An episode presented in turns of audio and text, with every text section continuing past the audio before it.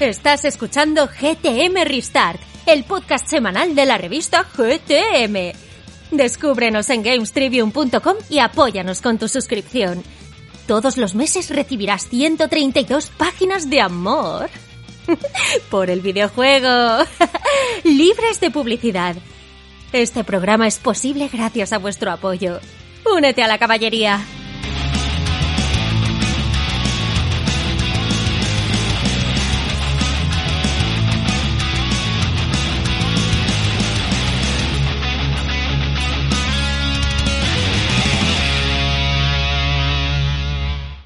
Muy buenas a todos y bienvenidos una semanita más a GTM Restart, tu podcast semanal de videojuegos.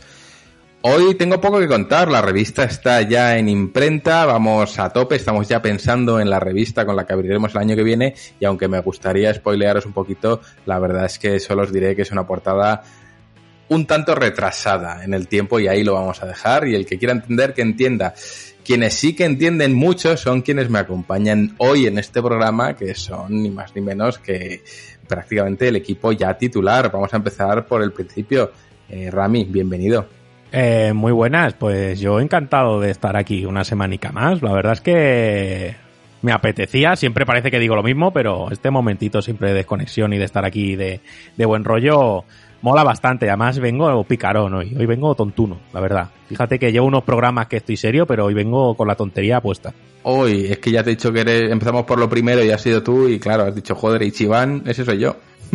Eso es, soy, soy Ichiban y, hay que hacer GTM Holdings, eso es así. ojalá, ojalá, y tener un pollo que se llame tortilla, a mí eso me gustaría mucho. Pero lo que sí tenemos es alguien con el pelo amarillo pollo, que es Juanpe, ha vuelto, Juanpe, bienvenido de nuevo. Pues me la agarras con la mano. Eso es, di que sí. Claro, a ver, me llevo yo aquí una semana descansando para venir con fuerza y eso es lo que he hecho, pues eh, recuperar fuerzas. Ya que la revista está en imprenta, pues oye, ahora hay que descargar. Oye, buena revista nos ha quedado en Juan P, la verdad. Sí, sí, sí, muy buena. Esta revista ha quedado fina. Y antes hablábamos fuera de micro y decía cierta persona, para bozarrón la mía. Y hombre, qué menos que, que introducirle, ¿no? Sergio Carlos, para bozarrón el tuyo. Sí, que nadie se lo tome demasiado en serio, como muchas de las cosas que decimos fuera de micro, pero sí, muy contento de estar aquí esta semana, la semana pasada no pude estar y, nada, con, con, poquito tiempo, pero, pero este tiempo que se aprecia mucho estando todos juntos y, y viendo lo que ha dado así esta industria que, que nos acompaña. Y tenemos un invitado muy especial, eh, autor del recién estrenadísimo El papel no estaba muerto, solo arrugado, la revolución de GTM y manual, que el otro día Israel nos preguntaba en los comentarios que cómo era posible que no hubiésemos editado nosotros ese libro, y hubo que decir la verdad, que hombre, era un poco presuntuoso eh, publicar un libro sobre nuestro éxito, y eso estaría un poco feo, pero el libro ha salido y además a mí me alegra mucho haber colaborado en él, y ahora es un placer tenerte aquí, así que Isra, bienvenido. Hola, ¿qué tal? Muy, muy contento de estar aquí. Lo que dices es, es cierto, hubiera sido un poco catálogo del Lidl sacar el libro con, con vosotros o, con Dolmen, por ejemplo, que es quien lleva manual. Pero, pero bueno, vamos a centrarnos en, en el podcast. Estoy de verdad muy contento y muy agradecido por estar aquí, como Yakuza con tatuaje nuevo, así que vamos a darle hoy. Y no es para menos, yo muy contento de estar acompañado por todos vosotros y quien está detrás de todo esto, que ya sabéis quién es, aunque luego le, presentamos. Si os parece, vamos a hablar un poquito del bloque de actualidad, que hoy que tenemos a Sergio Carlos al volante, seguro que gana calidad. Y vamos a empezar por el principio. Y es que Phil Spencer ha explicado una de las grandes dudas que muchos teníamos y es ni más ni menos que cómo se negocia todo el tema de incluir juegos en Game Pass. Además, la entrevista ha dejado tintes y titulares sobre temas como la toxicidad, la futura aplicación de Xbox para televisión y unas cuantas cositas más que luego entraremos bien en detalle. Saltamos de Xbox a PlayStation 5. Está el famoso Coil Wine, como lo han llamado, y como es normal, bueno, eh, igual que con el lanzamiento de Xbox Series X, pues están reportando una serie de errores en tema de ventiladores y demás, y que menos que aclarar un poquito cuáles son estos errores, cómo están pasando y dar un poco de información oficial al respecto de este error. Además, otra de las noticias de la semana es que ya sabemos los ganadores de los Golden Joystick Awards y bueno, The Last of Us 2 obviamente ha arrasado y con ello ha habido una serie de polémicas que, que comentaremos. Y por último, bueno, aprovechando que tenemos aquí a Israel Mayen, que menos que hablar de unas pequeñas recomendaciones indie que nos va a traer y os dejo caer aquí entre manos que queremos trabajar con, con el buen Mayen en un futuro libro que aborde estos temas un poquito más de detalle, pero bueno, tenemos una reunión pendiente con él. Dicho esto, aquí cerraríamos el bloque de actualidad. Por supuesto, este es un programa especial porque tenemos el Devs Tribune. Vuelven Miguel Paniagua y David Canela a los mandos de esta nueva sección. Bueno, ya tan nueva, nueva en nombre casi. Y es que van a hablar de la labor invisible de la producción en videojuegos. Y cómo no, Javi Bello llega con su retro y yo aquí leo textualmente como siempre lo que me dejan en la escaleta y dice Rami así. En la agencia de cazapollos, Don Bello, ha llegado un encargo misterioso. Tendrá que ir al castillo de Saint-Poulet para investigar una posible invasión demoníaca de aves poseídas. Bello pilla Esparda y se adelantará en Devil May Cry. Pues ahí queda eso, Javi. Te vas directo a matar pollos demoníacos.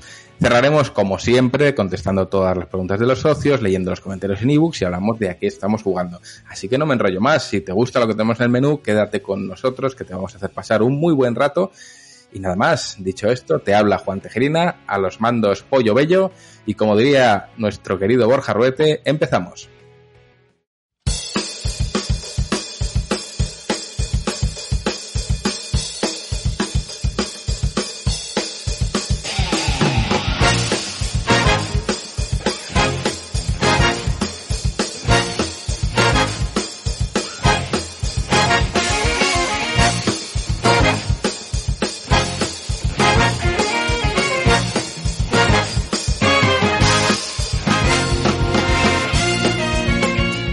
Desvelado queda el misterio de Game Pass porque Phil Spencer ha explicado en una muy buena entrevista cómo funciona exactamente la inclusión de juegos en Game Pass, ha hablado de la app de Xbox para televisiones y una serie de cositas más, pero creo que quién mejor que Sergio Carlos para explicarnos en detalle de qué se trata.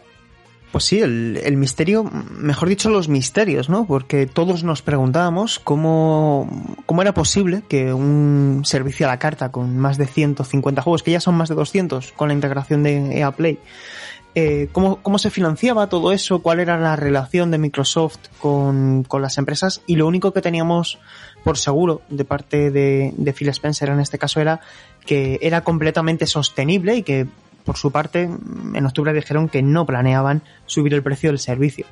Pero claro, en, en un reciente encuentro con, con Diverge, pues eh, han trascendido nuevas nuevos detalles sobre cómo es la relación individual de cada estudio con Xbox Game Pass para formar parte del estudio y, y sobre todo y más importante cómo es ese intercambio en, en todas las tareas de monetización y de, eh, y de amortización de, del producto del videojuego en, en, el servicio. Y la respuesta es que no hay una sola. Eh, lo que sí que podemos decir, por ordenar bien la información, y que se comenta de hecho al final de la entrevista, es que la idea inicial de, de Microsoft cuando nació Xbox Game Pass, nos estamos remontando al Xbox Game Pass tal como lo conocemos ahora hace prácticamente ya dos años, pues la idea inicial era eh, en base al tiempo de uso, ¿no? Que si lo, si lo piensas fríamente es justo porque es una condición de iguales para todos. La idea inicial que tenía Microsoft es que eh, dependiendo de cuáles fueran los videojuegos más usados, más jugados, más tiempo invertidos en ellos, eh, pues se llevaran una mayor dotación económica. Eh, ¿Cuál es el problema? Que la gente no se fiaba. Los socios que empezaban a integrarse en Xbox Game Pass preferían un pago por adelantado porque al final eh, pues es una tranquilidad, es como una tarifa plana, ¿no? Eh, eh, entras aquí, yo te pago esto por adelantado y tú eh, digamos, amortizas de golpe, por adelantado, nunca mejor dicho, eh, todo lo que te ha podido costar un producto o lo que se haya acordado. Esto no gustó, así que eh, Microsoft siguió confiando en su producto y abrió la mano a una negociación individual con cada socio. Eh, ¿Qué ejemplos se ponen en la entrevista? Pues, eh, por un lado, eh, insisto, Spencer dice que todo se basa en las necesidades de cada, de cada desarrollador. El primero es ese, el primero es el pago por adelantado. ¿A quién puede interesar el pago por adelantado?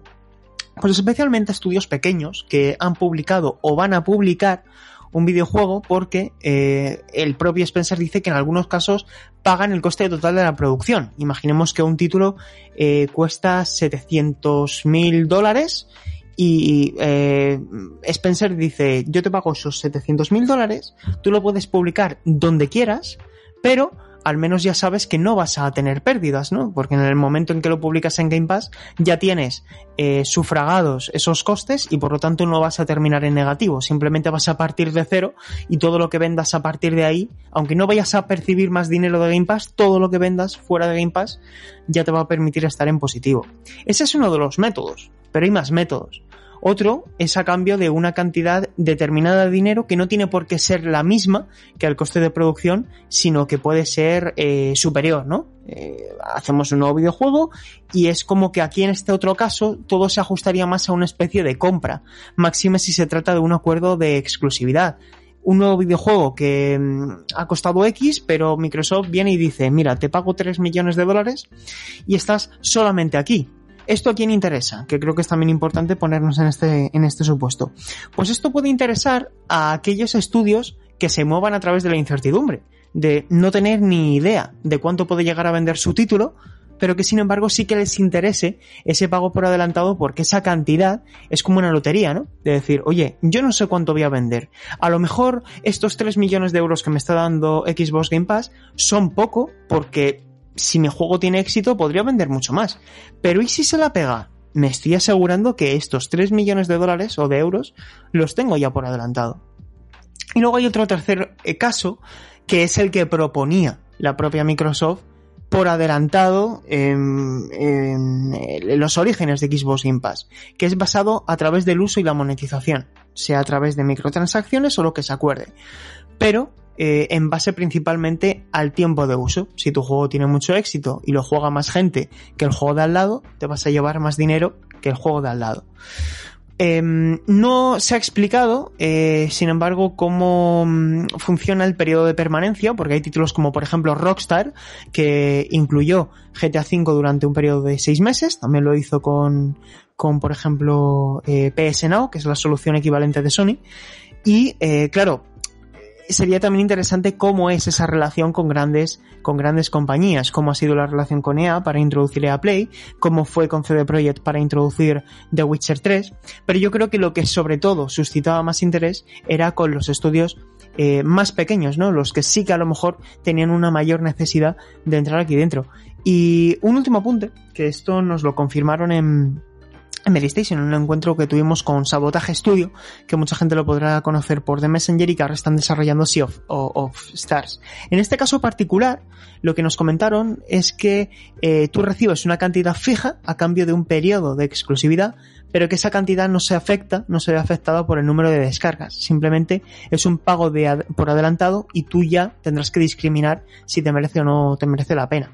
Y luego un último caso también interesante es el de Descenders, porque con todo lo que estamos diciendo, pues mucha gente podrá decir, claro, tú metes tu juego a Xbox Game Pass y, a lo mejor las ventas se paran, porque ¿para qué vas a pagar por un juego que está en un servicio por el que estás pagando una suscripción? Y sin embargo, el caso de Descenders, que es este juego de, descenso de bicicletas de montaña, pues en, poco tiempo eh, se dispararon las ventas. El primer mes que estuvo a la venta en este gran escaparate, que no deja de ser un escaparate también eh, muy exclusivo, porque pueden parecer muchos 150 juegos, pero realmente es un escaparate que comparte muy pocos títulos en relación a todos los que hay en el mercado. Y, y, bueno, pues crecieron las ventas eh, después de estar en Game Pass y crecieron evidentemente en el resto de plataformas.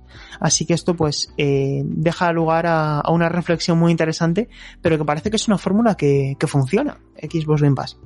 Bueno, hay que decir que al final yo me quedo con esa reflexión que has hecho, Sergio, que es un gran escaparate. Al final estás ahí compartiendo portada con, con 150 títulos y quieras que no te da una relevancia, especialmente para esos títulos chiquititos, o sea que me alegro mucho de que ese juego de descenso en bicicleta, que creo que lo jugaba Isra, no me suena haberle leído, que tenía las rodillas peladas, pero bueno, yo, yo me alegro mucho, veo muchas manos levantadas, así que voy a ir por orden estricto, primero ha sido Rami, como no, así que Rami, ole, como soy Chiván, pues hago poles, eso es así, Chiván es el número uno.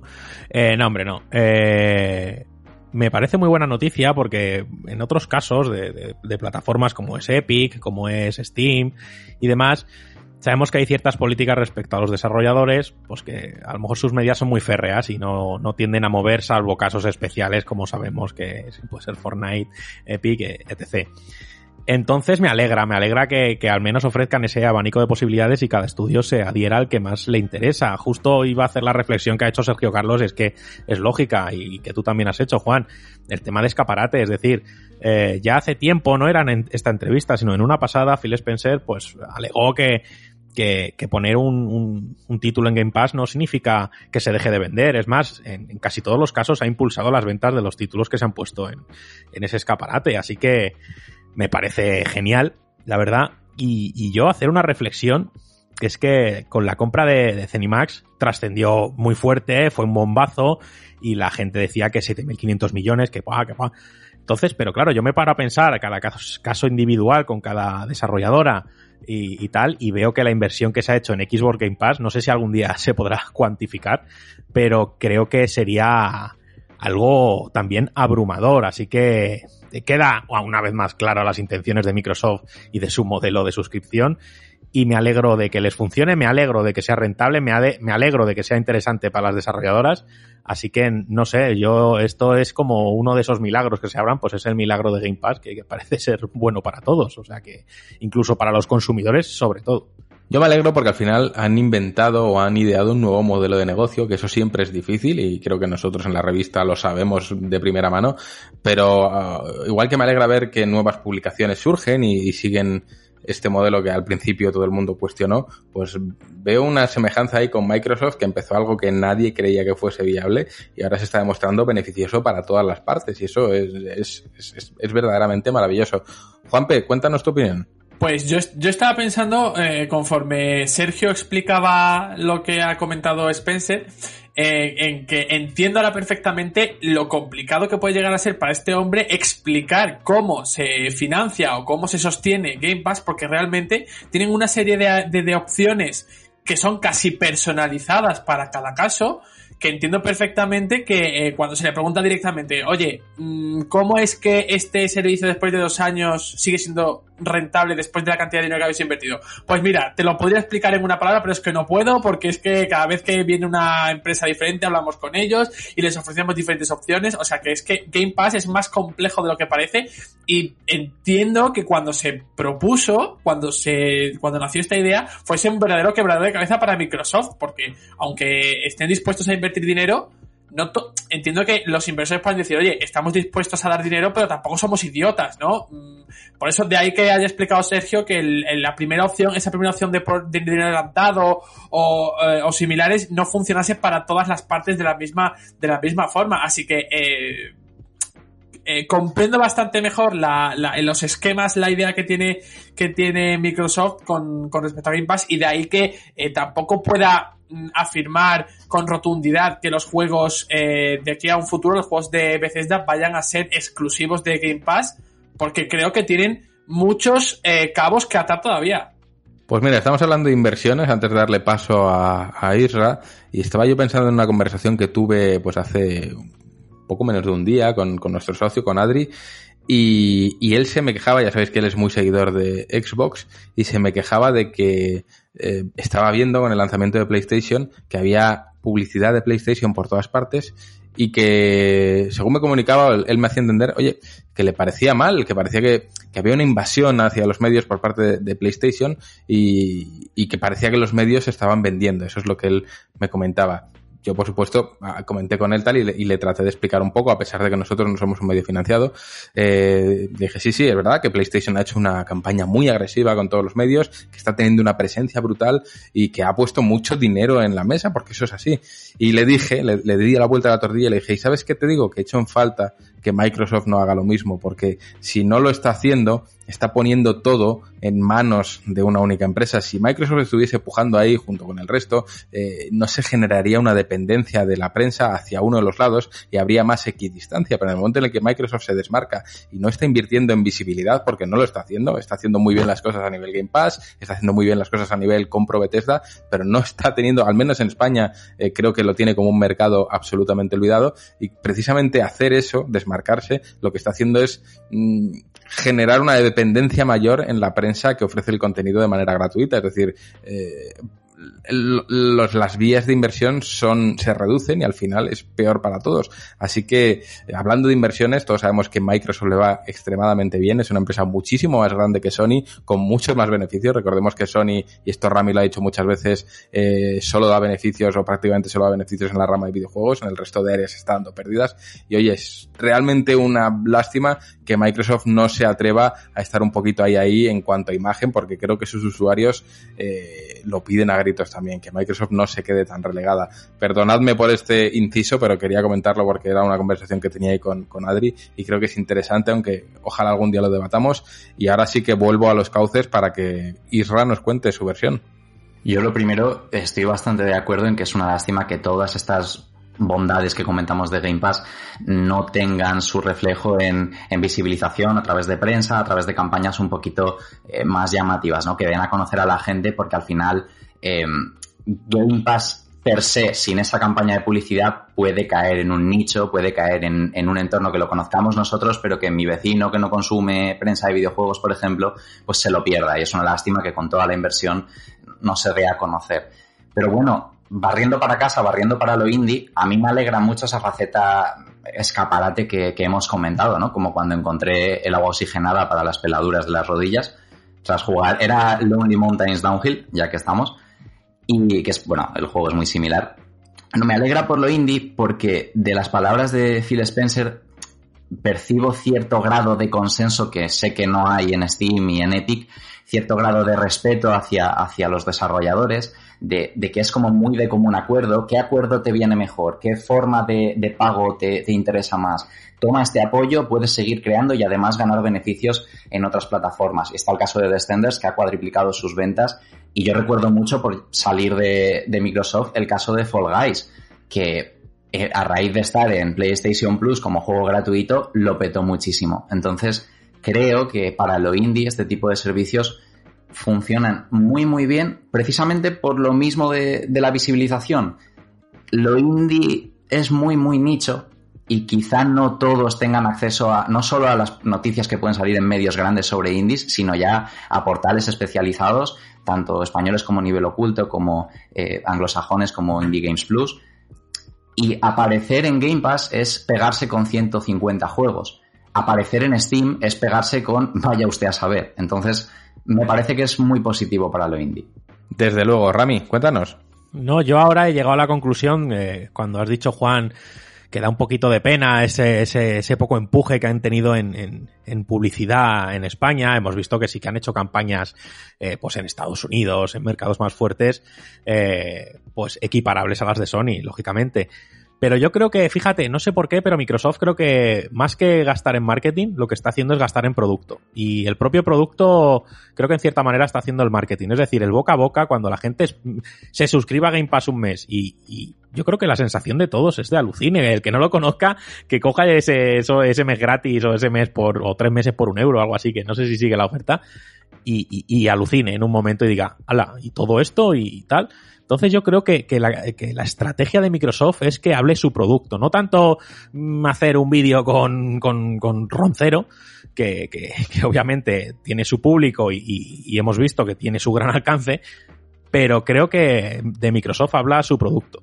Entonces yo, mm, está ahí Juanpe con la mano levantada, ahora que si quiere que intervenga, pero me gustaría si puede Sergio Carlos, ampliar información un poquito de esta entrevista, porque yo lo comentaba fuera de micros y digo, joder, tío, es que, ¿qué pasa? Phil Spencer se ha tomado un carajillo de más después de comer porque ha soltado la lengua sobre muchos temas y eh, yo creo que la persona que haya hecho esa entrevista está ahora, yo que sé, en un jacuzzi eh, celebrándolo porque lo que la de titulares que ha dado esa entrevista es increíble. Entonces, eh, si quieres, Juanpe, dime lo que me tengas que decir y si Sergio Carlos nos puede ampliar unas perlitas de lo que haya soltado Phil Spencer, que yo creo que hay unas cuantas.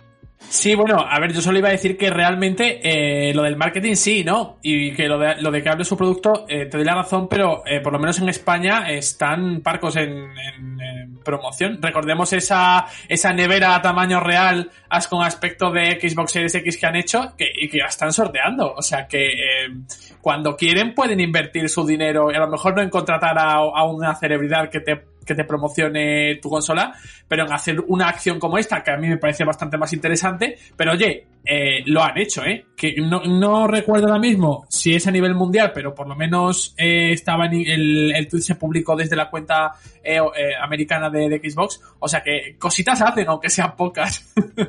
Yo aquí eh, lo único que puedo agregar eh, respecto a todo lo que hemos comentado, por cierto, a mí mm, Lonely Mountains eh, Downhill me encanta también. Eh, de hecho, ahora con, con Series X teniéndolo siempre en, en Kick Resume es una pasada para jugar ahí 10 minutillos, reanudando inmediatamente. Y al final a mí todas estas conversaciones eh, siempre me llevan a lo mismo. Y es que puedes tener toda la infraestructura que quieras, puedes tener el mejor precio, el mejor, puedes tenerlo todo bien, pero si no tienes juegos, no vas a ningún sitio. Y no estoy diciendo con esto que no, que Xbox no tenga juegos, claro que los tiene. Estoy diciendo que no tiene ahora mismo los juegos que quiere la gente. Porque eh, Sony ha conseguido una mayor repercusión con cuatro vídeos de Miles Morales que mmm, dando la lata con lo bueno que es Xbox Game Pass y, así es. Por lo tanto, no quiero que nadie le dé la vuelta a la tortilla. Claro que, claro que lo es y, y yo estoy disfrutando mucho de, de, Xbox Game Pass, pero hacen falta títulos exclusivos que solo puedas jugar ahí. Y creo que en el momento en que eh, lleguen esos eh, productos es cuando verdaderamente veremos eh, si ese usuario que está ahora suscrito a Xbox Game Pass se va a quedar por algo más que por, por, por cantidad y por, y por comodidad. Eh, y hablando de comodidad, chicos, eh, hay un objetivo por parte de Xbox y es de llevar la aplicación de Xbox Game Pass no solamente a dispositivos Android, donde ya está disponible a través de la app de Xbox Game Pass, sin coste adicional si somos Xbox Game Pass Ultimate, también quieren llevarlo a iOS, están trabajando en ello para hacerlo a través del navegador Safari y quieren hacerlo también en Smart TV. Y esto se resume de manera muy rápida. El objetivo que tiene Microsoft es que tú abras el menú de tu Smart TV o incluso tu Fire Stick de Amazon o tu Chromecast en el caso de Google y similares y que aparte de la aplicación de Netflix, de Disney Plus y de El Tiempo, tengas también la aplicación de Xbox y que con, simplemente conectando tu mando puedas jugar en streaming.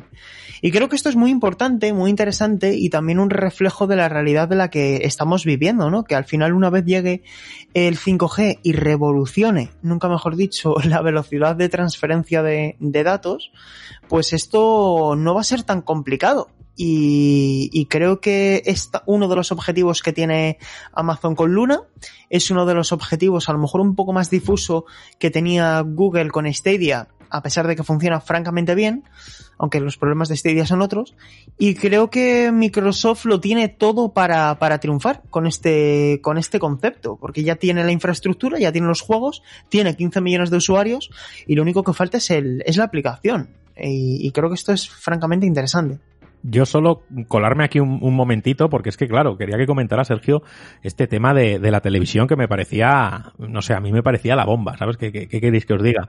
Y ahí, y ahí viene el interés de Microsoft por, por abarcar también eso que tenía Amazon por un lado y que todavía no ha lanzado, y que Stadia abrió la veda, aunque no de la manera creemos que correcta, sobre todo manera de venderse y manera de, de ofrecer al jugador unas ventajas considerables pero no olvidemos que Stadia, aún, pegándosela, hace poco ha trascendido información de que esto no se ha acabado, señores, y Stadia sigue para adelante y que hay como, yo qué sé, cientos de juegos en desarrollo todavía que, que planean sacar. Entonces, no sé, creo que Stadia todavía tiene que dar que hablar y ojalá, ¿qué queréis que os digas? Eh, como estos casos de Anthem y de otros juegos, que paren, se laven la cara y tiren para adelante porque ojalá Google remonte y sepa ofrecer una cosa mejor. Y, y yo espero que lo haga, de verdad, 100%. Sí, no, chicos, sí, absolutamente. Creo que al final eh, puedes tener una infraestructura muy buena porque Google Stadia funciona muy bien, pero al final hay una diferencia y es que tú por Xbox Game Pass pagas una cuota y accedes a un catálogo eh, deslumbrante con más de 200 y pico juegos, con EA Play, con exclusivos y con todo lo que está por llegar y con Google Stadia pagas una mensualidad y accedes a una tienda, ¿no? Tienes juegos, pero no son de esa envergadura ni son de esa cantidad.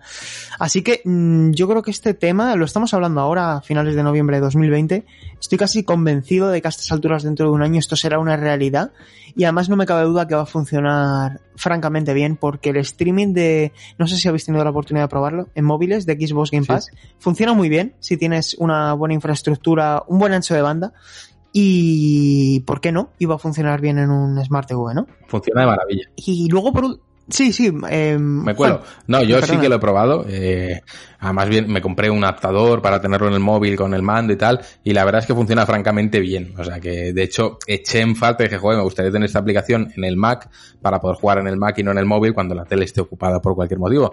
Y de hecho, ahora mientras hablabais estaba buscando y decía Phil Spencer que no había habido suficientes, digamos, demandas por parte de los usuarios de Mac como para pensar en desarrollar una app para Mac. Y entonces, bueno, dije, joder, qué, qué, qué minoritarios somos, qué, qué, asco. Pero sí que me gustaría verlo en, en, para poder jugar en el Mac o en cualquier sitio donde al final mmm, la consola, la tele, no suele estar libre siempre. Entonces, bueno, es lágrimas. Y bueno, ya que no lo dice nadie, pero todos lo estamos pensando, aprovecho y lo digo. No ha dicho nada de Nintendo Switch, pero eh, creo que esto es más difícil no porque la tablet de Nintendo Switch, el, el, hardware de la consola no se acaba, sino porque eso al final es dentro de una política de Nintendo que es la que tiene que dar luz verde a eso. Y si aquí me permitís dar mi opinión, yo pienso que eso no va a suceder nunca, pero bueno, nunca se sabe. Bueno. y ya, nunca se sabe, ¿verdad? Si sucediese, yo creo que lo, lo anunciaría antes Nintendo que Microsoft, fíjate. Es que este tipo de acuerdos parece mentira, pero el otro día hablábamos con, con, una compañía y nos contaban que, pues, para anunciar cierta mmm, cosa de un juego, primero las tiendas, luego la propia distribuidora, o sea, no dejan a todo el mundo hacerlo a la vez, o sea, que imagínate un acuerdo nivel Game Pass en Nintendo Switch, eso tiene que ser sí. el Tratado de Versalles. En cualquier caso, a Spencer lo que no le gustan son los malos rollos. Él es un tío muy amable, además siempre yo creo que trata bastante bien a, a los medios, sabe de la importancia de, de, tratar bien a los medios de comunicación y él considera que, que no necesita que otros fallen para, para, lograr sus objetivos, que su lucha es, es su lucha. Y en, en esta entrevista, en, en, este caso no fue en, la de, en la de perdón, fue en otro podcast eh, pues Spencer lo que comentaba era básicamente que él no quiere guerras con la, con la competencia, que encuentra esas actitudes de, de toxicidad de mal gusto, eh, eh, digo textualmente, y que él que, que, realmente desprecia esas, esas conductas. Y además cree que el gran rival es la apatía por sus productos, servicios y juegos. A mí lo que me gusta es que en Spencer cuando habla de la competencia no tiene miedo a, a nombrar la competencia y él cuando preparaba esta información antes de empezar el podcast me he dado cuenta de que hace dos años, en 2018, él ya dijo que su objetivo para el final de la generación era acabar con los comportamientos también tóxicos, ¿no? Y ahora lo ha vuelto a decir y es algo que ha manifestado en más de una ocasión, puede que sean interpretadas como palabras vacías, al final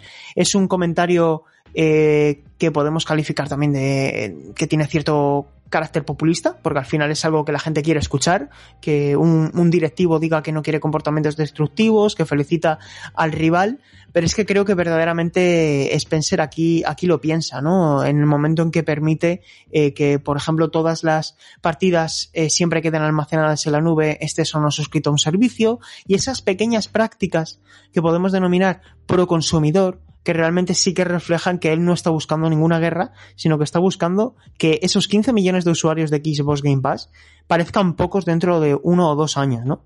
Bueno, pues ahí queda eso, Irra, cuéntanos.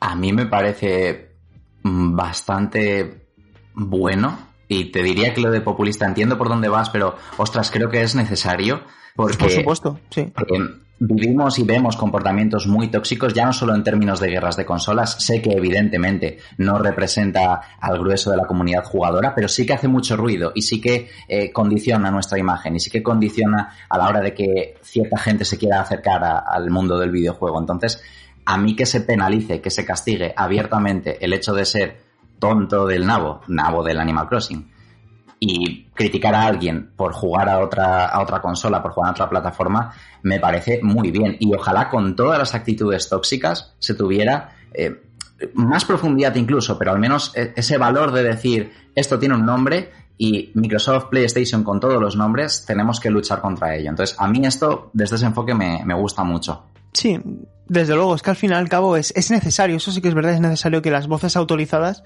demuestren que lo que es fácil de decir se diga, porque sí que es verdad que esto, por muy fácil que sea de decirlo, no lo hacen otros grandes directivos, sino que a veces reflejan no conocer eh, la realidad de la que estamos viviendo, ¿no? Que parece que no, que, que viven en esa burbuja que no les hace ver lo que realmente sucede, que es una guerra de consolas muy tóxica, que todos aquí vivimos de una manera u otra y que ellos, por supuesto, también viven. Y en eso estoy, estoy totalmente de acuerdo. A ver, y perdona que, que por continuar la conversación con Sergio, rematar, eh, ya que estamos en, en, GTM, ya que estamos en casa, te diría que el tema de las sinergias, el hecho de no tener miedo a nombrar la competencia y de hecho tratarla con, con compañerismo de tú a tú, sí. eh, tenemos ejemplos aquí mismo, GTM y Manual, Manual y GTM. Una de las cosas que, que hablé con Juan, que hablé con Nacho a la hora de escribir el libro fue, sabemos que la gente que lee manual, la gente que lee GTM, lee al otro. Claro. Entonces, ¿por qué no colaborar? ¿Por qué no reivindicar lo bueno que es el otro producto? ¿Y por qué no, generando productos diferenciados, buscar acuerdos? Entonces, que eso pase en las consolas ya sería turbo flipante.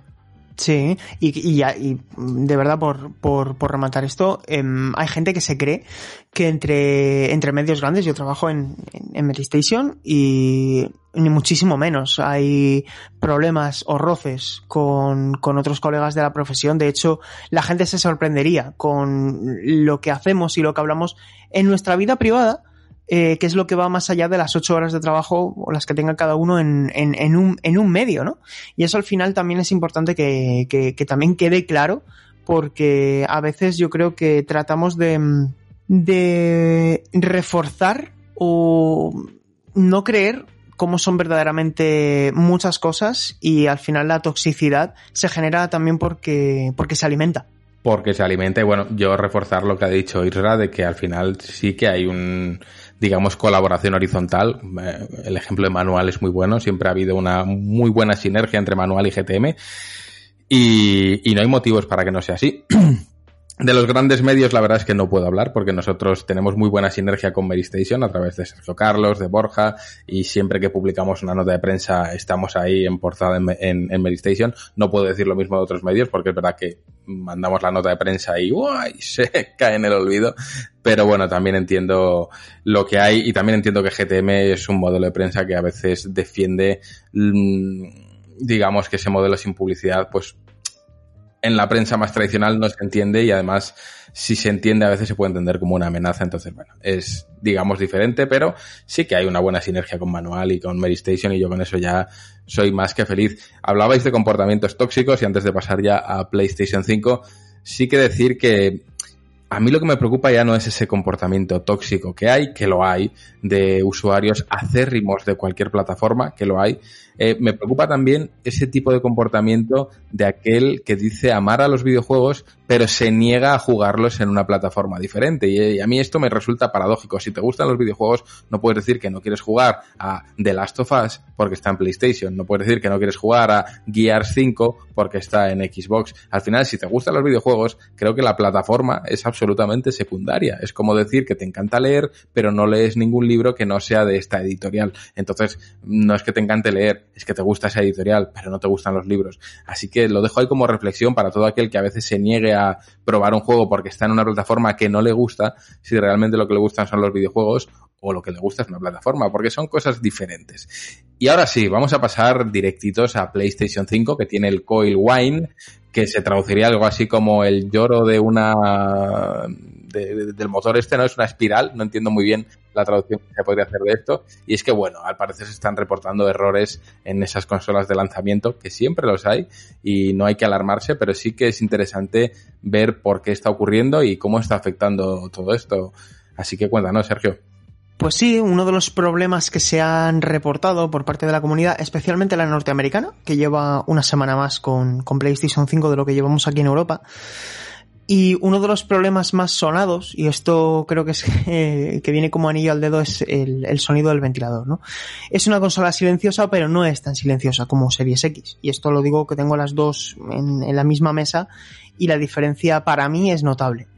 Eh, ¿Quiere decir esto que PS5 sea muy ruidosa? Mm, en mi caso no. En el caso de la gente de la que yo me rodeo, pues parece ser que tampoco. Pero sí que es verdad que hay una serie de, de unidades o hay una serie de circunstancias en las que PlayStation 5 hace un sonido eh, bastante raro. Uno de los problemas que se han identificado durante esta semana es que imaginad que vosotros tenéis un videojuego insertado en, el lector de la consola, si tenéis el modelo colector de discos, y no estáis utilizando ese juego, sino que estáis utilizando otro.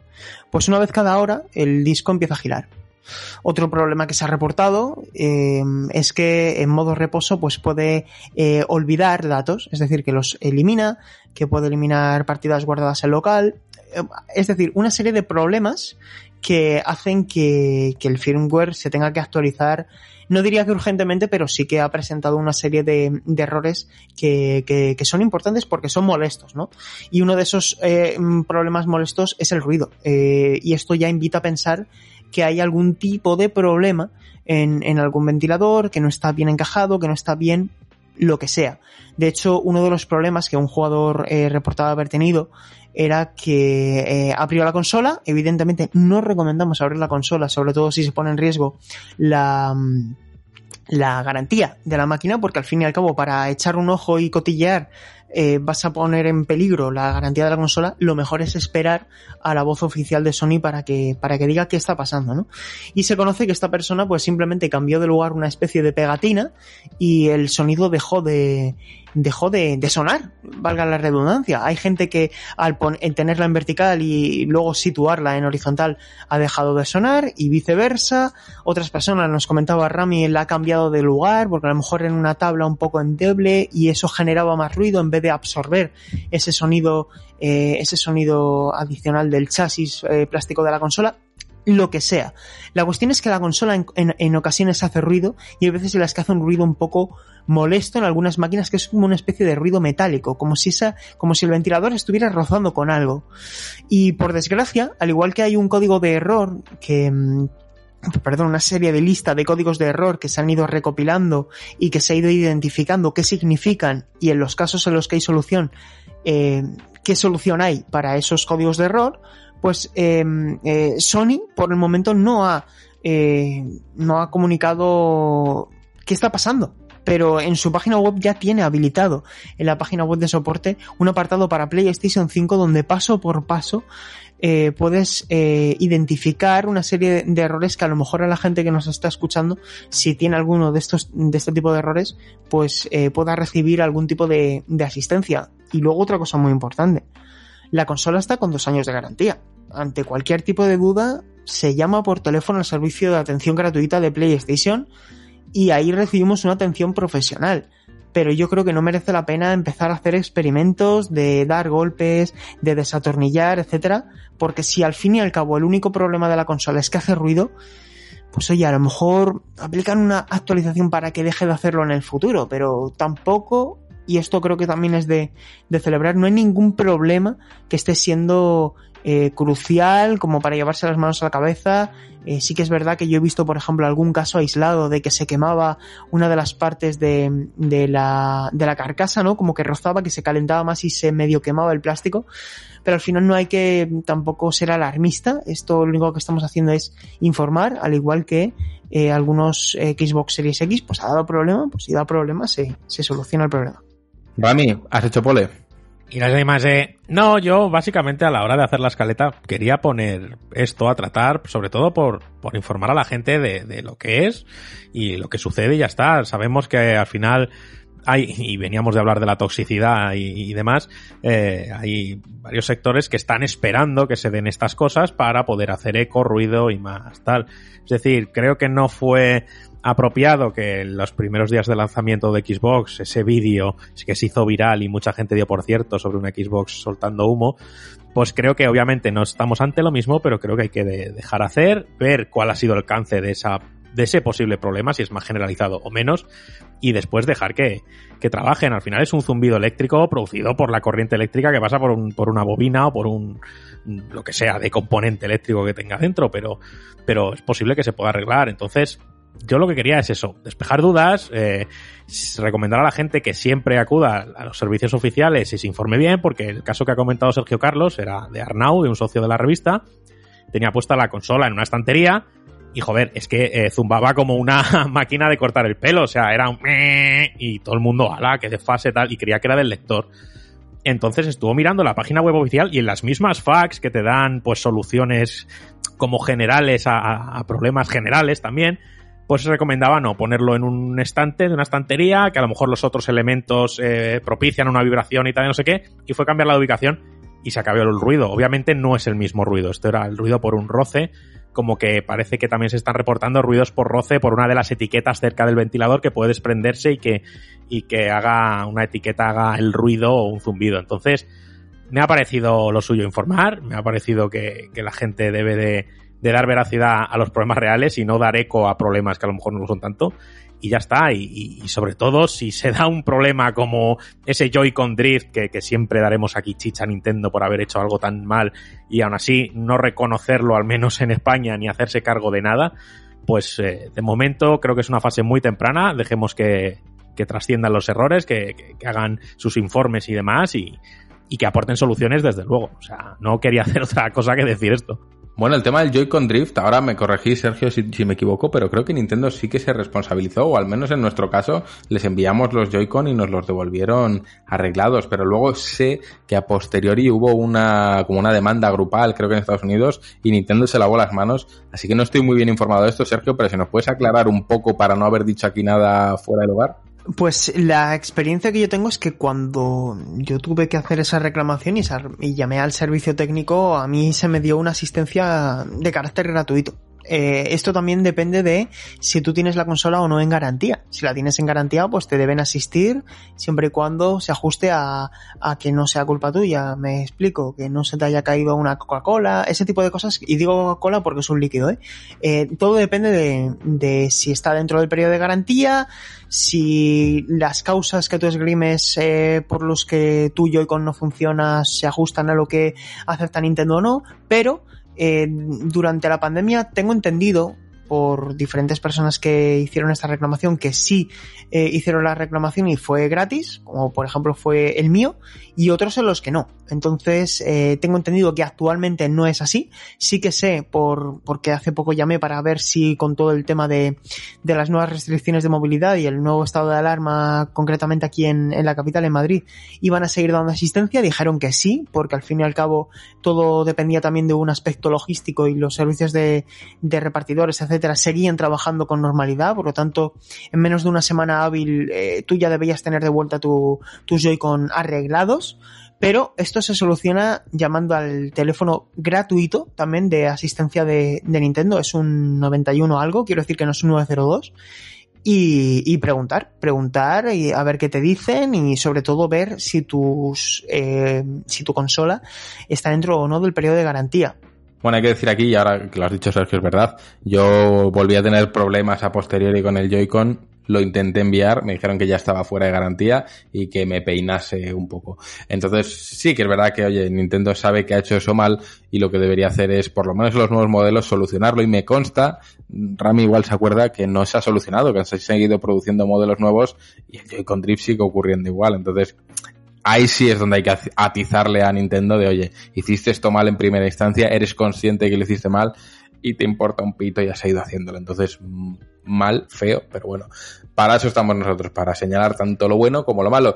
Y muy de acuerdo con lo que ha dicho Rami, reforzar el mensaje de que errores ocurren, estamos ante el lanzamiento de una nueva generación, vamos a estar escuchando que ocurren errores, pero antes de pensar que es algo generalizado, entendamos el contexto, veamos si son muchas o pocas unidades y si es real o no, porque realmente lo que se hizo con Xbox fue una tomadura de pelo, que, que, que se le ponga ahí un tío con un vapeador y esto se extienda como la espuma e incluso en varios medios, tanto nacionales como internacionales, se hagan eco con titulares como Xbox está que arde. Entonces, mucho ojo con eso, mucho respeto y, y, sobre todo contrastemos la información que ofrecemos. Creo que esa es la clave de cualquier ejercicio periodístico.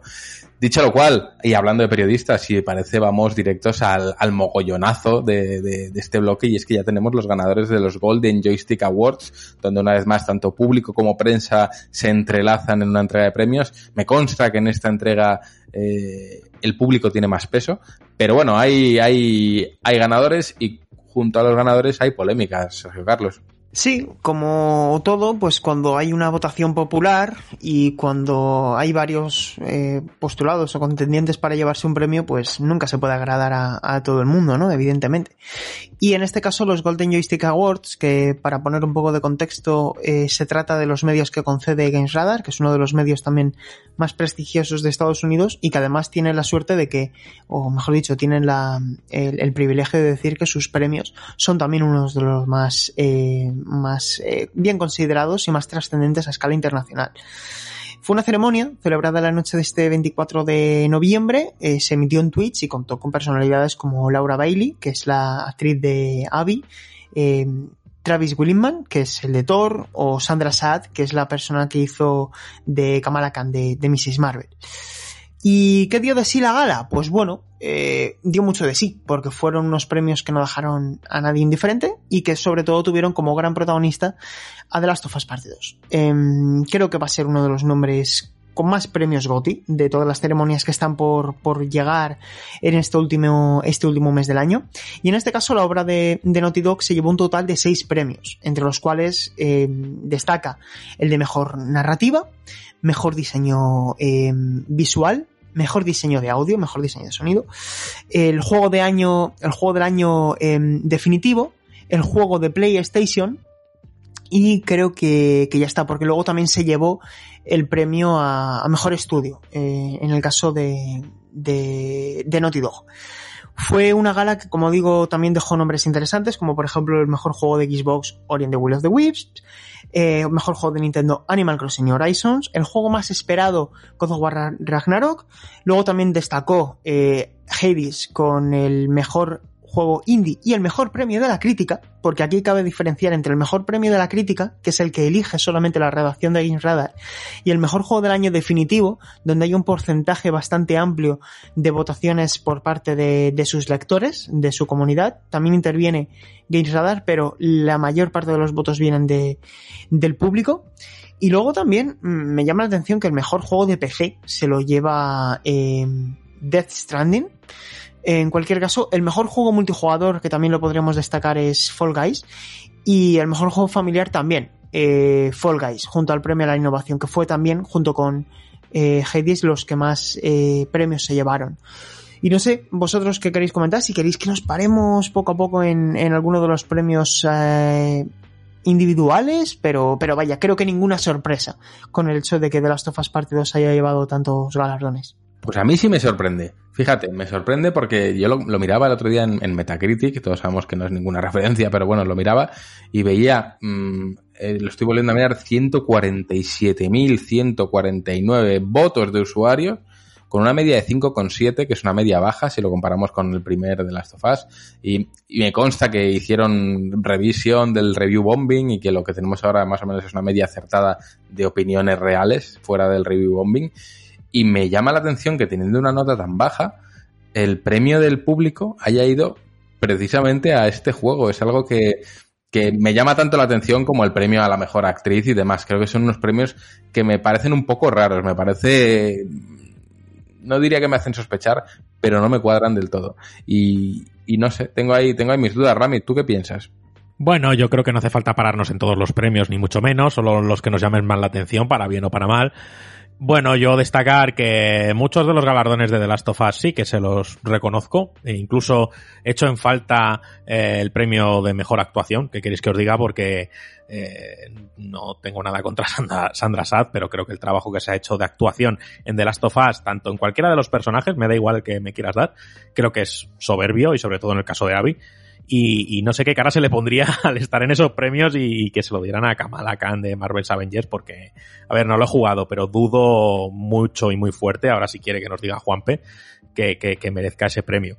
Me llama también eh, la atención el premio a Mejor Estudio, que se lo lleve Naughty Dog. A ver, eh, yo obviamente que hemos hablado mucho sobre, sobre Naughty Dog y los supuestos casos de, de crunch y de explotación laboral y demás. Obviamente, todo esto siempre cogerlo con pinzas, como decimos, visión gris, hay que entender las dos partes, muchas veces trasciende más una información y no otra.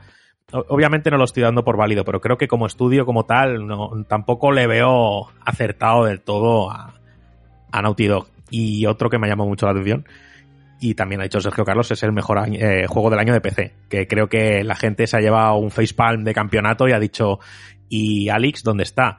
A ver, siempre tenemos ese inconveniente que yo he marcado, que, creo que un juego de VR es más complicado que, que llegue a trascender tanto, pero aún así creo que, y yo sin haberlo probado y sin haberlo jugado y ni nada, yo sé que es un juego sobresaliente y creo que debería haber estado reconocido aquí.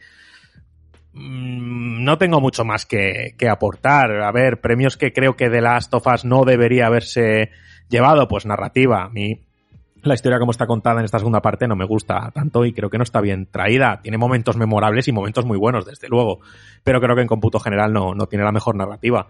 Y diseño visual, bueno, puedo entenderlo a tema gráfico, técnico, animaciones y tal. No sé qué comprende diseño visual, pero mm, si lleva parte de artístico tampoco, no sé, no me, no me ha sorprendido tanto. Y, nada más. O sea, también me llama mucho la atención, y por último ya termino, no quiero ser pesado, que es el tema de, de audio. También es que como son las definiciones son un poco ambiguas, porque audio, ¿qué es? ¿Diseño de audio? Vale. De las tofas parte 2 me parece que el trabajo de audio que se ha hecho eh, es increíble pero a banda sonora no. Entonces, eh, no lo sé. Son unos premios que suelen ser eh, la ventanita que están antes de, de The Game Awards. Suele sondear un poquito por dónde van a ir los tiros, a que luego hay sorpresas. Pero bueno, yo creo que hay que tenerlos en cuenta, pero no sé, no, no, creo que los resultados, mm, como dice Juan, no sé, chamusquina un poquito, sin más. Es que huelen a chamusquina porque yo lo estaba pensando y vale, entendamos, porque lo hemos hablado muchas veces, que al final puede ganar de Last of Us simplemente porque mucha gente se ha comprado de Last of Us y lo van a votar. Eh, si lo pones en contraste, por ejemplo, con Hades, ¿no? Eh, digamos que la masa de usuarios gorda está en un lado, entonces votarán ahí y bueno, democrático no es, pero venga, vale. Pero claro, luego ves que ha ganado el premio a mejor actuación eh, la actriz de Marvel's Avengers, del cual hace muy poco estábamos contando la noticia de que se ha pegado un tortazo tremendo, de que ha dado pérdidas, de que tiene menos jugadores que oyentes tiene este podcast, etc. Entonces, si eso es así, ¿cuánta gente ha podido votar a esa actuación por encima de The Last of Us, que ha tenido una masa de usuarios brutal y además se ha llevado todos los premios habidos y por haber. Es algo que no me cuadra. Simplemente ya por, por número de usuarios que lo han podido experimentar, es imposible que, que, que, todos los votos vayan en esa dirección cuando el resto han ido en la otra. Entonces nos parece casi que está puesto ahí por compensar o porque no se lo den todo al mismo o no sé. Si realmente fuese el resultado de algo democrático, ya solo por tendencia de voto, se lo habría llevado también. Entonces me resulta raro. Luego ya no te digo que el mejor juego del año de PC sea Death Stranding, primero porque ni siquiera es de este año, aunque haya salido en PC, y segundo porque es un juego que ni siquiera ha sido ideado originalmente para PC. Es como, mm, yo no soy jugador de PC, lo he dicho mil veces, y, y hay un montón de oyentes que me, que me han clavado la lanza en la nuca porque debería jugar a PC, pero es verdad que no lo soy. Pero una cosa es que yo no sea jugador de PC y otra cosa, como ha dicho Rami, que yo, que yo sea eh, absolutamente ciego a, a, las bondades del PC y de lo que se mueve ahí. Y creo que en PC hay un montón de títulos exclusivos ideados para PC que donde funcionan es en PC y creo que darle el premio a mejor juego de PC a un juego creado en consola y llevado a PC es prácticamente hacerle un feo a todo lo que tiene que ofrecer el PC por encima de las consolas. Entonces es que me, mm, me deja maravillado porque no lo puedo entender. Digo, coño, si es que PC tiene grandísimos títulos exclusivos, únicos, ideados para esa plataforma en concreto, ¿cómo puede ser que el mejor juego del año sea un juego de hace un año que ha sido porteado a PC? No se entiende. ¿Por qué de Kojima? Pues, no lo sé, no lo entiendo. Y dirección de arte, igual, creo que hay juegos con una dirección de arte mucho más bella que de Last of Us. La dirección de arte de Last of Us es soberbia, pero carece de esa sensibilidad que sí tiene otros juegos. Obviamente no se la puedes poner a un juego que va del apocalipsis, pero... Mmm, me chirría. Hay, no sé, son premios que de verdad que hay algo que no me cuadra. Si me pongo a pensar en detenimiento, no me cuadra. Y por, por aportar mi último aporte, y yo ya no, no aportaré más en, en, este tema, le doy paso ahora a Juanpe, eh, me entristece ese premio de mejor juego de Xbox a Ori porque lo ves y dices, joder, si es que está en Nintendo Switch también. Eh, creo que es un reflejo de lo necesitada que está Xbox de juegos únicos y exclusivos de su plataforma. No puede ser que su mejor juego lo puedas jugar fuera de Xbox. Es algo que yo tampoco acabo de concebir. Y ya con esto, chicos, yo me callo. Juanpe, tu turno. A ver, yo es que creo que en unos premios pocas veces se puede tener en un grupo de personas una unanimidad en, una cantidad de categorías como las que hay. Pero, por ejemplo, respondiendo a Ramiro sobre la actriz de, de Marvel's Avengers, eh, a nivel de usuarios, como estáis comentando, vale, pero es que, eh, que sea un juego de superhéroes o que sea un juego que haya salido hecho una porquería o que haya venido poco no quiere decir que la actuación que haya hecho la chica sea mejor o peor. Es que es completamente independiente. De hecho, la actuación de Abby, eh, el personaje puede gustar más o menos y sin embargo yo, por ejemplo, creo que es una de las mejores que hay en, en, The Last of Us Part 2. Lo que me lleva a pensar, eh, ya a nivel de cifras y todo esto, es a preguntarle a Sergio si lo, si lo sabe, ¿qué alcance demográfico tiene en las votaciones de los, de los Golden Joystick Awards? No sé si me lo podéis decir. Es que no se conoce el número de votos. No lo han hecho público, pero intuyo que será de varios miles. Y... No, no, pero sí, me, me refiero a si la votación, como en el caso de, de Game Awards, es global o porque, porque, porque es que me huele... Tengo entendido, entendido que no hay una restricción eh, demográfica. Eh, no hay una restricción de únicamente eh, estadounidenses. O, ¿sabes lo que te digo? Puede votar eh, gente de todo el mundo. No sé si es lo, exactamente lo que, me, lo que me estás preguntando. Sí, justamente. Justamente porque los resultados a mí me huelen a que eh, los, la, la votación se ha limitado mucho a un público norteamericano. De ahí el hecho de que destaquen, por ejemplo, juegos como eh, Avengers, donde seguramente haya vendido más haya sido en Estados Unidos. Sí. Por lo, por lo tanto, me, me, me, me, cuadraría que como el volumen de ventas eh, a nivel global de, de The Last of Us Parte 2 es mayor, pero seguramente en comparación con Estados Unidos no es que haya vendido más Marvel's Avengers que The Last of Us Parte 2, pero seguramente el volumen de jugadores que ha jugado a Marvel's Avengers en Estados Unidos sea mucho mayor que en el resto del, del globo y de ahí que muchos hayan destacado, por ejemplo, en el caso de mejor interpretación, el papel de Kamala Khan, el papel de Sandra Sal como Kamala Khan en Marvel's Avengers. Lo digo porque, por ejemplo, en el juego móvil del año, Lego Builders Journey, eh, creo que entre los juegos del año de en los premios de todo el mundo, Among Us está como uno de los favoritos. Eh, por lo tanto, eh, quiero creer que mmm, los resultados de estos premios eh, pueden responder, si no a esa chamusquinada que estamos comentando, pues a lo mejor a que el, alcance demográfico no es como el de los de Game Awards, que de hecho los nominados en algunas categorías difieren bastante y ya seguramente cuando se publiquen los resultados difieran todavía más, eh, explique precisamente estos, eh, estos resultados creo yo, eso, eso pues, estaba, conforme estabais hablando, pues digo, ¿por qué puede ser así, no? ¿Por qué puede haber eh, lugar a que haya una, a que a nosotros aquí nos esté chirriando tanto estos resultados? Hombre, es que al final cuanto más intervenga el, el público, más eh, van a estar los ganadores orientados al éxito y la popularidad de un videojuego, ¿no? Quiero decir, a mí el, el, premio que menos me extraña precisamente es el de mejor juego del año definitivo, ¿no? El que interviene tanto el público, porque al final uno de los juegos que más se han promocionado, más exitosos del año ha sido The Last of Us Part 2. A mí personalmente, uno de los que más me extrañan son el de narrativa, teniendo 13 Sentinels, 13 Sentinels de, de Vanillaware, que para mí es el juego mejor escrito no del año, sino de, de, de, de casi de la generación. Más uno. Ah, que sí, es que quiero decir, es que un, tú lo juegas, pero claro, ¿cuánta gente ha jugado 13 Sentinels? Muy poquita. Ese es el problema. Muy poquita. Muy poquita. Pero bueno, son premios y como digo, pues uno puede estar de acuerdo o no y aquí lo que hemos hecho es decir los premios y luego ya nosotros interpretaremos lo que nos parezca y cuando venga de, de Game Awards veremos que también hay muchos que te hacen arquear la ceja, pero ha pasado así y yo tengo la sensación de que va a seguir pasando.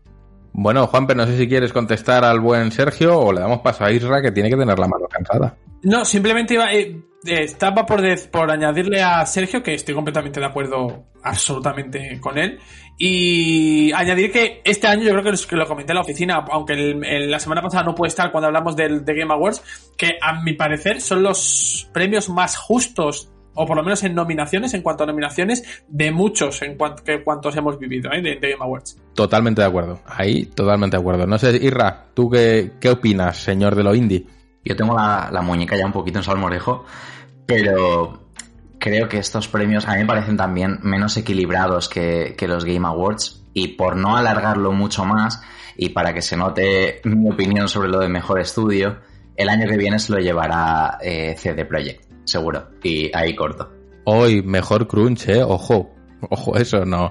Pero más aparte, al final, eh, creo que valorar el mejor estudio desde fuera es, eh, no diré injusto, pero es que es injusto. La gente no sabe cómo funciona cada estudio, no lo hemos vivido nadie desde dentro, ni siquiera cuando nos llega esa información de que ha habido un crunch brutal, tenemos la certeza, las cosas como son. Es una información muy difícil de contrastar y siendo así, yo creo que un premio al mejor estudio, honestamente, está un poco fuera de lugar, porque no podemos saber cómo funciona cada uno y no sabemos qué se cuece en cada uno y tampoco nos podemos fiar porque 50 miembros digan una cosa cuando en un estudio puede haber 2.000 personas. Al final creo que es un tema complicado, pero bueno, ahí está el, premio y tampoco me sorprende nada. Veía esta mañana a Mauricio García, el, CEO de Game Kitchen, quejarse abiertamente de que se hubiese llevado este premio Naughty Dog. Sus palabras eran un estudio que no sabe hacer la O con un canuto sin explotar o sin esclavizar a sus trabajadores, tal cual, y esto lo decía así en su Twitter, y a mí me llamaba la atención porque joder, esta, estas cosas, claro,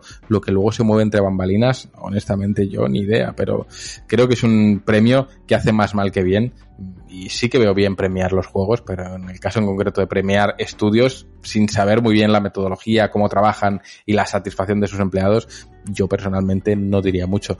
No sé, eh, ¿alguien más quiere pronunciarse? Yo creo que nos ha extrañado mucho a todos estos premios, igual que ayer, bueno, ayer, la semana pasada con esas nominaciones de los Game Awards estábamos todos muy satisfechos. Yo creo que estas nos han dejado estos premios un poco fríos a todos. Javi, cuéntame, bueno, por nada, por dejar un poquito mi grano de arena y tampoco quiero extenderme mucho, pero mi opinión, a título muy personal, y espero que esto no se extrapole, aunque bueno, esto es internet, creo que todos los premios de que se llama The Last of Us, y creo que coincidimos un poco todos, es por cuestión de temas de política. O sea, la política me refiero al estado actual de las redes, especialmente redes sociales. Todo el boom mediático que ha generado Last of Us, por todo lo que implicó, porque no quiero profundizar, creo que todos sabemos lo que estamos hablando. Y creo que, a pesar de que es un gran juego, concuerdo con mucho con vosotros, no es ni de lejos tan bueno como fue el primero, especialmente a nivel narrativo, y es probable que otros juegos podrían haberse llevado varias de las categorías en las que estaba nominado, pero que simplemente por todo el zumbido mediático que arrastraba, casi se lo tuvieron que dar por obligación. Así que, mmm, no, ya te digo, creo que hemos hablado largo y tendido sobre esto y tampoco quiero alargarme mucho por si digo algo que se puede malinterpretar. Yo creo que nuestros oyentes son bastante maduros y saben perfectamente de lo que estamos hablando, e independientemente de, del compromiso social ¿no? que muestra The Last of Us, con el que estaremos de acuerdo o no, yo personalmente sí que lo estoy, creo que eso es una cosa que se puede valorar y otra cosa es el juego en sí, que realmente es lo que tenemos que, que disfrutar. Y, y a mí no tengo ningún problema con que un juego tenga mayor o menor agenda siempre y cuando el juego esté al nivel en, en, en el resto de apartados. Y, y, no por tener una agenda con la que concuerde o no voy a pasar por alto, por ejemplo, una narrativa deficiente como es el caso de, de The Last of Us parte 2, porque la parte 1 está perfecta, pero parte 2 a nivel narrativo tiene lo que hablaba yo en privado con Sergio Carlos o con Nacho Requena, tiene ciertos, digamos, achaques de director. Se ve que hay ciertos momentos donde Neil Druckmann se viene arriba, donde falta esa figura de equilibrio que era Bruce Straley, y hay momentos en los que la narrativa no se sostiene o no mantiene el ritmo o se alarga demasiado o quiere mmm, pecar en un exceso de ambición que al final concluye en un resultado, yo diría para mí como jugador, insatisfactorio. Y, hay juegos de este mismo año que le dan varias lecciones a Neil Druckmann en cuanto a narrativa. Y por favor que nadie confunda la narrativa con el guion, que son dos cosas distintas. El guion es lo que pasa y la narrativa es cómo te lo voy a contar. Y en este aspecto, vamos, Voy a decir algo que igual es muy polémico, pero sin ir más lejos, el Ryuga Gotoku le puede dar dos o tres lecciones a Dragman de cómo contar una historia y cómo mantener un ritmo narrativo a lo largo de muchas horas, porque este Yakuza Laika Dragon es más largo que de las Us Parte 2 y sabe mantener muy bien el ritmo. Pero bueno, mmm, al final es lo que hemos comentado. Son premios que van directos a, la popularidad, a las ventas y al final el que más ha vendido es el que se va a llevar todos los premios por masa crítica de jugadores. Así que bueno, ahí queda eso, chicos. No sé si alguien quiere aportar algo más o nos vamos a esas recomendaciones de, del buen Mayen. Así que viendo que no hay ni una mano levantada y hemos dicho todo lo que hay que decir, vamos al último bloquecito de actualidad, que es que, bueno, está Don Mayen aquí y que menos que comentarnos recomendaciones indie y dar esa visibilidad, no tanto como el Game Pass, pero sí un poquito de visibilidad a esos pequeños jueguicos que no llegan con tanta facilidad a ojos de, del gran público.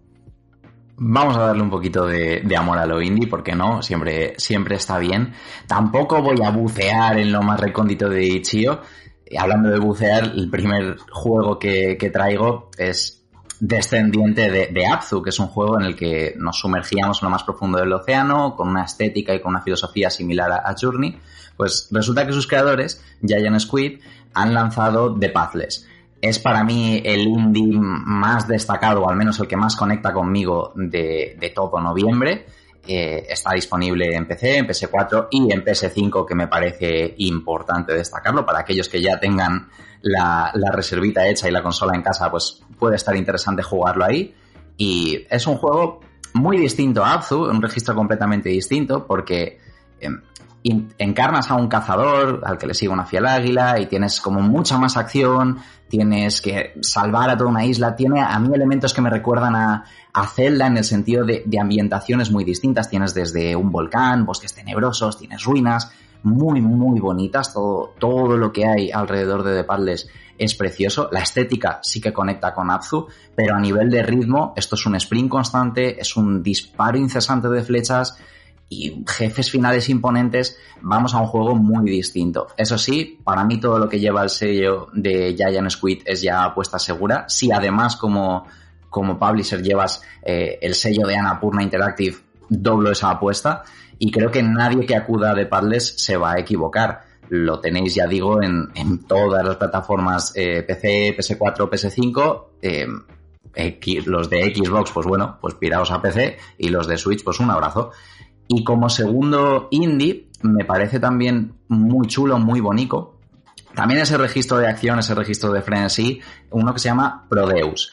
Es obra de eh, Bounding Box Software y eh, básicamente es Doom si se hubiera hecho en 2020. No con el tema de gráficos completamente AAA, sino eh, gráficos con pixelotes como puños, gráficos Doom, gráficos Wolfenstein 3D con técnicas de renderizado actuales. El resultado es una mezcla bastante interesante en la que tienes pues, profundidad de escenarios propia de, las consolas de, nueva generación, propia de, de, un PC bueno, pero tienes eh, esos pixelotes, esas vísceras que te salpican con cuadradotes rojos y, los ritmos de disparos, las lógicas de, de, los Doom clásicos, de los FPS de toda la vida, los de los 90. Creo que quien acuda a, a Prodeus se lo va a pasar como un enano, va a disfrutar un montón de la, de la banda sonora. Y no es para menos, porque ojo a los nombres que hay detrás. Mike Boiler y Jason Mojica, que son componentes de los componentes del estudio, han participado en títulos como, atención, Bioshock Infinite, Call of Duty Black Ops y el reboot de Doom de 2016, así que no es casualidad. Aquí hay muy buena masa con la que, con la que elaborar este, este plato, por cogerle la referencia a Rami. Y lo tenéis en, en Play 4, en ordenadores, en Xbox One y en Nintendo Switch. Y como pequeño matiz, ojo cuidado que no es solo una campaña súper interesante, súper frenética, sino que además tenéis un editor de niveles al que la comunidad ya le está dando cariñito y se ha convertido en una suerte de Super Mario Maker de los infiernos que está la verdad muy muy bien. No os vais a equivocar ni con The Padles ni con Prodeus. Y hasta aquí la publicidad a lo indie. Oye, pues Isra, ni tan mal. Eh, es de decir que igual tú ni lo sabes porque yo aquí ya aquí a veces funcionamos más rápido y, en el equipo ni os enteráis.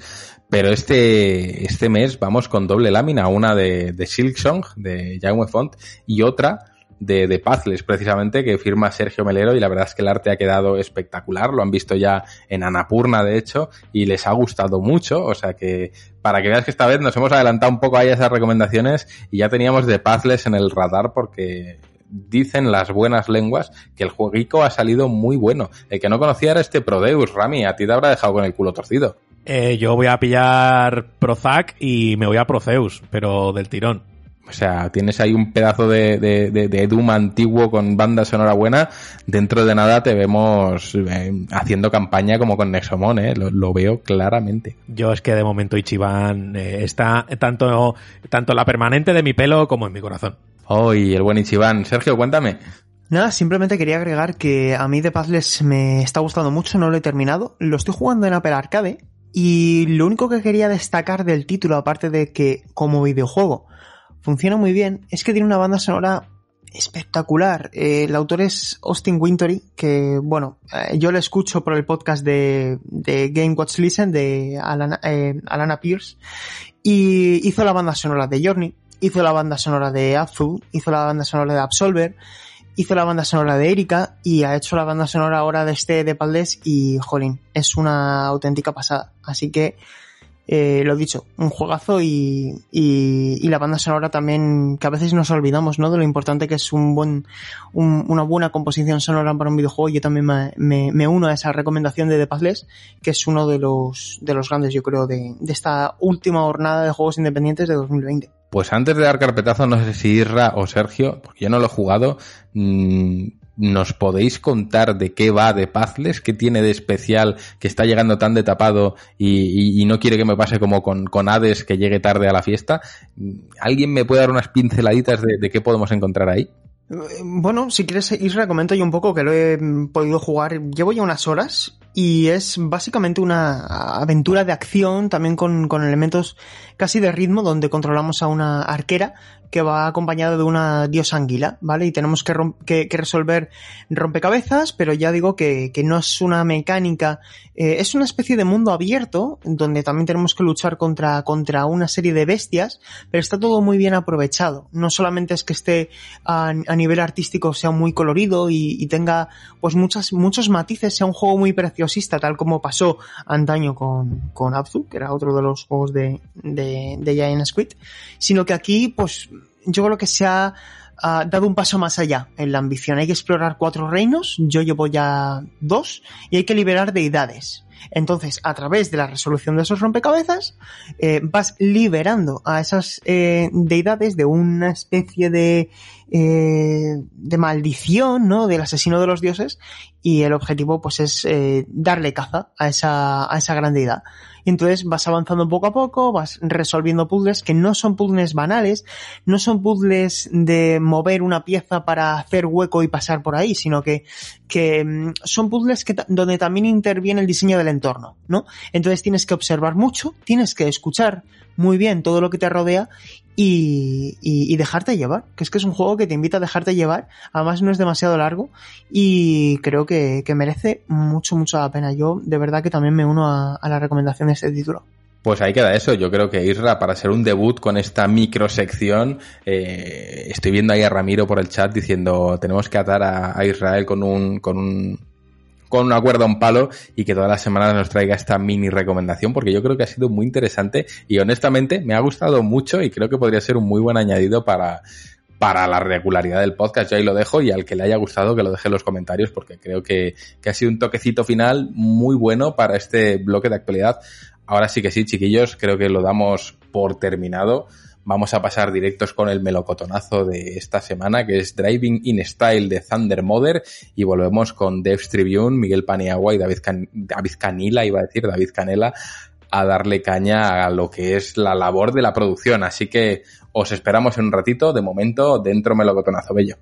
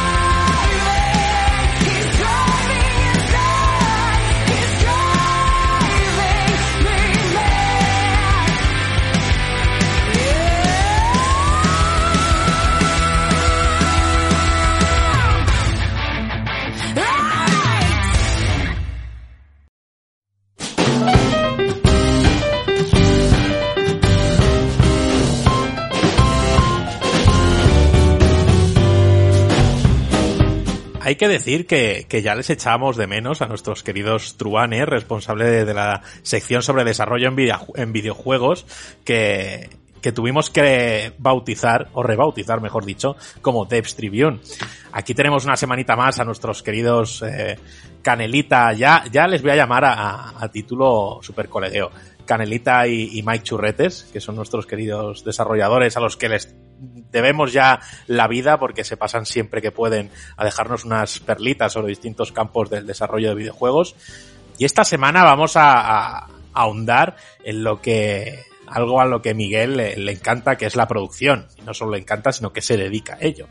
Así que creo que no está de más eh, profundizar en una, en uno de los, de las áreas del desarrollo de videojuegos que a lo mejor no suele lucir tanto. Siempre solemos conocer directores de arte, directores de sonido, directores de proyectos en general, eh, a la gente que hace sus actuaciones para el videojuego por la, mediante la captura, eh, guionistas, narrativa y demás, pero la producción siempre queda un poquito en la sombra. Entonces vamos a sacar la linterna como en Guild y a despejar las sombras.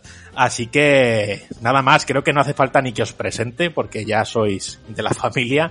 Así que hoy el, el interrogador principal va a ser nuestro querido Canelita. Así que dale fuerte. ¿Qué pasa chicos? Pues sí, aquí estamos de vuelta ya que hacía tiempo. Y nada, pues es un poco lo que dice Ramiro, ¿no? Que hacía, hacía tiempo que estamos hablando Miguel y yo de, de a ver si traíamos algo de producción, porque es verdad que está en las sombras, ¿no? Parece, parece que como no hay directamente contenido del productor generado dentro del juego, pues es una rama que de alguna manera a lo mejor no se tiene tanto en consideración. Así que nunca está de más traerlo, ver que la, gente entienda un poco cuál es el papel del productor, qué es lo que hace, Así que nada, en lugar de, de, traernos a alguien, como lo tenemos aquí en casa, pues sale, le tiramos de la lengua a Mike y que nos cuente un poquito. ¿Qué tal, Mike? ¿Cómo estás? Pues esta noche un poco más nervioso que, habitualmente, porque acostumbrado a ser yo el que, el que hace las preguntas, eh, me he puesto un, una lámpara así en la, en la cara, ¿no? Para, para meterme en faena, como si fuera un interrogatorio. Pero ya sabes que a mí me encanta hablar, eh, especialmente me encanta hablar de, producción y por, por, eso de clases. Así que entusiasmado con la idea de que podamos hacer un programa sobre esta disciplina. A ti te encanta hablar en general, así que seguro que tenemos aquí para, para tirarte de la lengua casi no va a hacer ni falta. para rato, sí, la verdad que sí. Sí, ¿verdad? Pero bueno, si quieres, a ver, vamos a empezar un poquito y vamos a por lo fácil, ¿no? Lo que, lo que cualquiera se preguntaría, lo que te preguntaría tu madre. Oye, ¿qué hace un productor, Mike? Por lo fácil, dice. Eh, pues a ver, un, productor fundamentalmente lo que, lo que tiene que ser es un facilitador. Eh, es decir, más allá de, de, ser el organizador o ser el que, el que tiene la visibilidad y la perspectiva a largo plazo de un proyecto, no, no siempre es siguiente, ¿no? Normalmente el equipo está muy centrado en las tareas del día a día, pero siempre hay alguien que tiene que, digamos, vigilar el, largo plazo, ¿no? Eh, y esa es un poco la, la figura de, del productor. Pero sobre todo tiene que ser una persona que cuando prevea un, posible bloqueo, prevea una, una, posible dependencia o cualquier, cualquier incertidumbre, eh, se lo haya pensado, se, se haya estado eh, comiendo la cabeza y ha planteado varios escenarios y siempre de soluciones. Entonces, cuando, cuando digo que tiene que ser un facilitador, sobre todo me refiero a, tiene que ser la persona que, que, que haga posible que eh, todo el equipo esté funcionando y rindiendo a, al máximo. Así, a, a, a, alto, a alto nivel, ¿no? Es esta, esta definición, pero vamos. Luego, si quieres, vamos un poquito más en cómo se hace eso. Sí, bueno, normalmente suele ser con un látigo, ¿verdad? O algo así. Bueno, y con churros. No, el, el nombre no es de gratis. y con churros. Pues, a ver, entonces, tú dices que eres como un facilitador, pero... ¿Pero un facilitador de qué? ¿Por qué, por qué la gente, por qué el equipo necesita esas eh, facilidades, no? ¿Qué es realmente lo que tú les puedes llegar a facilitar? Vamos. Pues mira, por ejemplo, aparte del desayuno eh, y celebración cuando se aprueba una entrega, eh, te pongo, te pongo un ejemplo. Mira, yo recientemente lo, estábamos hablando con unos compañeros, ¿no? De momentos en los que ha habido un proceso que no ha funcionado, ¿no? Y, y como, bueno, pues la gente conoce Sexy Brutal, que fue uno de los títulos en los que estuvimos trabajando y que la verdad que he de reconocer que es un juego del que yo me siento bastante orgulloso. Eh, a ver, tuvimos, tuvimos un problema. En, un momento dado teníamos un problema de vestido al, al, vestir los niveles. Resulta que habíamos puesto en un. En la, hay una habitación que es la capilla, no sé si, si la recuerdas, David, que es súper bonita. Esa, esa sala es, es, preciosa. Y teníamos dos filas de bancos. Entonces resulta que un día a la mañana siguiente llegamos y solo hay una fila de bancos. Y hostia, ¿qué ha pasado, no? ¿Dónde está esta otra fila de bancos? Y, y estuvimos mirando el, digamos, el repositorio, ¿no? Lo, lo las subidas y los cambios que iba haciendo cada uno y resulta que los chicos de Cavalier lo habían quitado. ¿Y por qué lo habían quitado? Pues básicamente porque ese segundo banco estaba metido justo en el sitio donde se paraba el mayordomo a disparar al, al relojero, a Sixpence. Entonces nos dimos cuenta ahí que teníamos un problema de, de proceso. Eh, ellos no podían, eh, es decir, para que el personaje no pisara el banco o no se pusiera en el sitio del banco, ellos no podían modificar el comportamiento del personaje porque eso implicaba una serie de trabajo que a lo mejor les costaba dos semanas hacer ese trabajo. Entonces era mucho más sencillo quitar el banco porque, porque claro, nuestros artistas el que les movieran algo o les quitaran un proceso o algo así, pues, o sea, les quitaran una set de ahí les, les, les fastidiaba bastante, ¿no? Por no decir otra cosa. Total que al final lo que tuvimos que definir fue un proceso, un nuevo proceso de cómo hacer eh, el vestido de los niveles. Entonces marcamos en azul las zonas de gameplay que no se podían tocar más allá de poner una textura para el suelo o, cosas así. Y luego marcamos en, rosa, eh, todo el white box lo teníamos de rosa para las zonas donde podían vestir libremente. Eh, entonces, eh, la situación que nos habíamos encontrado ahí es que necesitábamos definir un nuevo proceso. Entonces, como productor, era mi labor el definir este nuevo proceso para facilitar la comunicación y, el flujo de trabajo y que no se desperdiciara trabajo por ninguna de ambas partes eh, de forma que fuésemos, digamos, más eficientes ¿no? y que pudiéramos llegar a resultados. Entonces, cuando hablo de facilitador me refiero a ese tipo de cosas, ¿no? Es el que tiene que resolver problemas. En este caso lo hice a posteriori, pero normalmente lo que se intenta es hacer a priori, ¿no? Es decir, antes de que llegue la situación complicada. Vamos, que es como una especie de señor lobo del desarrollo de videojuegos, ¿no? Algo así. Sí, solo que a veces no tardamos 30 y... minutos. sí, verdad. eh, hay una cosa, eh, claro, bueno, un poco para que la gente entienda, al final el proceso es como una serie de pasos que seguimos para efectuar una, pues, una situación o un, un tipo de generación de contenido, ¿no? Por ejemplo, si... Eh, corrígeme si me equivoco, Mike. Si eh, queremos vestir un nivel, eh, se siguen una serie de pasos, este, este, este, este, ¿no? Y vosotros como que los estipuláis. Y decís, vale, este sería el correcto para que todo el mundo pueda trabajar en, en, su, en el momento que le toca y que no se pise el trabajo de unos con otros, ¿no? Sería básicamente un poco eso. Sí, ¿verdad? exactamente. Cuando nosotros estamos, mira, cuando estamos en la fase de preproducción, uh, vosotros en diseño y los artistas buscáis sobre todo, pues, cuál va a ser, definir un poco cuál va a ser la experiencia que vamos a trasladar, ¿no? Pues yo te recuerdo mucho haciendo documentación de, cuáles son los requerimientos que hay para determinada mecánica o cuáles son los requerimientos que, buscas en, determinado nivel, eh, un poco la historia que, va a suceder en, eh, a lo largo de, del juego, ¿no? Hacemos ese moment to moment, ¿no? Que es un documento en el que vamos definiendo momento a momento todo el juego, ¿no? Eh, pues mientras, digamos que a nivel creativo todo el equipo está entusiasmado en esa fase de preproducción, nosotros en producción lo que estamos haciendo, o sea, producción como departamento, no como fase de, de desarrollo, eh, en, el departamento de producción lo que hacemos es definir este tipo de procesos. Con eso, y eso lo hacemos también, o sea, no lo hacemos por nuestra cuenta, quiere decir que es eh, porque nosotros no somos técnicos, los que de verdad saben hacerlo soy vosotros. Entonces, por ejemplo, yo en preproducción me junto con David y le digo, oye, vamos a ver, para, para, para hacer una mecánica, cuáles son los, los, cuáles son los pasos a seguir, ¿no? Cuáles son, digamos, cuáles son el proceso paso a paso, cuáles son, digamos, los hitos que, que me, a mí me permiten saber que esta mecánica está definida. Y entonces, pues él me dice, oye, pues mira, tiene que haber primero un briefing, luego vamos a hacer una primera documentación, luego vamos a hacer los requerimientos, luego vamos a hacer un prototipo, luego vamos, a implementar ese prototipo, vamos a nativizarlo con los de código, hacemos una segunda ronda de feedback, tal, tal, tal, la testeamos y, y pum, y, hasta el final, ¿no? Y entonces ya cuando tienes todos esos pasos eh, hechos, es cuando tú ya mm, das por válida eh, esa mecánica, ¿no? Bueno, pues eh, hacemos proceso de prácticamente todo. Yo soy un, yo soy un fanático de- del proceso porque cuando tienes un proceso bien definido, el 90% de las casuísticas están cubiertas. Entonces, em, eso, eso pues como que no- nos facilita mucho, mucho la labor. Entonces, esa es nuestra fase de, de preproducción, ¿no?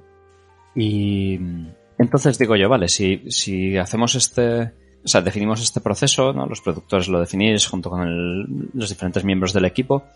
¿Qué hacéis luego? Porque si no hay problemas y todo fuera perfecto, os estaríais tocando luego todo el día, ¿no?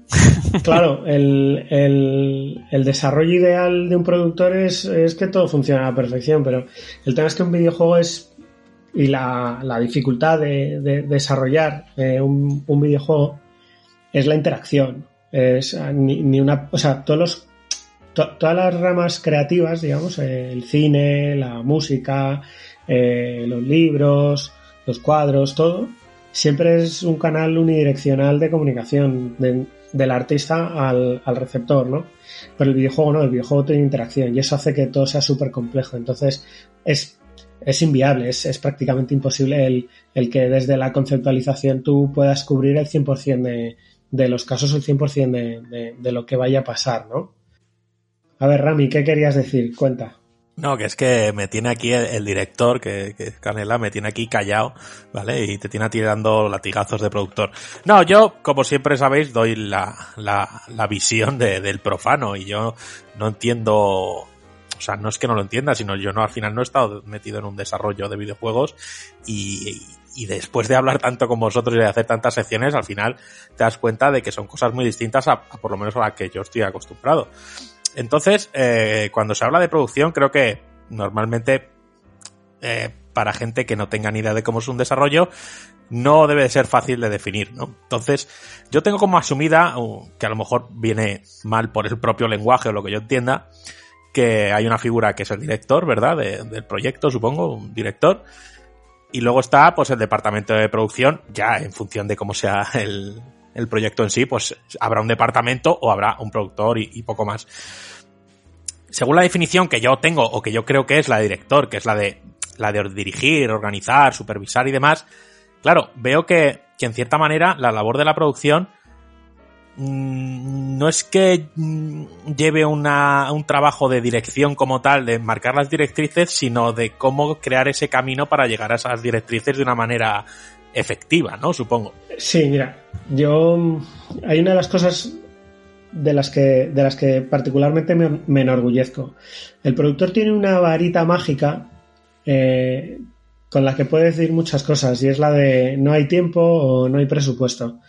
Entonces, con esas palabras, eh, si alguien te viene con una mecánica que es una pasada y es chulísima, y, y- pero a ti no te convence, pues puedes coger y decir, mira, no hay tiempo. Y entonces es- ese argumento es prácticamente irrefutable, ¿no? Eh, yo tengo, o sea, yo me considero, y, David puede, puede, ratificarme o, des- o- desmentirme, yo no, procuro no tener nunca input creativo. Es decir, para mí hay, hay la, la- figura del productor tiene que ser muy aséptica, porque el director de un proyecto suele ser la persona con la visión del proyecto, suele ser un perfil muy creativo.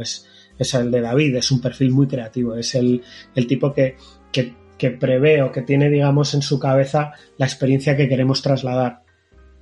Pero esa capacidad creativa de alguna forma se pelea un poco con la capacidad de gestión o con la, con la capacidad de gestión de- del equipo, de, de- porque básicamente no tiene tiempo para todo. Yo no digo que David no entienda cuáles son los procesos, muy al revés. David es el que a mí me define cómo es un proceso.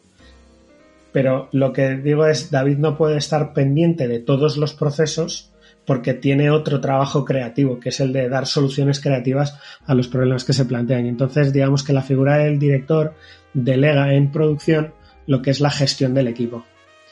Entonces, eh, son dos figuras. A, mí me gusta pensar, y ahí corrígeme también, David, eh, si quieres. A mí me gusta pensar que son dos figuras complementarias, que no es que. eh, en España tenemos mucha tendencia a, la jerarquía y a pensar que uno está por encima de otro. Entonces, a, mí me gusta pensar que son dos figuras complementarias que tienen un, mismo valor jerárquico, por lo menos, ¿no? Es decir, yo con David hablo muchísimo en, mi día a día, le comento cosas que me preocupan, él me comenta cosas que a él le preocupan, hablamos mucho de, también nos contamos nuestras historias, no solo nos contamos eh, eh, preocupaciones, también nos contamos alegrías, ¿no? Pero, pero bueno, esa, es un poco la diferencia, ¿no? El director es a nivel creativo y, el productor es el responsable a nivel gestión. Y, y, perdonar que me cuele en esto último, que, que- claro que estás hablando de una estructura más plana, no tanto de jerarquía entre dirección o producción, o al menos como tú, como tú la entiendes. Eh, ¿En qué momento tú, tú estás metido en, en un proceso del desarrollo y dices esto no, esto no da tiempo, ¿vale?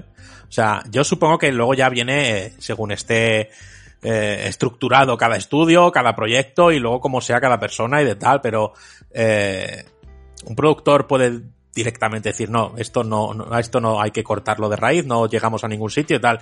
Sí, supongo que tiene que haber un, cierta sinergia con dirección antes de meter un tijeretazo a algo, ¿no? Sí, desde luego. Mira, en, eh, ha, habido, ha habido momentos en los que nos hemos encontrado en una situación parecida en la que decíamos, oye, todo, todo no podemos meterlo. Entonces, cuando yo me encuentro en una situación así, normalmente hablo con, con, con, pues, o con el líder de proyecto, con David o con, o con quien sea, ¿no? Eh, y, lo que, y lo que comento es un poco el, estamos en, en una situación determinada, necesitamos hacer o el equipo pretende hacer estas acciones o, estas, estas tareas, estas tareas según sus propias estimaciones, necesitamos dos meses más de los que realmente tenemos, vamos a priorizar. Entonces, no es que yo coja la tijera de producción o el hacha de producción y me ponga a cortar contenido, no, yo me siento con, con David y decimos, oye, vamos a priorizar todo lo que tenemos y todo lo que sea de baja prioridad eh, lo, nos lo quitamos de encima y vamos a reestructurar otra vez el planning para ver si esto entra o no. Y hay veces que no es solo el, el no es solo, o sea, la, prioridad no es que sea más o menos importante, también depende de la complejidad de, tareas, ¿no? Porque si hay una tarea que a lo mejor tiene un impacto, te voy a hablar en porcentaje, ¿vale? Pero tiene un impacto del 1% dentro del juego y se va a llevar dos meses de desarrollo, pues eh, es importantísima. Es que es un momento super wow, pero, pero chicos, es un 1% del juego, es, son dos meses, es, o sea, la, la, eh, la relación calidad-precio, o sea, digamos, la, y entiendo calidad por el porcentaje de, de, juego que ocupe y entiendo precio por eh, la cantidad de esfuerzo que requiere, no me compensa para nada. Entonces eso lo, yo lo llego a un acuerdo con, con los creativos. Además, me meto aquí un poquillo. Eh, realmente esto no es solo una cuestión de creativos, ¿vale? De, lo que diga dirección o lo que sea. Eh, al final esto es un trabajo de equipo y, por ejemplo, eh, a ver, dependiendo de cómo sea la persona que dirige, o, pues puede tener más claro lo que cuesta algo o no, pero siempre están los leads de los departamentos, animación, código, arte, para decir, oye, esto sí, esto no, o esto se nos va a no sé cuánto, ¿no? Entonces, es verdad que hay producción, sí que está siempre, o debería estar en contacto con el resto de los leads para, para tratar estas cosas. Eh, a veces nos adelantamos y decimos, oye, vamos a proponer eh, esto que, que yo ya sé que es caro. Y a lo mejor yo ya, que soy un poco pájaro, voy hablando con la gente, voy diciéndolo, vale, vale, esto, y es caro, vale, ¿cómo podríamos abaratarlo para conseguir algo que sea lo que nos guste, ¿no? Eh, a veces también lo que dice, lo que dice Mike, nosotros somos un poco eh, cabezotas con algunas cosas y a lo mejor ese 1% eh, o esa cosa que se va a ver solo en un momento del juego es tan, tan importante o es un momento tan clave, por decirlo así, que lo empujamos y lo movemos. Y, y es como, oye, mira, de eso un, una parte, o sea, un ejemplo de esto es eh, la parte final de Guild. Eh, es una cosa que dura, eh, no sé si era un minuto. No llegaba, no dentro llegaba, del juego. 40 segundos. Y no llegaba un minuto y creo que estuvimos como dos meses trabajando en eso, ¿verdad? Eh, sobre todo en animación. Pero era un momento que es que no podíamos, no podíamos quitar, ¿no? Y esas cosas hay que... O sea, a veces hay, hay cosas que dices, sí, es verdad que para este porcentaje no merece la pena. Hay otras veces que es como, mira, es que esto es, es el momento final y hay que hacerlo. Y, y es... Eh, y aunque sea caro, vamos a buscar la manera eh, más fácil de hacerlo, ¿no? O más fácil o más, eh, más simple para todos de hacerlo, ¿no? Y por ejemplo, yo creo que en esa sección, que no voy a contar mucho lo que es, pero yo creo que ahí llegamos, es verdad que fueron dos meses de curro de un animador, pero dimos mucha, bueno, de animador y de efectos y demás, pero intentamos facilitar todo lo que fue el proceso eh, para que eso fuera lo más, eh, lo más sencillo posible para todos. Entonces hay cosas que sí que sí que es verdad que aunque sea un porcentaje muy pequeño merece la pena empujar. Y hay otras veces que es algo que, de hecho, ya habéis oído mil veces la historia del paraguas y Guild. Eh, es algo que iba a estar en mucha parte del juego, pero era tan caro, bueno, era tan caro, necesitábamos recortar, recortamos una sección intermedia, era una sección muy basada en esto del paraguas, y fue como, pues lo quitamos. Nos vamos a ahorrar curro de todos los departamentos y, y, eso es importante porque nuestra idea es que la gente no muera asfixiada, ¿no? Eso es un poco, quizás algo de lo que no es algo de lo que no ha hablado Mike, pero, pero es verdad que un productor también lo que se tiene que preocupar no es solo por crear esos procesos, sino un poco por, por gestionar el tiempo de los trabajadores, ¿no? No sé, Mike, si nos puedes contar un poquito más. Fueron más de, de dos meses.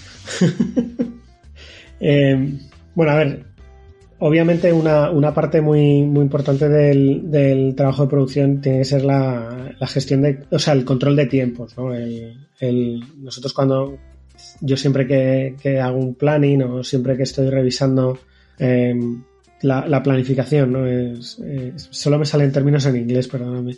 Eh, cuando estoy revisándola, muchas veces consulto con, con, la gente, ¿no? De, oye, ¿cuánto tiempo crees que vamos a tardar en esto? ¿Cuánto? Que además el equipo ahí siempre se resiste, ¿no? Es como, ah, pues no lo sé, porque es que ya sabes que luego siempre pasan cosas, de, ya, coño, pero lo que estoy pidiendo son estimaciones, no es tiempo real, ¿no? Entonces lo que, de lo que, de lo que se trata también es el, ir controlando el que las tareas que tienen que estar hechas eh, en determinado momento se vayan haciendo. O sea, no es solo el, el, plantearlas y Dios dirá, ¿no? Es plantearlas, supervisar qué se están haciendo, supervisar que no hay de, dependencias entre unas y otras, supervisar que no hay bloqueos, supervisar que si alguien, que hay un tiempo de contingencia, por ejemplo, si alguien se pone enfermo, bueno, pues que procurar que no afecte uh, demasiado, ¿no? A, lo que es la hoja de ruta, ¿no? La, eh, hay que tener en cuenta que a ver, en Tequila estamos haciendo desarrollos de en torno a 40 personas y tenemos un productor y un, y un head of production que, que, supervisa todos los procesos, todos los, los proyectos, ¿no? Entonces, eh, un, productor para 40 personas ya, tiene que ser una persona mmm, con callo, ¿no? Que, vaya con, que va, va, a ir con la lengua afuera y que, y que, y que tiene que ser un poco el, el un inconformista, ¿no? Porque siempre hay margen de mejora. Pero es verdad lo que, lo que dices de, de los tiempos de que hay que estar controlando y, que no se te... Porque al final el tiempo es coste. Entonces, pues si hay una feature que te dura dos meses, eh, y esta feature en particular lleva dos meses de trabajo de un animador, pero lleva mucho trabajo previo antes. Entonces fue, fue, pero es un money shot, ¿no? Que es de los que, lo que hablamos a veces con, con los creativos, el decir, bueno, tenemos estos momentos en los que realmente hay que darlo todo porque son momentos especiales dentro del juego, ¿no? Y esos son intocables. Y ahí no se mira el presupuesto, se mira que vamos a, a machete con ello. Eh, me meto aquí un momentito porque cuando has definido la labor de la producción, que sobre todo establecer procesos y sistemas para, para llegar a un fin de la manera más óptima, supongo, y como ignorante del tema, que, o quiero suponer que cada desarrollo es único. Entonces, eh, me gustaría saber qué, qué, proporción o qué parte de, de, estos sistemas y procesos son fijos y son adaptables a, cualquier desarrollo y cuál y qué porcentaje es más específico. Supongo que dependerá de, del desarrollo y demás, pero no sé si nos puedes ahí dar un poquito de info. Depende, depende es, eh, es verdad que cada desarrollo es, es distinto, pero también te digo que nosotros, o, al menos una de mis, de mis intenciones, eh, siempre ha sido el, heredar la mayor cantidad de procesos posibles. Es decir, no, no reinventar la rueda cada vez que empezamos a hacer un juego. Que es una cosa que en, en Tequila, por ejemplo, siempre hemos estado muy orgullosos de que nunca hacemos segundas partes. ¿Eso implica que siempre que empezamos un juego lo empezamos de cero?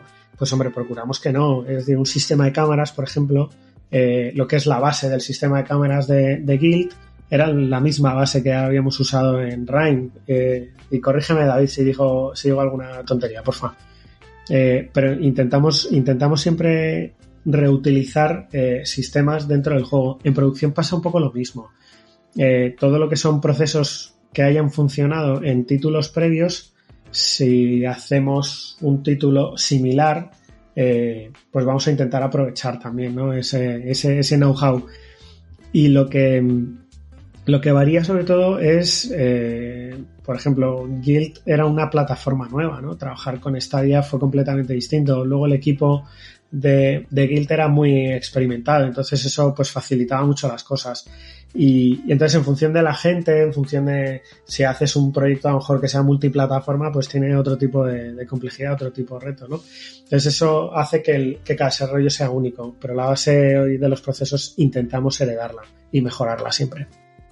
Luego quiero, quiero entender o extraigo de tus palabras que una de, de los términos más temidos por un productor, quiero suponer, es la palabra improvisación, ¿no? Es decir, supongo que para vosotros todo lo que quede en el aire o, no esté bien fijado, o no esté bien definido o, que se queda así en el aire, eh, es consecuencia de una labor de producción no realizada correctamente, ¿no? ¿O, no? ¿Me equivoco? ¿Impro qué? Eh, no, vamos a ver. Lo que te decía antes, por ejemplo, con los procesos cubrimos más o menos el 90% de las de la casuística.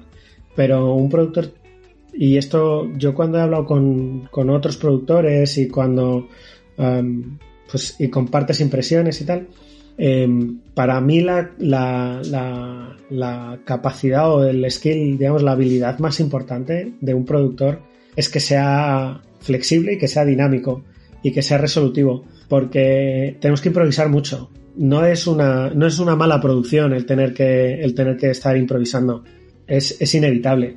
Entonces, eh, a ver, si tienes que estar todos los días improvisando y tienes que estar metiéndote en reuniones que no estaban pensadas, eh, apagando fuegos constantemente, sí tienes un problema de producción, sí tienes un problema de organización.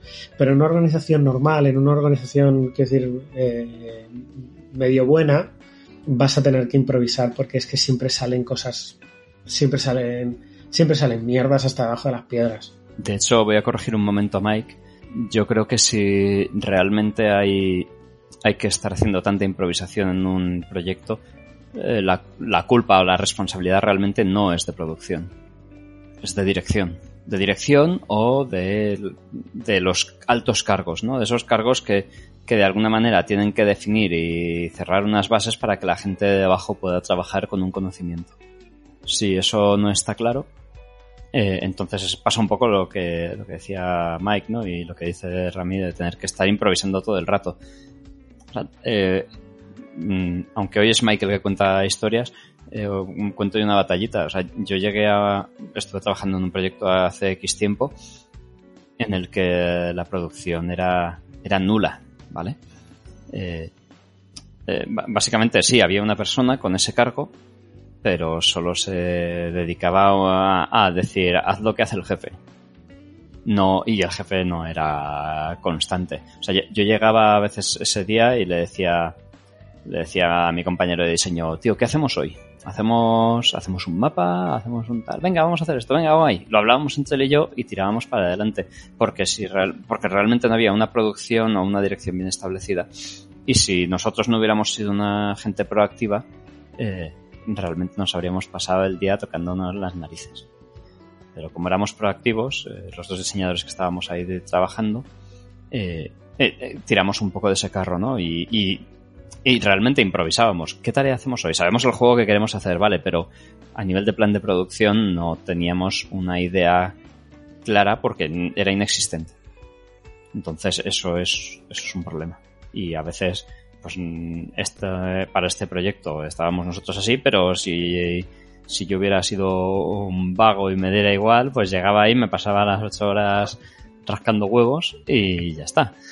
Entonces, bueno, sí que es, sí que es importante sí que es importante para evitar esa improvisación que siempre hay, porque lo de estimar los tiempos no es una tarea sencilla, pero sí que es importante realmente que, la dirección sea eh, crítica y sea, sea crítica constante y tenga una idea clara. ¿Cuánto, cuánto porcentaje o, cuánto debería saber un productor sobre lo que es el desarrollo de los videojuegos? Me refiero, eh, al final hay producción en, muchos campos de, trabajo, es decir, eh, ¿sería posible que un productor que se dedicara a proyectos de software, o sea, no dedicado al videojuego, sino ponte que hace antivirus, ¿vale? Es el productor de un antivirus y tal. Eh, ¿Verías posible que pudiera abordar un, un proyecto de un desarrollo, Mike? A mí ahí me gustaría diferenciar un poco lo que es la labor de productor de la labor de project manager. Es decir, el, project manager es la persona que se encarga de gestionar las tareas. La labor de producción es un poco más compleja. Es, es, es la de visualizar o captar, digamos, de alguna forma eh, la visión de, dirección y saber trasladarla a un planning y de ahí trasladarla a lo que son tareas. Eh, yo no digo que los productores seamos gente especial, ni muchísimo menos. ¿eh? O sea, quiero decir que cualquier persona mm, puede hacerlo. Pero sí tiene que ser una persona con, unas capacidades de, digamos, de planificación bastante bien llevadas. Una persona que se dedique a, lo que es la planificación de, software, eh, perfectamente puede tener una base para, producir un, un videojuego, pero va a sudar tinta china porque una cosa es trabajar en una aplicación cuyo único perfil prácticamente con el que estás lidiando es el de son programadores y otra muy distinta es eh, trabajar en videojuegos donde los perfiles son tan distintos, ¿no? El, el tienes el, el, game designer, tienes el, el, programador, tienes al artista, al animador, al rigger, al, al technical artist, tienes a los testers, son todos perfiles muy, muy complicados. De hecho, eh, yo en clase muchas veces lo que, hablo, lo, que les digo a mis alumnos es que tienen que aprender el idioma de cada uno de ellos. Entonces, yo no, como productor, yo no puedo saber tanto como ellos de sus respectivas ramas, ¿no? Es decir, jamás podré saber tanto diseño como sabe David, ni tanto de arte como pueda saber Ramón, eh, ni mucho menos de código como pueda ser Fanny o, Raúl Mellado, ¿no? que son compañeros míos, nuestros. Em, pero, al, pero al fin y al cabo tengo que saber un poquito de cada una de las cosas. Y entonces, eh, con, ese conocimiento, pues mm, tengo que ser capaz de, poder gestionar eh, las necesidades. Me cuelo un segundín. Fíjate, Rami, tenemos, tenemos un caso nosotros en la OFI que, es una productora que ha entrado, bueno, ya lleva, ya lleva no sé cuánto, unos mesecillos. Y si no me equivoco, eh, Mike, corrígeme, eh, venía de, de, un perfil de hacer juegos deportivos, ¿no? No sé si estuvo en Electronic Arts, en, algún otro sitio, pero sobre todo juegos deportivos, ¿no? Y ella, aunque había estado en videojuegos, cuando llegó, eh, era como, o sea, para ella entender, por ejemplo, el proceso de diseño de niveles era complicado, ¿no? Era, pero ¿cómo funciona esto exactamente? De alguna manera, pese a haber estado haciendo eh, durante X años videojuegos, el hecho de pasar de mm, el diseño de niveles para mí es hacer un estudio, un estadio de fútbol que todo el mundo sabe cómo es, a de repente decir, vale, ahora tenemos que hacer un nivel con X condiciones, esto, esto, esto. Primero se hace un white box, luego se hace eh, una pase, un pase de vestido, luego se aplica la lógica. Claro, un, un juego como eh, pues como puede ser Guild Rhyme, en el nivel tienen un montón de contenido. Un juego como puede ser un FIFA, en el nivel tienen, pues básicamente un estadio con gente que anima las gradas y banderitas y entre comillas poco más, ¿vale? Que no quiero decir que no cueste hacerlo, pero que el proceso es totalmente diferente. Incluso para alguien que viene de hacer videojuegos, dependiendo del tipo de título que estés haciendo, eso puede cambiar. Y, y por volver un poco a, a definir lo que es la producción o, o, a explicar lo que es la producción, me gustaría, Mike, igual en mi cabeza funciona así, pero igual no es así, que nos, nos pudieras explicar las, las fases de, de, la producción de un desarrollo. No sé si las puedes esquematizar y decir, vale, pues en preproducción, producción haría ta, ta, tal, empieza el desarrollo del juego, durante este periodo ta, ta, ta, eh, entramos ya en la fase final del desarrollo, producción ta, ta, ta, hasta el final del desarrollo o si es un juego ongoing, no sé si producción eh, tiene que seguir mano a mano metido en ese desarrollo. Te lo puedo contar, te lo puedo contar súper bien, pero para esta pregunta eh, lo que me gustaría recomendarle a la gente que, que, son suscriptores de GTM y si no son, que lo sean, que hay una serie de artículos que he estado escribiendo que se llama El largo recorrido, el largo camino de una idea, en el que se habla precisamente de cuál es el, recorrido y cuáles son las fases distintas de, de desarrollo. ¿no? Entonces, eh, para mí hay, hay, cinco fases y esto no es una Biblia, quiero decir, esto es una, es una percepción mía personal. Entonces, yo las, yo las distingo en función de un entregable. Entonces, por ejemplo, para mí la primera fase es la fase de conceptualización, ¿no? Es la concept en la que se va a estar decidiendo cuál va a ser la, cuál va a ser el juego que vamos a, desarrollar, ¿no? En esa fase, al final hay que hacer una build, o sea, un, digamos, un prototipo que, al que llamamos first playable, que es, digamos, la primera, la primera build jugable. Y entonces, a partir de ahí, decidimos si damos el salto a la fase de concept en la que ya vamos a, ahondar un poquito más en la definición de mecánicas, en la definición del arte, en los estilos visuales, eh, incluso en animación también van a dar sus, sus, directrices, en código también van a estar planteando un poco cuál va a ser la estructura. Eh, y entonces eso se haría en, la fase de concept y, digamos, perdón, en la fase de preproducción, ¿no? Digamos, la fase de concept pasamos a la fase de preproducción, en la fase, y la fase de preproducción termina con un entregable que se llama vertical slice, ¿no? Como rebanada de pan. Es, es un, o sea, es una rebanada vertical. Esto tiene que ser una experiencia de juego que tiene que aproximarse a lo que queremos que sea la experiencia final de, juego, ¿no? Entonces es a lo mejor una experiencia de 5 o 10 minutillos, ¿no? Hace falta que sea mucho más, ¿no? Pero tiene que tener el acabado eh, que queremos que sea final. Y entonces a partir de ahí es cuando, ese ya es el, el, el, último momento en el, que, en el que se decide si seguimos o no. O sea, de, un vertical slice a terminando una preproducción todavía te puedes echar atrás y decir, mira, no termina de convencerme, volvemos a hacer concept y volvemos a plantear nuevas ideas. Pero ya una vez que terminas el vertical slice, la fase de preproducción, si te metes en, producción, ya es la fase más larga de, de, del desarrollo. ¿no? Pues en, en, producción, como es una fase tan larga, hacemos hitos intermedios. Uno de ellos, del que todo el mundo ha oído hablar, es el alfa. La, versión alfa de, un juego es la versión donde todas las mecánicas, todos los sistemas eh, ya están implementados. ¿no? Es una fase en la que la llamamos el eh, feature complete. Y, y, a partir de ahí se sigue trabajando para llegar a una beta, que ya sería, que la beta, digamos, es la que marca el final de producción. Y entonces esa es, es, el content complete. O sea, ahí ya tiene que estar todo lo que vaya a ir en el juego, tiene que estar metido. ¿Qué pasa? Que has estado trabajando durante una fase enorme, el juego está lleno de bugs o de errores, eh, el juego tiene, necesita mucha optimización porque probablemente la tasa de frame rate sea, sea muy baja o haya fallos a lo mejor de, de flujo o de, o de, lo que sea, ¿no? Pues a lo mejor que un menú no te lleva donde te tiene que llevar, que los achievements no saltan, o sea, bugs hay a porrón, los que tú quieras. Y entonces entraríamos ya en la última fase que es la, bueno, la penúltima fase que es la fase de test. La fase de testeo termina con, con, la, con la build que es la Gold, que es la que está aprobada ya por los procesos de submisión de las plataformas donde vayas a salir. Entonces ahora llevamos, llevaríamos ya cuatro fases y entonces se supone que, en, la, última, que es con la Gold, el juego ya sale a la venta. Entonces dices, vale, pero has dicho cinco fases. Sí, hay una quinta fase, que es después de, de, del lanzamiento, hay una cosa que se llama el archivado. Hay que hacer un archivo del, proyecto en el que se va a documentar todo lo que hemos estado haciendo, eh, porque en el caso de que el día de mañana se haga un port o se haga una, una secuela, por ejemplo, pues tienes el, proyecto bien organizadito y eso te va a ahorrar disgustos y, y, sobre todo tiempo, ¿no?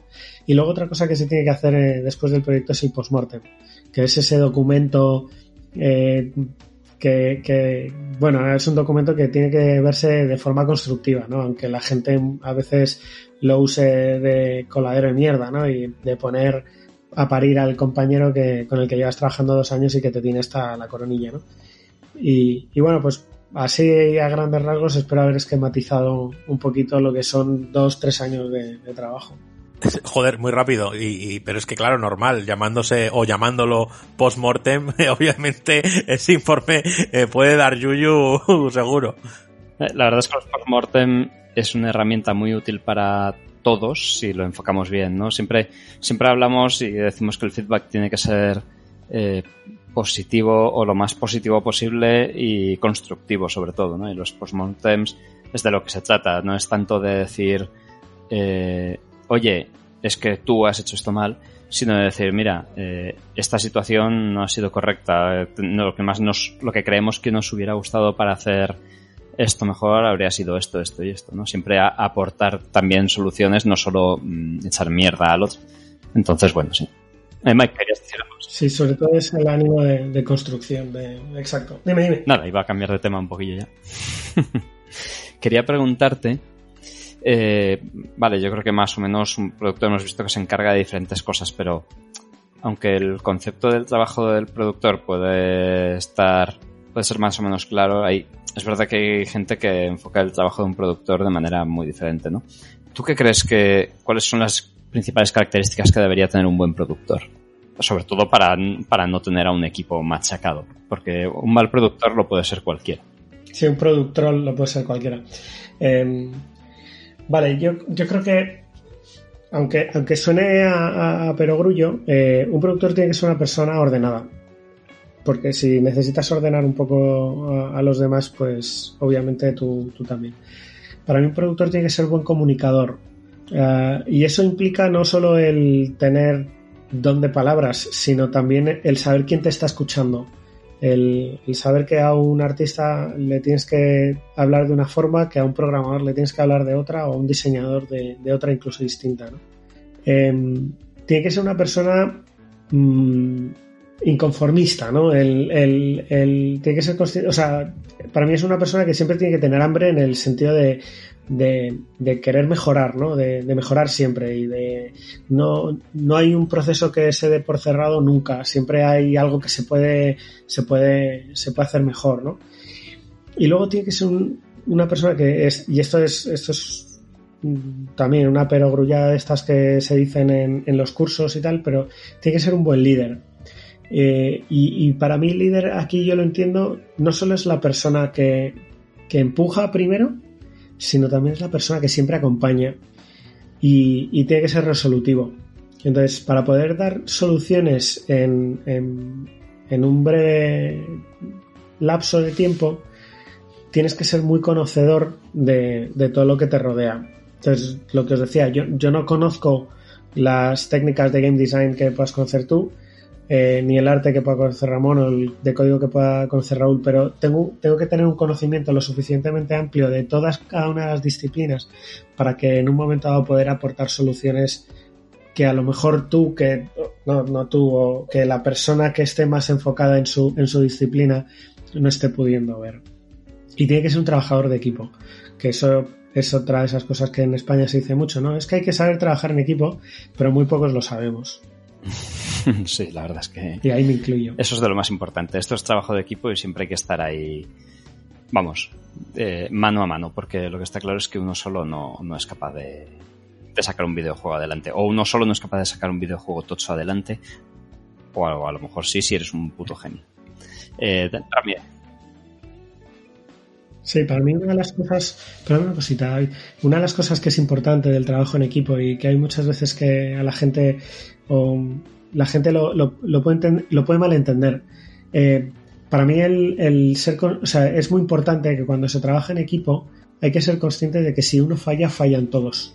Y no es cuestión de que los demás le cubran o los demás, uh, digamos, hagan que no se note el fallo de uno, es una cuestión de que todos tenemos que ser conscientes de que todos tenemos nuestra responsabilidad para con el proyecto y que el proyecto está por encima de todos y cada uno de nosotros. Entonces, eh, eso cuesta mucho entenderlo. Dale, Rami, que creo que tenías una preguntilla. Sí, eh, yo sobre todo para acercar la producción al público terrenal, del que, el cual me incluyo, como las patatas, eh, es que me gustaría que nos dijeras, Mike, eh, tu día a día como productor. Es decir, tú te levantas y, y, y entras en la OFI, ahora virtualmente, supongo, y, y, me gustaría saber cuáles son tus labores día a día para que la gente, aun con esta descripción, entienda aún más eh, tu labor. Vale, pues yo me levanto, lo, normalmente intento llegar un poquito antes que, que el resto, no un poquito, ¿eh? no, no, demasiado. Porque yo lo primero que hago es comprobar los emails, comprobar la agenda de, de, reuniones que voy a tener y, y, luego tengo una primera reunión con el, con el resto de productores en las que, pues, digamos, eh, comprobamos la agenda de cada uno de nosotros, comprobamos que no nos estemos pisando gente que a lo mejor comparte varios, varios eh, proyectos y, no les vamos a poner reuniones a la misma, a la misma hora. Eh, hablamos de potenciales o posibles bloqueos que vayamos a poder tener, ¿no? Y luego a las 10 lo que hacemos es eh, lo que llamamos el, el stand-up meeting, ¿no? Es el daily, es una reunión diaria. Ahora virtualmente la hacemos con los leads, pero, pero cuando estábamos yendo a la oficina la hacíamos todo el equipo. Entonces, eh, cuando lo hacíamos todo el equipo, eh, como productor, yo lo que decía era los objetivos del día eh, y, las tareas principales en las que estábamos enfrascados. Y luego preguntaba al equipo cuáles eran los bloqueos o cuáles eran la, los problemas que, que podíamos prever para ese, para ese día. Ahora con los leads lo que hacemos es otra, es una ronda, ¿no? Lo que les pedimos es que cada lead nos diga en qué van a estar su departamento eh, metidos en ello y luego ya es eh, estar de reuniones prácticamente desde las diez y media hasta las seis, parando una hora para comer, y a partir de las seis lo que, lo que yo hago es eh, pasar al ordenador las notas que he ido tomando en las reuniones, especialmente si hay um, si hay tareas nuevas, ¿no? Si en una reunión llegamos a un acuerdo de David va a hacer esto, entonces pues yo lo apunto y, y para estar pendiente y poder recordárselo y suelo terminar cuando estábamos en la OFI a lo mejor a las siete y media o las 8 y de vuelta al ruedo. Eres mi agenda particular. y una cosilla, Mike. O sea, ya hemos hablado, la gente quizás sabe que uh, un artista 3D trabaja con 3D Studio, un, un diseñador de niveles y un programador trabajan con el Unreal. ¿Y vosotros con qué trabajáis? Bueno, eh, yo creo que la, el productor tiene que ser muy, muy dinámico a la hora de, de, saber cuál es la herramienta, normalmente con la que más a gusto te encuentres, pero vamos, es fundamental trabajar con Excel y luego trabajar con alguna herramienta de planificación como puede ser Jira o como puede ser a mí Trello, aunque es gratis y es muy, es muy mona, me da la sensación de que de que le falta un poco de chicha, ¿no? Por ejemplo, tú en Trello nunca puedes poner dependencias, ni puedes poner um, sobre todo dependencias o, bloqueos, ni tienes la posibilidad de poner a, a, largo plazo, digamos, ver, ver una hoja de ruta a largo plazo. Entonces, eh, esas, son, esas son las herramientas, pero fundamentalmente Excel. Muy bien, pues no, no sé si Rami, Rami, pregunta tú, que luego yo tiro la última. Yo tenía aquí. Qué miedo me dais. yo tenía aquí una a modo de, de, de ya pregunta personal hacia, hacia Mike dentro de su, de su trabajo. Y como a lo mejor mucha gente no se fija en la producción que tiene detrás su título favorito o, o cualquier título al que, al que le echa el vistazo, me gustaría que tú nos dijeras mmm, o que nos señalaras una o dos producciones de las que tú hayas podido seguir o, o, tengas conocimiento y demás que te han llamado especialmente la atención. Es decir, joder, este proyecto se ha llevado de principio a fin suave como la seda eh, y han resuelto todo lo que se han encontrado por el camino de una manera brillante. O sea, que nos digas eh, una producción o, producciones que puedas destacar como, como brillantes. Mm, hay una cosa que, eh, vamos a ver, la producción no trasciende, pero mm, para bien y para mal. Es decir, eh, cuando a ti te hablan de, de, las 100 horas a la semana que hicieron los de Red Dead 2, Eh, luego se apresuran para aclarar de que fueron realmente solo cinco personas las que estuvieron en una semana haciendo ese. Pero, pero nadie habla de, de la producción. eh, o sea, nadie promociona un juego, por ejemplo, diciendo, pues hemos tenido una, una producción maravillosa. Entonces es, es muy difícil para mí valorar porque yo no puedo valorar si un juego está bien o mal producido cuando lo juego. Solo puedo valorar cuando hablo con un productor y me habla y me dice, pues mira, tuvimos este marrón o este otro marrón. Entonces, eh, te voy a decir dos cosas que a mí sí me, han dejado muy impresionados, o, tres. Eh, una de ellas es eh, la, la inmensidad de- del Red Dead Redemption 2, que a mí me parece que es un juego absoluto. Es decir, en términos de calidad, en términos tecnológicos, me parece que es probablemente lo, más grande que se ha hecho, nunca en, la historia del videojuego.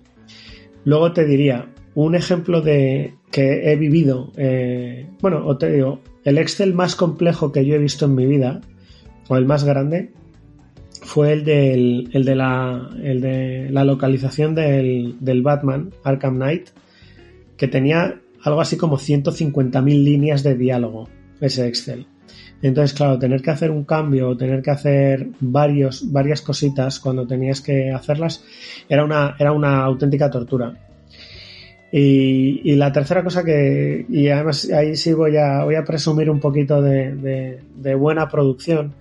Guild fue un proyecto que, que- que tuvo una, un desarrollo, no voy a decir tranquilo, porque todos los desarrollos tienen sus momentos, sus momentos críticos o sus momentos frustrantes, pero que yo recuerde es el, el desarrollo que mejor ha ido de, de todos en los que yo he participado. Y no sé, me atrevería incluso a decir de todos los que yo he participado y David también. Yo sin ninguna duda. Vamos. Eh, yo he visto terrores absolutos a nivel de producción. A veces no solo venían de producción, eh, otras veces venían de, dirección, ya digo, pero sí que ha sido terrorífico, ¿no? Quizá es algo, es algo que no, que no hemos llegado a poner encima de la mesa, ¿no? Cuán importante es eh, el papel de un productor. Pero es de esas cosas que no echas en falta hasta que la tienes y que echas en falta cuando la pierdes. Porque, bueno, yo personalmente en mi carrera hubo, hu- hubo un momento en el que me crucé con un productor, eh, o sea, bueno, estaba en un proyecto X, en una empresa Y, y llegó un productor nuevo y, me vio que yo estaba quemadito, ¿no? ¿no? No quemadito, pero yo, estaba viendo que la dirección de esa empresa era un desastre y un día decían A, otro día B, otro día volvían a A y al día siguiente era Z. Entonces vino el productor y me dijo, y me dijo, ¿qué te pasa que estás tan negativo? Y dije, bueno, mm, digo, lo primero, yo estoy viendo cómo haces tú las cosas como productor y lo que sí que te puedo decir que es que es la primera vez que me he encontrado con un productor que hiciera el trabajo como tal. ¿vale? El resto era gente que a lo mejor tenía ese título, pero vamos, era... obviamente se comían sus marrones, pero a nivel de producción o esa gestión que comentaba Miguel era nula. Y, y luego otras veces, bueno, este chico, eh, yo, bueno, me, fui de esa empresa y me enteré que este chico al cabo de X tiempo dijo, venir a esta empresa ha sido la peor deci- decisión de mi vida, ¿no? Porque es, irónico, porque un, un productor hace lo que puede, pero obviamente si el resto no le deja hacer su trabajo, sobre todo muchas veces dirección, eh, pues magia, magia no puede, ¿no? Un productor de alguna manera tiene que tener el poder para poder detener algo que no tiene sentido o para poder encarrilar algo que, que puede llegar a tenerlo. Y, y entonces, bueno, esto fue eh, hace ya bastante tiempo. Luego volví a otro sitio donde producción nula, que es un poco el ejemplo que os he contado antes. Y, y ahora mismo tenemos la suerte de tener productores que realmente hacen ese trabajo y, y que está, y que está guay. Por eso creo que realmente, y no es cuestión de tirar flores aquí a Mike, eh, creo que realmente eh, el papel de un productor es súper importante y es una imagen que, una figura que es muy invisible, pero, pero es que está detrás y, y pues como hemos dicho, es el señor lobo y que nos va resolviendo problemas. A veces eh, mejor que otras, ¿no? Hay veces que la, la, tempestad viene o viene el tsunami y te lo tienes que comer de frente, pero, pero creo que es un papel muy importante. ¿Qué te puedo decir?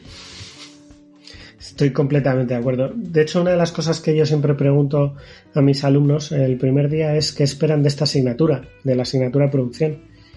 Y, siempre me encuentro con, un gran número de, chavales que, que, dicen que no tienen ni idea.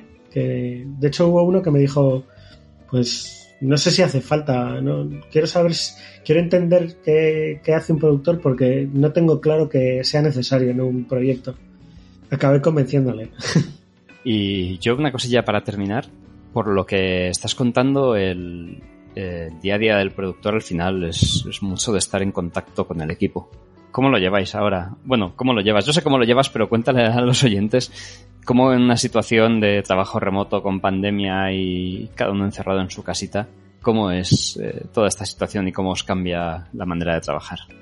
Yo personalmente ya sabes que lo llevo bastante mal, ¿no? El, no tener el contacto humano. Mira, yo para mí una de las cosas que era muy importante en, la OFI era el poder irme a tomar un café. Yo no lo, lo hago, quiero decir, es, es, es, aunque lo vaya a desvelar aquí, es estrategia, ¿no? El, yo nunca me voy a tomar un café solo. Yo siempre agarro a alguien, le digo, vamos a tomarnos un café. Y en ese vamos a tomarnos un café, le haces la pregunta mágica, que es ¿cómo estás? ¿Cómo lo llevas? Entonces, de esa forma, tú vas interactuando con el equipo, vas empatizando con el equipo, te vas interesando con ellos. Y esto mmm, no es que lo haga de forma interesada, pero se hace, porque no lo hago de forma interesada porque yo a mi, al equipo, iba a decir a mi equipo, ¿no? Bueno, pues lo considero mi equipo, pero yo al equipo le tengo muchísimo cariño a todos. Entonces, eh, pues te interesas por ellos, eh, hablas con ellos de cuáles son sus intereses personales, de cuáles son sus preocupaciones, de y, muchas veces entre medias te sueltan cositas de, jo, no, es que, pues esto yo creo que lo podríamos intentar ver de hacer de otra forma, ¿no? Entonces ya cuando te dicen eso, pues tu, tu alarma de, de, de, productor salta y, y, y, entonces o suena y, y entonces ahí te puedes plantear algo. Para mí una de las cosas que nos está, o a mí una de las cosas que me está costando mucho es a nivel de comunicación. Hemos perdido la inmediatez. Ahora tenemos muchas más reuniones que no son tan ágiles. Echamos mucho de menos todos, en realidad, o sea, en, prácticamente todos echamos mucho de menos el, el, contacto humano, entonces se pierde mucho tiempo en las reuniones con el jiji, jaja, con los saludos y cómo lo llevas y tal. Y, luego la, la, comunicación no es tan efectiva, ¿no? Tú antes en el estudio tenías una duda, te levantabas, hablabas con, con una persona, con un especialista, te volvías a tu sitio y ya la habías resuelto. Ahora no, ahora hay que montar una reunión o hay que montar lo que sea y, y hemos perdido esa inmediatez. Y luego más la, la, la, la, comunicación no es tan clara. O sea, yo creo que el, el, gran reto de trabajar en, en, con esta pandemia eh, no es tanto el replicar lo que estábamos haciendo antes en la oficina, que es un poco lo, que estamos intentando hacer todos, sino tenemos que encontrar una nueva forma de hacerlo. Y, y eso pues eh, nos está costando. ¿Para qué te voy a engañar? Entonces lo llevo mal a nivel personal porque me falta mucho el, el contacto humano y, y, me está costando mucho el, el encontrar una forma de, de, no de replicar lo que hacíamos en estudio, sino una nueva forma de trabajo en el que la totalidad del, del equipo está, está, en remoto. Pues nada, Mike, yo creo que, que, con esto nos has aclarado bastante. No sé si Rami quiere decir algo más. Nada, yo solo me, me metía un poquito para, para cerrar la sección y, y bueno, animar a la gente que si, se le ha quedado algún tipo de duda o, pregunta para, para Miguel, que lo deje en los comentarios de iBooks o, si es miembro de la comunidad, pues que en Discord mismo que está, que está Miguel ahí, pues que, se anime a, a preguntar lo, lo, que haga falta. Yo sé que hay mucha gente que, que nos escucha que ya no solo por mera curiosidad de cómo se crean eh, esos videojuegos que tanto nos gustan, sino también porque hay mucha gente que, que espera dedicarse algún día al desarrollo de, de videojuegos. Entonces, nada, y lo tenéis a, a vuestra entera y total disposición. Y Mike, ¿qué decirte, tío? Al final, poco a poco yo, hasta yo, voy entendiendo lo que es la producción y la importancia súbdita que tiene porque, porque es así. Y, joder, pues me encanta que cada vez que hablemos y va a aparecer aquí un, un- una adulación, eh, yo aprendo cosas. Entonces, oye, muchas gracias por, por someterte esta vez al blanco de las preguntas y, y te esperamos en la siguiente cuando tú las dispares. eh, a ver, a ver a quién nos traéis. Truanes. Oye, pues mil gracias. Ya tengo, ya tengo nueva víctima. Eh, va a ser, va a ser, va a ser molona. Eh, no, yo quería daros las gracias porque a mí siempre me, si- siempre que puedo intentar hablar de producción, soy consciente de la labor gris que se hace eh, y siempre que, que, tengo la, la oportunidad de, de decir, oye, que aquí estamos, eh, la aprovecho. Y, y bueno, y encima con las preguntas que se había preparado David y, contigo con el cuchillo entre los dientes, pues eh, os, os lo agradezco, os lo agradezco de corazón. Me- es que estoy- he pasado un rato mara- maravilloso y venía nervioso por, por eso, por ponerme del otro lado. Pero me lo habéis hecho pasar muy bien, así que mil gracias. Yo, Mike, ya sabes que he improvisado la mitad de las preguntas, así que ya sabes. Sé que no, las has ido, las has ido tachando. Truán. Shh, calla, calla. Claro, porque, joder, que, le preguntas a, tu compañero que, que estáis todos los días mano a mano trabajando, que a lo mejor muchas cosas dais por hechas, lleváis mucho tiempo en el desarrollo de videojuegos y tal, pero claro, ¿cómo, cómo os intentáis meter en, el- en la cabeza de una persona que tiene preguntas o que duda para, para, pues eso, para hacérselas a Miguel en este caso y que intente explicar su labor. Yo creo que no es fácil tampoco, ¿sabes? Pero bueno, eh, la verdad es que es un lujo contar con vosotros, muchachos. Bueno, Mike, a ti ya te lo he dicho. Eh, David, muchas gracias por estar aquí esta semanita. Eh, nos vemos en, el próximo Devs Tribune en el que traigamos un, un nuevo compañero para, para seguir hablando sobre el desarrollo del videojuego. Tenemos muchas ganas de saber qué, qué- qué se hace en Tequila Wars porque esto ya no es un misterio para nadie. Es decir, toda empresa de desarrollo de videojuegos, cuando acaba un proyecto, tiene que iniciar otro u otros. Así que tenemos muchas ganas de ver lo que os traéis entre manos. Así que nada, David, un besito. Muchísimas gracias por estar aquí una semanita más. Nada, gracias a vosotros. La verdad es que siempre es un placer. Ya, ya no solo por la situación de estar aquí y tener poco contacto social, sino porque es que realmente con gente guapa, simpática, maja y, aseada que sois, es- la verdad es que nada, se agradece un montón tanto la oportunidad. Siempre decís que qué suerte tenernos aquí, pero sinceramente qué suerte que nos deis voz para poder contar un poquito de lo que hacemos y que, y que la gente sepa un poquito más de todo esto. Así que gracias a vosotros, muchachos. Bueno, lo de aseado es un bonito presuponer. Menos mal que no tenemos micrófonos DualSense para sentir eh, el alerón del otro, porque si no aquí habría más de un problema. pues nada más, damos por finalizado, damos carpetazo, como eh, diría un productor. Finalizaríamos un proceso, iríamos a por el siguiente, porque esto nunca acaba. Así que terminamos por aquí Death Tribune y ahora nos vamos al maravilloso retro de Bello. Bello, dale retro.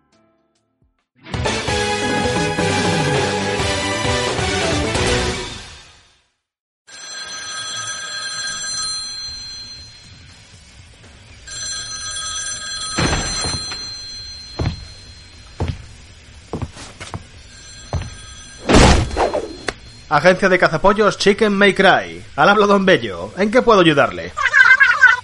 Wow, wow, wow. Calma, amigo. Más despacio. Más despacio, por favor. Ajá.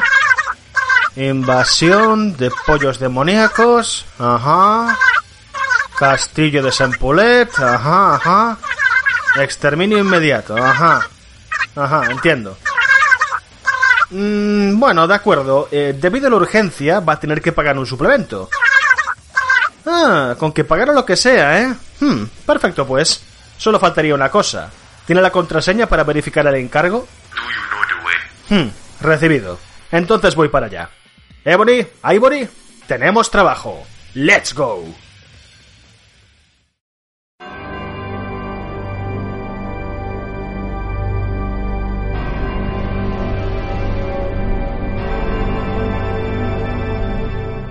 Muy buenas a todos y bienvenidos al demoníaco episodio de esta semana.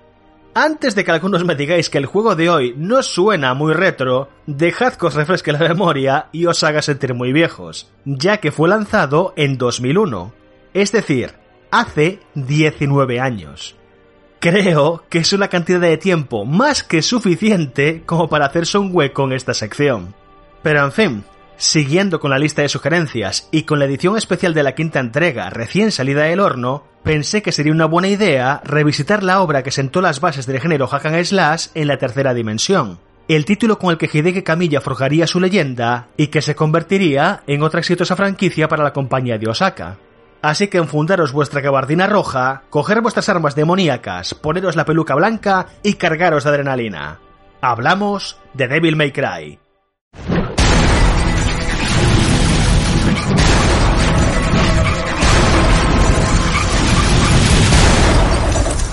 Let's rock, baby.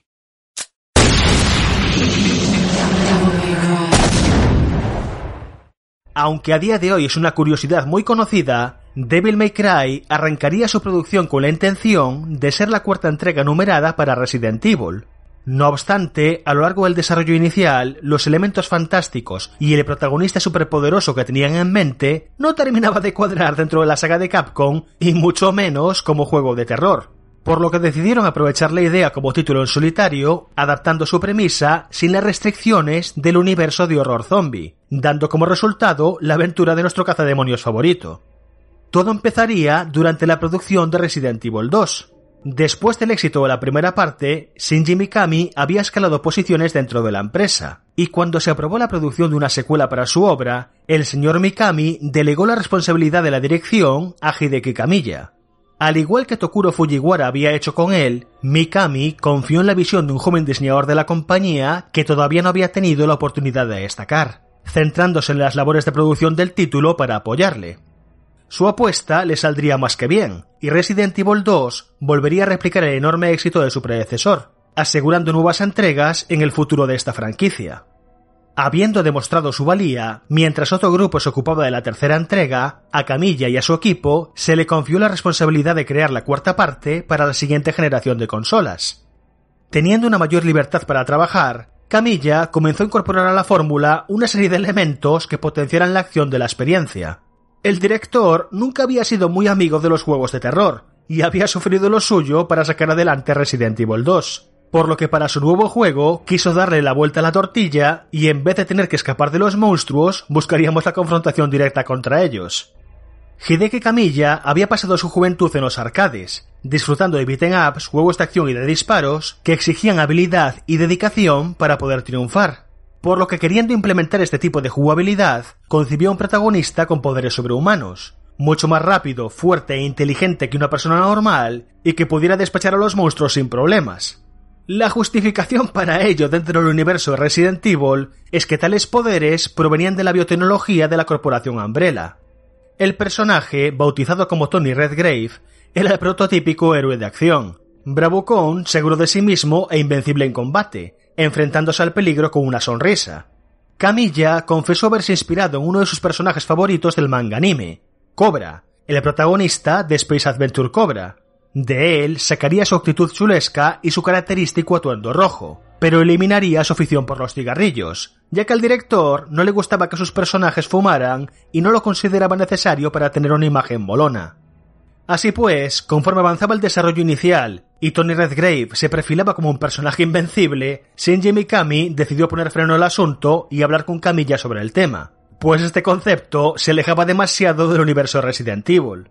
Al productor le encantaba la idea, pero no encajaba como secuela para su saga de horror zombie, por lo que después de tres meses de insistencia consiguió convencer a Camilla para que lo remozara como título independiente. De esta manera, el director reescribiría la historia, cambiando los elementos de biotecnología y monstruos creados artificialmente por poderes demoníacos y seres salidos de los infiernos. Para buscar inspiración al respecto, Camilla recurrió al poema de la Divina Comedia de Dante Alighieri, del que tomaría muchas referencias para el universo de su juego, empezando por el nombre del personaje principal. Así, Dante, Virgil y Tris se convertirían en tres de las figuras centrales de su aventura, en referencia a los tres protagonistas del poema. De la misma manera, Mundus, el rey de los infiernos, es representado en el juego con tres grandes ojos llameantes, y en la Divina Comedia a Satán se le describía como un ser de tres cabezas. Con total libertad para diseñar el juego como quisiera, Un elemento que Camilla quiso eliminar de inmediato fueron los fondos prerenderizados, ya que los ángulos de cámara fijos no funcionarían bien para un juego de acción, por lo que optaría por adaptar un sistema de cámaras dinámicas, con encuadres que siguieran los movimientos del protagonista, permitiendo visualizar con claridad la acción de la pelea, en la mayoría de los casos. Pero esto obligaba a que tuvieran que crear todos los escenarios de manera tridimensional, y estos decorados tenían que lucir igual de bien que sus personajes. Por lo que una vez más, y para buscar inspiración, Camilla y su equipo viajaron a Europa, donde pasaron 11 días entre Inglaterra y España, estudiando la arquitectura y el arte gótico, para poder elaborar un castillo de estas características donde transcurriría la aventura consiguiendo diseñar una serie de entornos muy elaborados que nos presentaban una fortaleza en ruinas llena de detalles artísticos mezclada con los elementos viscerales y demoníacos del inframundo en los últimos capítulos, dando como resultado un lugar memorable como pocos.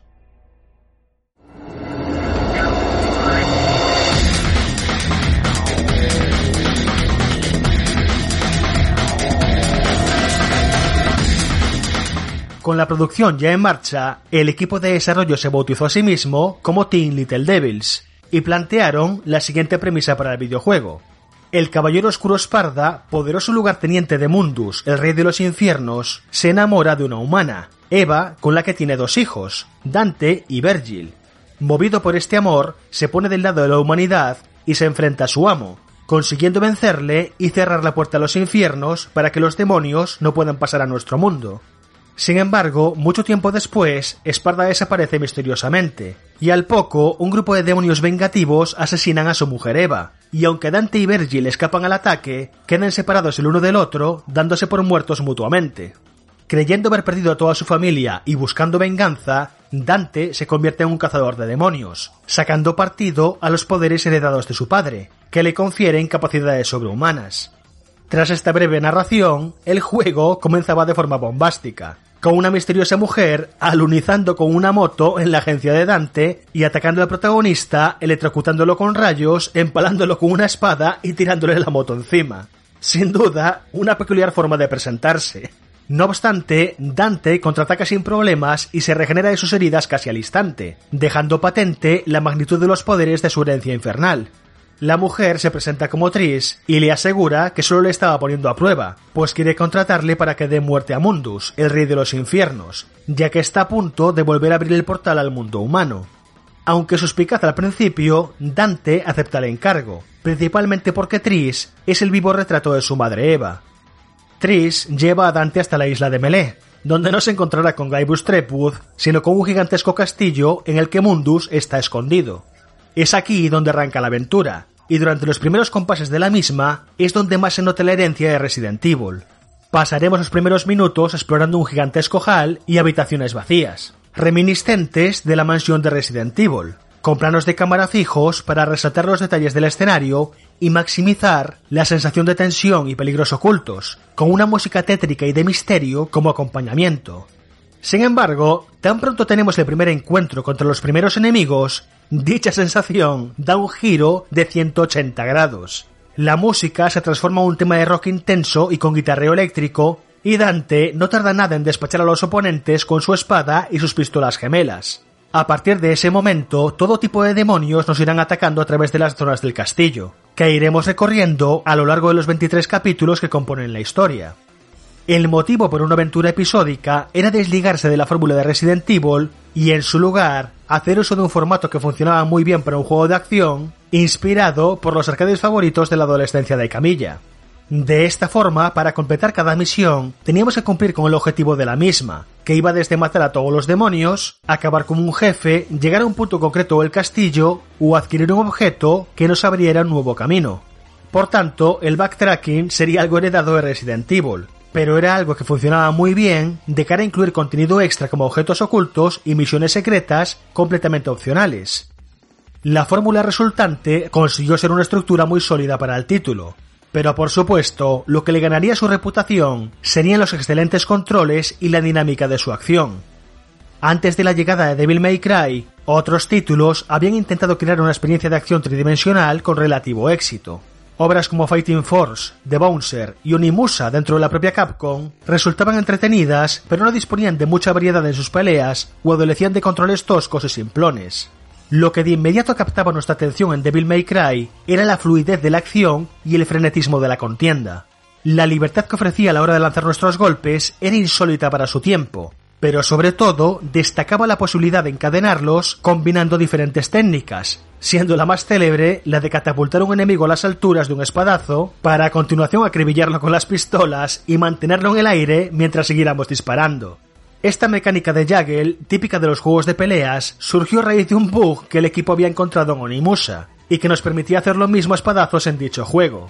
La feliz casualidad inspiró a Camilla para crear una serie de combinaciones de golpes que nos permitieran lograr hacer auténticas verguerías en combate y no solo para nuestro deleite, sino para la puntuación que nos otorgaba el propio juego. Ya que otro de los elementos más característicos que introduciría Devil May Cry es el sistema de calificación en los combos y en las misiones. Según fuéramos combatiendo, en pantalla aparecerían una serie de palabras como dull, cool, bravo, awesome y stylish que si os fijáis se ordenan de la D a la A con la S como el rango máximo, y que servían para indicarnos lo bien que estábamos peleando en base a la cantidad de golpes encadenados, la variedad de las maniobras usadas y el evitar ser golpeados. Cuanto mejor lo hiciéramos, más gemas rojas obteníamos al vencer a los enemigos, sirviendo estas gemas como la economía del juego, con las que podemos comprar mejoras para Dante al finalizar una misión, o a través de unas estatuas que actúan como tiendas en cada nivel. También recibíamos una cantidad determinada de gemas al terminar cada misión según nuestro ranking, en el que se consideraba el tiempo que habíamos tardado, el mejor combo conseguido, si habíamos recibido daño o si habíamos tenido que usar objetos. De esta manera, Teen Little Devils estableció un sistema de puntuación que premiaba a los buenos jugadores, y que nos animaba a dominar el sistema de combos y las posibilidades de cada arma y cada técnica para sacarles el máximo partido. Por supuesto, es más que posible superar el juego con las peores puntuaciones y dependiendo del uso habitual de objetos para superar las misiones, en lo que metafóricamente se podría interpretar como tener que meter más monedas en una recreativa para poder seguir adelante.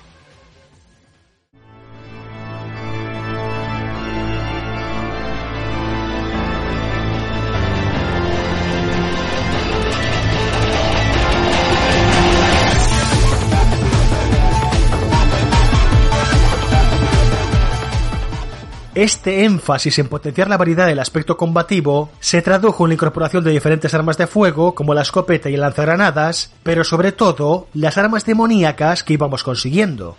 Estos infernales artefactos ofrecían distintas técnicas y formas de combatir, además de contar con su propio listado de habilidades desbloqueables.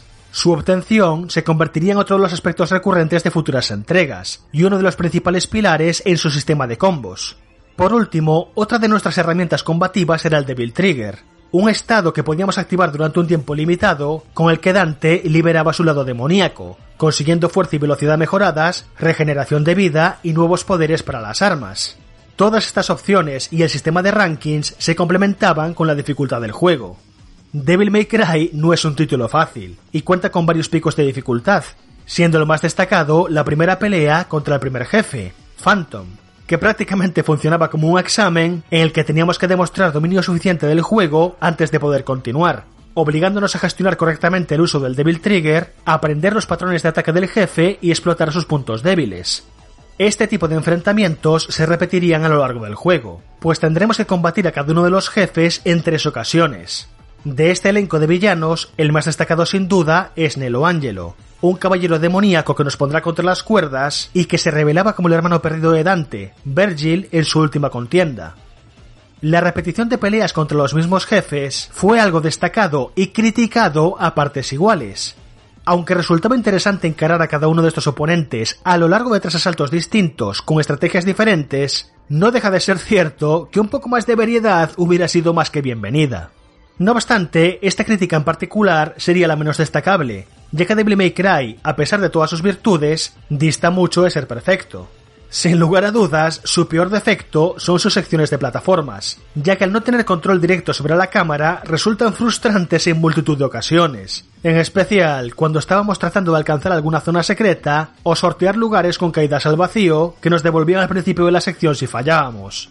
También es digna de mención la misión 13, que no contenta con ser un nivel acuático, nos lo hacía recorrer en primera persona, teniendo que defendernos usando un lanzarpones con un sistema de apuntado nefasto. Este peculiar experimento, por llamarlo de alguna manera, no le sentaba nada bien a un título de acción frenética en tercera persona, por lo que resultó aún más absurdo que para el enfrentamiento final contra Mundus, toda la primera fase de la pelea fuera literalmente un shooter sobre raíles, en el que convertidos en demonio volador disparábamos al rey de los infiernos en una sección que parecía sacada de los bullet hells típicos de los arcades. En cualquier caso, las virtudes de Devil May Cry, por suerte, sobrepasaban con creces estas faltas. Su historia, aunque no era para nada original y distaba mucho de llevarse ningún galardón por su guion, tenía mucho corazón y mucha personalidad. Los protagonistas se tomaban muy en serio su papel, con frases lapidarias, comentarios mordaces y escenas melodramáticas por doquier, consiguiendo que muchos de los momentos, en principio bochornosos, terminaran por ser escenas memorables y emblemáticas de la obra. Should have been the one to fill your dark soul with light. Incluyendo la palabra favorita de Dante, jackpot, que suelta antes del ataque final contra Mundus y que se convertiría en una de las señas de identidad del personaje. Y para rematar el juego, como último homenaje a Resident Evil, cuenta con una secuencia de escape contra el reloj, lo que sin dudarlo era una forma excelente de cerrar la aventura con estilo.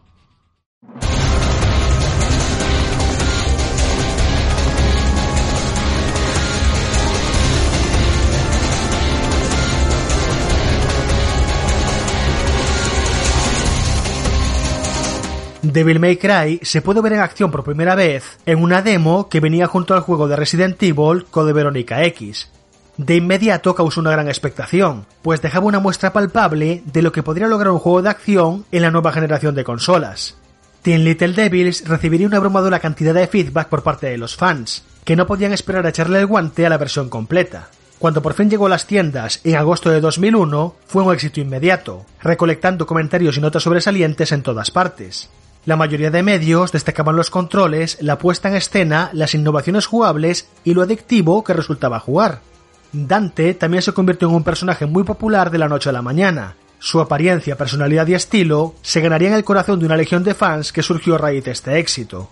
Por supuesto, no todos serían rosas en el camino y habría algunos detractores, que citaban los defectos que mencionaba antes y destacando que con su dificultad pretendían alargar artificialmente el juego. Sin embargo, esto último fue algo que Camilla quiso aclarar con rapidez, asegurando que su intención al diseñar el juego era la de ofrecer una experiencia desafiante como la de los títulos de antaño, que requerían de tiempo y dedicación para conseguir la habilidad necesaria para poder ganar.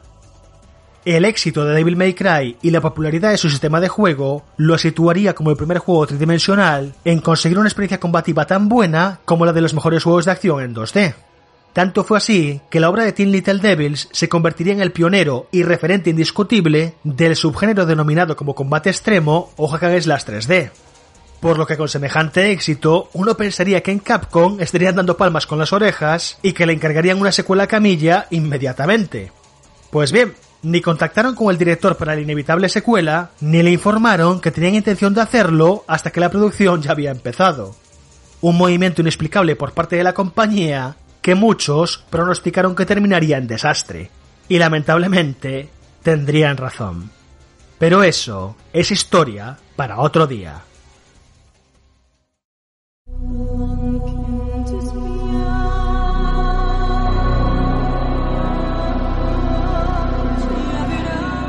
Con esto concluye el capítulo de hoy. La semana que viene os hablaré sobre la infame segunda parte de la saga del cazademonios y si tengo tiempo, la redención que obtendría con su tercera entrega. Por lo que dicho esto, me despido por hoy. No dejéis de escribir en los comentarios y en Discord cualquier sugerencia que tengáis para la sección. Volveré la semana que viene con una nueva ración de nostalgia en GTM Restart. Hasta la próxima.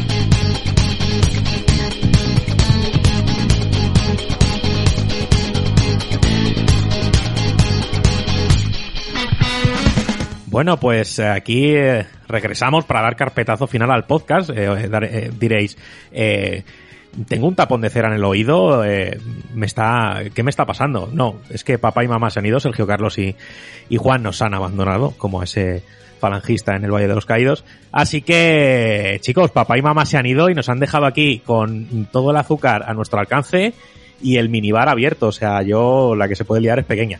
Pero bueno, vamos a controlarnos un poquito y vamos a ir con las preguntas de los socios, que como cada semana os pedimos mediante Discord y email a todos los socios que si queréis participar en un sorteo de un videojuego semanal. En este caso tenemos un Narcos en formato físico para Xbox One. Un juego, yo lo probé para su versión de Switch, que es como una especie de, con muchas comillas, un XCOM, ¿vale? O sea, son combates por turnos y tal. Y es un título así, tú manejas a, a la DEA y tal y vas contra los narcos. Oye, curiosito y si os jugaste y si visteis la serie y os moló, pues oye, igual echáis un par de ratos buenos. Así que vamos con la primera pregunta, que es de Javi, así que vamos para allá. Ramiro, muy buenas. Eh, un saludo a ti y a todos los del podcast. Mi pregunta es rápida y sencilla. ¿Se sabe para cuándo un libro edición coleccionista o libro de arte de Hades? Un saludo. Hostia, Javi, eh, a, a Israel se le acaba de erizar el, el vello del- de, de la nuca, ¿sabes? Porque ha pensado la idea de un libro de arte de Hades y, y bueno, pues el presemen está ahí. A mí me ha puesto muy palote, ¿eh? Ya había, ya había dicho Juan el otro día que una portada de Hades se, barajaba, o sea que yo firmo.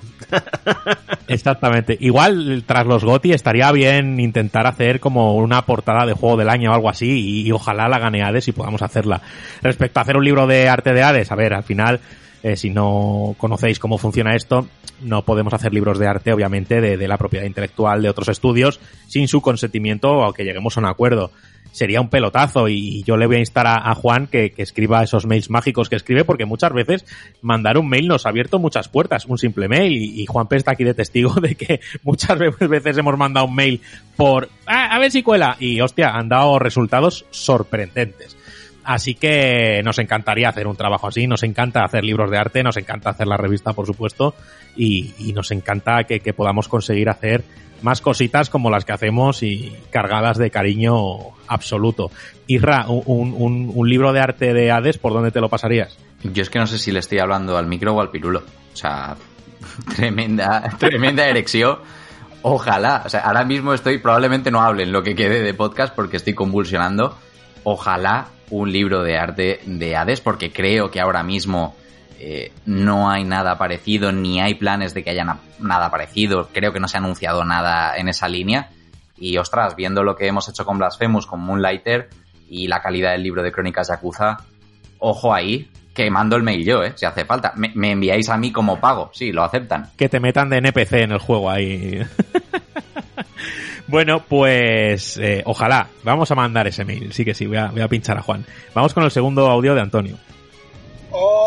Hola señores, la pregunta que os mando esta semana es, como está a puntito de llegar ya el, el festival, eh, bueno, la gala del GOTI, ¿creéis que es una condición indispensable que sea un juego que llegue a todo el mundo? Quiero decir, ese mismo... Eso no puede ser como un handicap porque no todo el mundo, no todo el mundo juega a todo. Gracias. Pues eh, bueno, Antonio, hay que decirte que no, no, no, no grabes en el coche, que eso está feo, ¿vale? Y además por todo el ruido de fondo que genera, y Bello le habrá eh, lo que viene siendo el tímpano, pues le ha hecho una fisura delirium tremens, a que sí, querido. A ver, yo es, que, yo es que a mí lo que me, sorprende es que Antonio debe pasarse la vida en el coche, porque es que es eso, siempre manda los audios desde el coche. Hijo, para en casa un rato y me grabas el audio desde ahí. Así descansas un poco. Igual, igual es mega millonario y lo que va es en limusina, ¿sabes? Y le van- va en coche, pero le van llevando, ¿sabes? Él no ni conduce ni nada, es, un crack. Eh, bueno, eh, que si queréis, he hablado sobre los de Game Awards y que, y que si queréis que, mm, bueno, la pregunta es un poco no complicada o no sé si yo la he entendido bien, que si es un handicap, pues claro, obviamente juegos que no llegan a todo el mundo. Yo creo que el caso a lo mejor que más se adecua a esto es el caso de Half-Life Alyx, es decir, es un juego que solo está para una plataforma, que además esa plataforma no es PC, sino que es una realidad virtual y que él puede jugar en su contra que, que no pueda disfrutarlo todo el público. Yo creo que cuando son de Game Awards, creo que al final la gente que vota eh, de los medios especializados creo que, que han debido de probar al menos todo lo que, lo que están lo que van a votar, no lo sé. No sé si sería justo o no. Yo no he probado todo lo que está nominado y yo he votado más con lo que he probado y con lo que más me gusta. Pero si creéis que esta barrera debería existir o, o no, es que al final las barreras son un poco antiimpuestas porque por, por la plataforma y demás. Juanpe, tú que sácame de este entuerto que estoy embarrando. A ver, yo es que creo que ha planteado dos, dos escenarios distintos, ¿vale? Una cosa es lo que juega todo el mundo y otra cosa es lo que puede jugar todo el mundo. ¿Qué quiere decir con esto? Pues que eh, la barrera o la palabra eh, el politiqués que, conocemos nosotros, el de la accesibilidad, yo creo que uno de los condicionantes o uno de los criterios que debería, que debería cumplir un juego del año es que haya, sea posible que llegue a cuanta más gente mejor, ya sea por su distribución, ya sea por su alcance, por su impacto, por sus plataformas, etcétera. Entiendo, eh, luego que lo juegue mucha gente porque sea más de su agrado, porque no sé, creo que, que son conceptos diferentes, ¿vale? Por gustos, porque pueden ser incluso gustos personales por los que no juegue uno a la realidad virtual eh, o a Half-Life Alyx mismamente. Yo creo que, en, un juego del año se tiene que tener en cuenta que el título, eh, yo creo que ya de por sí, entre los nominados van a estar los títulos que más alcance han tenido eh, a nivel de, no solo de mercado, sino de audiencia, ¿no? pues recordemos que, que, venda mucho no significa que sea el mejor juego ni que, ni que esté mejor considerado por el público. Pero sí entiendo lo que quiere decir y yo sí vería como, me, repito, sí veo como, como un criterio eh, muy importante que el juego del año sea el que uno de los que más impacto en muchos aspectos, no solo creo que ya lo he dicho anteriormente, no solo en el de producción, a nivel de coste de producción, haya tenido en la industria. Por lo tanto, em, entiendo que un juego muy pequeñito no podría ser a lo mejor juego del año porque no ha tenido la, plataforma suficiente o los recursos o el impacto para, alcanzar esta categoría. Al final, eh, los mejores son los mejores y, y, hay que cribar, ¿no? No, todo no, no, todos pueden participar en esta categoría. Dale, Mayen, que te veo ahí con la manita levantada. Es que yo creo, claro, en relación a, un The Last of Us 2, en relación a un a un juego así poderoso, un God of War hace en, en 2018, Claro, ¿cuánta gente ha jugado Cuphead? En relación, ¿eh? Puede que sea un indie con mucho potencial, con mucha venta, pero en relación bastante menos. ¿Cuánta gente ha jugado Celeste? Por hacer la propaganda de siempre. ¿Cuánta gente ha jugado Hades? Eh, o hasta qué punto son accesibles en términos de dificultad todos estos juegos, cada uno con diferentes opciones, eh, Cuphead quizá menos, pero en el caso de Celeste y de Hades sí que hay opciones para, para que sea accesible a todo el mundo en términos de dificultad, que siempre es una palabra un poco confusa. Entonces creo que ahí es donde debería tener más peso, no sé si el voto de la prensa un voto eh, a nivel de, los desarrolladores, pero una opinión que, que no dependa tanto de las, de las ventas como puede ser la del público o como pueda ser eh, de tu capacidad para pasarte un juego, porque entonces a lo mejor en ventas sí, pero en dificultad Sekiro nunca sería juego del año y a lo mejor en, ni en ventas, ni en dificultad, ni en este juego no lo conoce ni el tato, mejor Hades nunca podría haber aspirado a estar ahí. Entonces, eh, creo que es importante que haya un criterio, no sé cuál, no venimos a inventar la rueda, para que dé cabida a juegos que vendan lo que vendan, sean lo accesibles que sean, eh, en términos de dificultad. Si son buenos, se les premie. Pues muy buen alegato, ¿qué, voy a decir? Vamos a pasar a la, a la próxima preguntita que viene de, de mano de Vicent Sanz, todo, todo un veteranísimo. Buenas, gente. A ver, una cosilla. Ahora que está tan de moda el tema de la resolución, que si 1080, que si 4K, que si tal, la revista y el libro, el de Yakuza, ¿a qué resolución está impreso eso? Eh, soy un profano total en el tema de impresión, pero es que se ve, se ve 4K total, es, es espectacular en la calidad de impresión y más si comparas con libros de, o revistas de otras editoriales. Mm, ¿Qué tipo de impresión usáis? Ostras, pues creo que esta pregunta me va a tocar eh, abrir el, el, Necronomicon Ex Mortis eh, y castear a un hechizo para hacer parecer a Juan y que, y que le diga exactamente, técnicamente, a qué resolución está impresa la revista y, y demás, a no ser que Juan P me lo sepa decir, que a lo mejor Juan P me lo sabe decir. ¿Hace falta castear a Juan? No, pero yo puedo dar una respuesta que no creo que sea obviamente ni muchísimo menos la que la que podría dar Juan, pero sí que es verdad que eh, una impresión no se pide por 1080 ni por 4K, sino que tienes los eh, puntos por pulgada eh, o pun- sí, puntos por píxeles, puntos por pulgadas, que es la resolución de la imagen, ¿vale? En una impresión, yo, yo es que tengo nociones básicas de, eh, que me impartió Juan en su momento, y bueno, para impresión se necesitan como mínimo 300 puntos por, eh, por pulgada, ¿vale? Para que una imagen sea eh, buena para impresión. Luego, aparte de la visualización, que es el, por ejemplo, en, esa, en esta resolución es lo que se imprime todo lo de la, todo lo de la revista, ¿vale? Y a partir de ahí, bueno, pues ya va en materiales, pero en tema de resoluciones y demás es lo que hay que tener en cuenta porque, por ejemplo, 72 puntos por pulgada es lo óptimo para, para imprimir normal o en, en pantalla y 150 es el intermedio. Que esto obviamente os lo puede responder mejor Juan, pero yo es el conocimiento básico que tengo de cara a las impresiones. Pues nada, hacemos un Wingardium Tejeriniosa y, y que Juan nos, le cuente un poquito a Vicensars y a, y a todo el mundo el tema de resoluciones. Hola Vicens. Bueno, pues te cuento, ahora que estoy aquí grabando a solas y, y me puedo enrollar un poquito, te cuento, ¿vale? El tema de la resolución es muy importante que entendamos primero lo que es, porque eh, hay mucha gente que no lo entiende y es la cantidad de puntos que te entran en una unidad de medida. Cuantos más puntos te entren en una unidad de medida, mayor es la resolución. Por eso cuando hablamos de 72 píxeles por pulgada, estamos diciendo que entran 72 píxeles dentro de una pulgada. Esta era la resolución antigua de los antiguos monitores eh, y esto ha cambiado mucho con el tiempo. De hecho, eh, si no recuerdo mal, las pantallas retina de Apple llegan a más de 300 píxeles por, pulgada y por eso se ve todo tan nítido, porque el ojo humano no llega a ver esos puntos. Y esa es la clave de todo, es, es, cómo funciona una resolución. Para que algo se vea bien impreso, eh, se tiene que imprimir a 300 píxeles por pulgada. Ese es el límite del ojo humano y es hasta donde puede llegar a, a observar. Si se imprimiese a más puntos por pulgada, realmente poco se podría apreciar y poco se podría ver.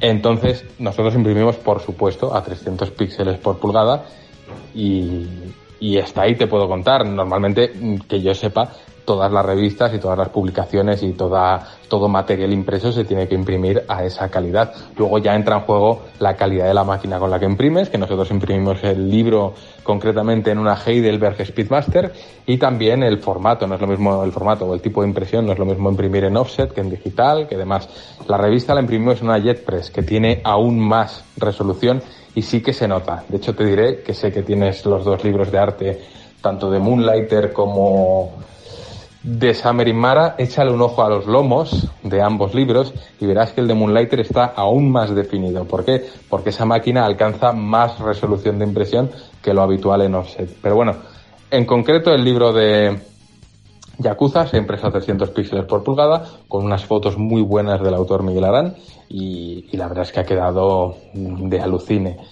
Pero bueno, así funciona la resolución. A ese tamaño hemos impreso. Espero que te ayude. Y, si tenéis cualquier duda, tanto tú como cualquier oyente, sobre temas de impresión, ya sabéis que yo estoy encantado de hablarlo porque a mí es algo que me alucina. Un abrazo. Bueno, pues ahí tenéis la, explicación técnica, que es que cuando se tienen profesionales, pues hombre, hay que tirar de ellos, porque si no, ¿quién lo va a decir? El, el pelapatatas, que siempre me dice mucha gente, pero no te hagas de menos, pero no, no sé qué, pero es que a mí me gusta ser un pelapatatas y yo me lo paso bien en el, en el fango y en la miseria. Dejadme, cojones.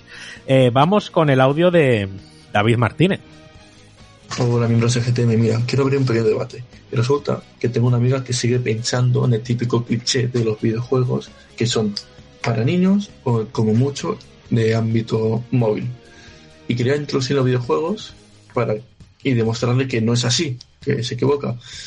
Eh, había pensado en los juegos de, de Big Cage, ya que de jugabilidad tampoco necesitas ser un experto, tener un bagaje en videojuegos y de historia es bastante bien. ¿Vosotros cuál recomendaríais? Pues aquí David nos, nos, nos pide ayuda para, para, eliminar esos prejuicios que sigue teniendo su amiga respecto al videojuego, que si es algo muy infantil o, solo para dispositivos móviles. Así que rumiarme una respuesta. Yo creo que por donde ha ido David está guay, es decir, yo le recomendaría un rollo, pues eso, un, Detroit o, o, algo así, por ser más actuales. Creo que es un juego muy, muy interesante. Y si no, pues tiraría pues por algún rollo Life is Strange o así, o sea, una jugabilidad bastante soft, pero que vea que en el videojuego se pueden contar muchas cosas. Eh, Mayen, ¿tú qué recomendarías? Yo, mira, sigo tu línea, pero me voy a lo indie porque si no, ¿para qué leches he venido aquí?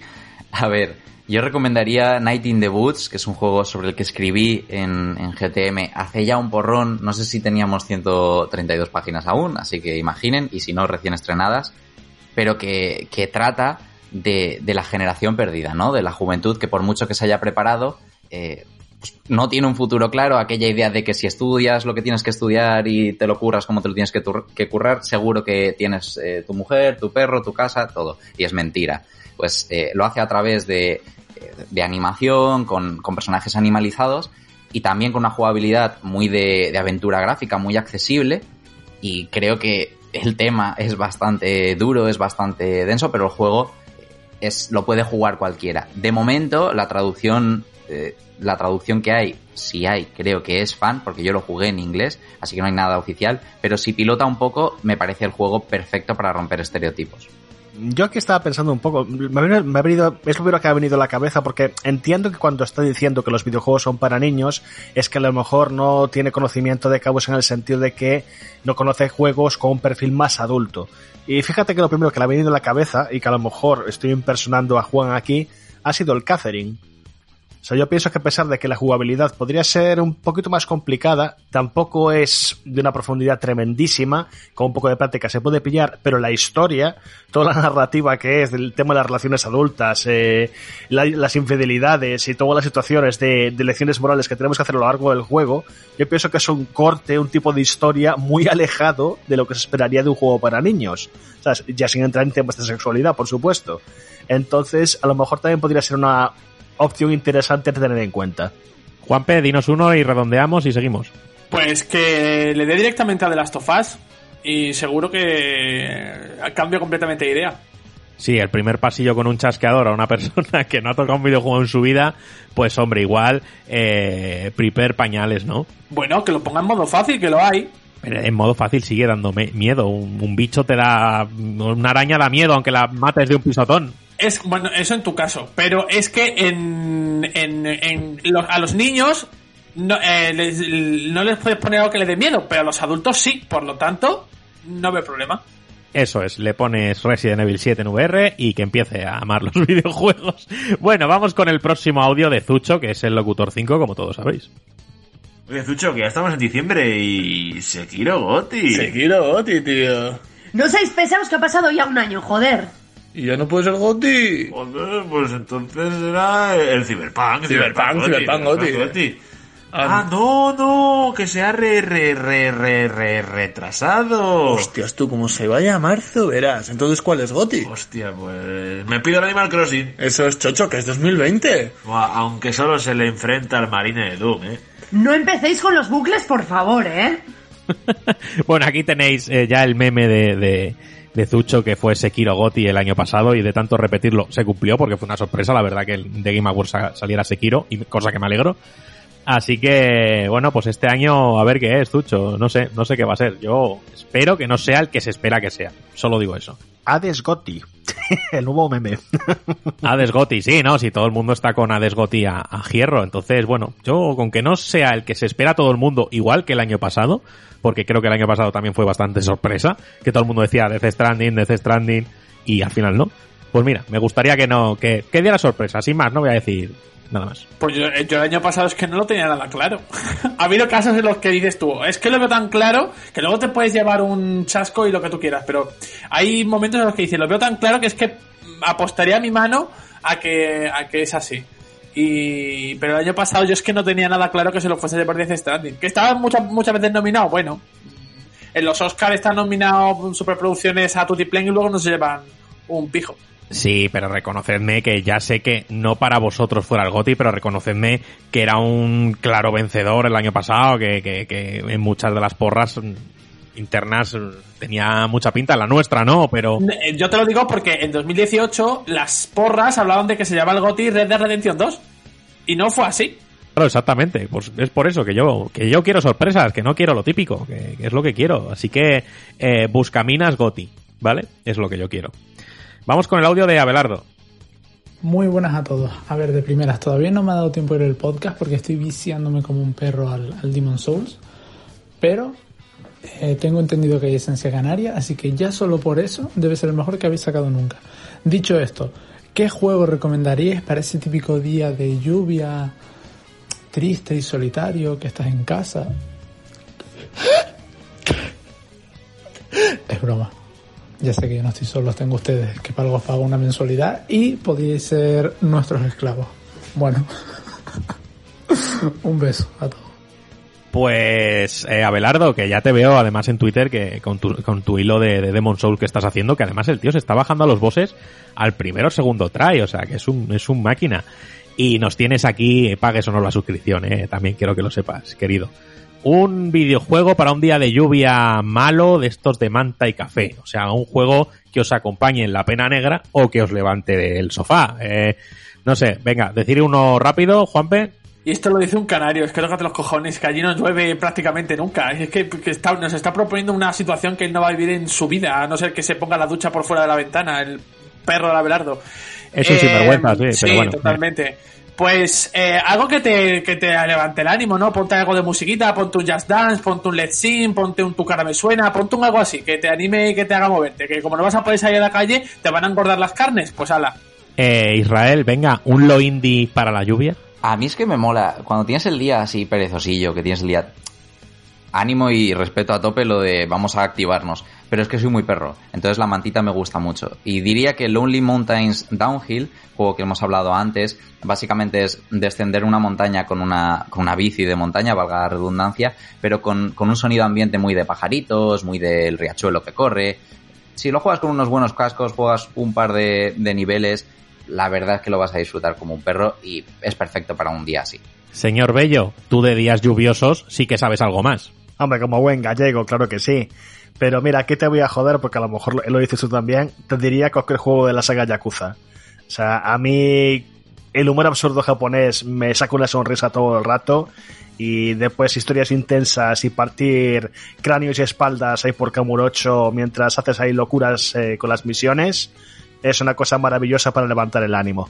Pues la verdad es que yo os he dado, fíjate que tengo la capacidad de daros primero el poder de la respuesta a vosotros y yo ir rumiando y es que no se me ha ocurrido nada porque creo que a mí eh, el estado del tiempo no me afecta a la hora de jugar, entonces es que no, no, no tengo una recomendación, soy así de gañán, así que habéis caído en mi trampa, una vez más. Vamos con el audio. Bueno, no, audio no, escrito, porque Carlos nos manda una pregunta por escrito. Muy buenas, gente de GTM, soy Carlos. Me gustaría preguntaros qué estilo de juego adoptáis en los videojuegos con árbol de habilidades. Es decir, si sois eh, conservadores y metéis todo en la defensa, o escudo, o como lo llame cada uno.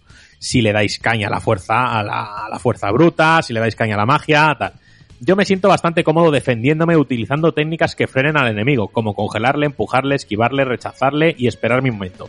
Alguna vez voy al ataque y me pintan la cara. Por poner un ejemplo donde soy conservador, os diría Horizon Zero Dawn o incluso God of War. Espero haber escrito bien este mensaje ya que aún no me, se me ha recuperado la vista cuando me deslumbró la portada de Yakuza de la última revista, así como su contenido. Un saludo gigantes. Pues muchas gracias Carlos por, por, por la parte que nos toca. La verdad es que esa lámina de, eh, debería ser vista solo con gafas de, de, protección ocular de alto rendimiento porque la verdad es que deslumbra como un lingote pulido de un, de un jeque árabe. Eso es así. Y luego, pues bueno, preguntarnos que dónde solemos destinar nuestros puntos de habilidad a la hora de jugar juegos con un cortecito RPG y que puedas personalizar tal. Yo soy, la verdad, por ejemplo, en este último Mortal Shell que jugué, eh, tampoco hay una personalización muy, muy grande, pero sí que puedes adoptar cuatro tipos de armaduras, una es, eh, tiene más estamina, otra tiene más fuerza, otra tiene más vida, otra tiene más magia, tal. Yo suelo tirar eh, un poquito más a, a lo que es eh, el ataque y sobre todo la, la, rapidez. Suelo, suelo tirar por ahí. La magia y la defensa la suelo dejar para otros. Yo no, no, no suelo valer para eso. Bello, tú que eres muy rolero. Pues yo tiendo a escoger opciones que me abran nuevas opciones de juego. O sea, por ejemplo, me ha venido a la cabeza cuando mencionaba eso, pues la saga Deus Ex.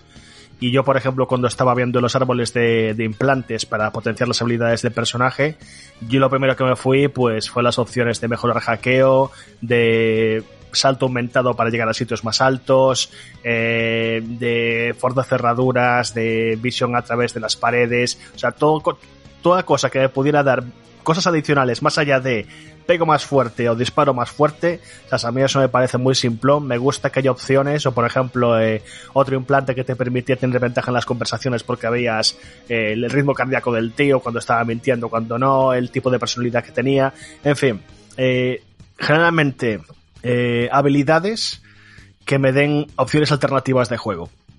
Me parece mucho más interesante que simplemente pues pegas 20% más fuerte.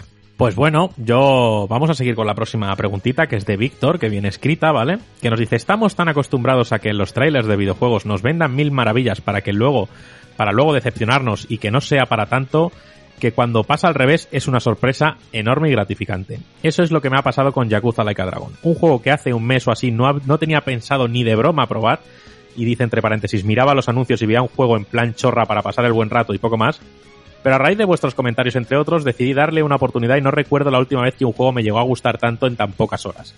No sé cómo lo hicieron, pero ya en las tres primeras horas me sorprendí pasando de un casi llorar a la carcajada con un protagonista al que adoraba, que nadie me toque a Ichiban que me lo cargo, y a una historia de la que no podía salir. Poco más se puede pedir. Encima oigo por ahí que el inicio es de lo más flojo. Si es que de verdad eh, perdón, sí que, sí que es verdad que no he tocado mucho el gameplay, pero si esto es la parte floja del juego, no quiero saber lo que me espera. Pues bueno, por estar aquí por alusiones, que creo que soy el único que le ha dado aquí a Yakuza Like a Dragon, totalmente de acuerdo. A ver, es un juego que creo que no sé cuál era la, idea, pero creo que a la hora de publicitarlo sí que se le ha pintado mucho más chorra de lo que es. Hay que tener claro que la saga Yakuza es chorra. Y como siempre hemos dicho aquí, es... eh, normalmente en el cine se llama alivio dramático, es decir, para una situación muy dramática contrarrestar con algo cómico. Pero es que en Yakuza lo hace de, la manera más extrema posible y tiene una historia súper adulta y que te habla de muchos temas que ya hemos dicho aquí, no, no quiero repetir, pero es que de repente estás pegándote con una rumba gigante. Entonces, es que, vamos a ver, pero ¿esto qué es? Eh, eh, de verdad, yo soy, somos muy pesados y pensáis que aquí estamos comprados por, por, por, la gente que recomendamos, pero ojalá, pero no. Pero de verdad, eh, Yakuza Dragon está a muy buen precio y ahora espero que, que, que lo compre mucha gente y que cuando hagan balance digan, joder, ha valido la pena traducir este juego y traerlo. Jueguenlo de verdad si os gustan las buenas historias.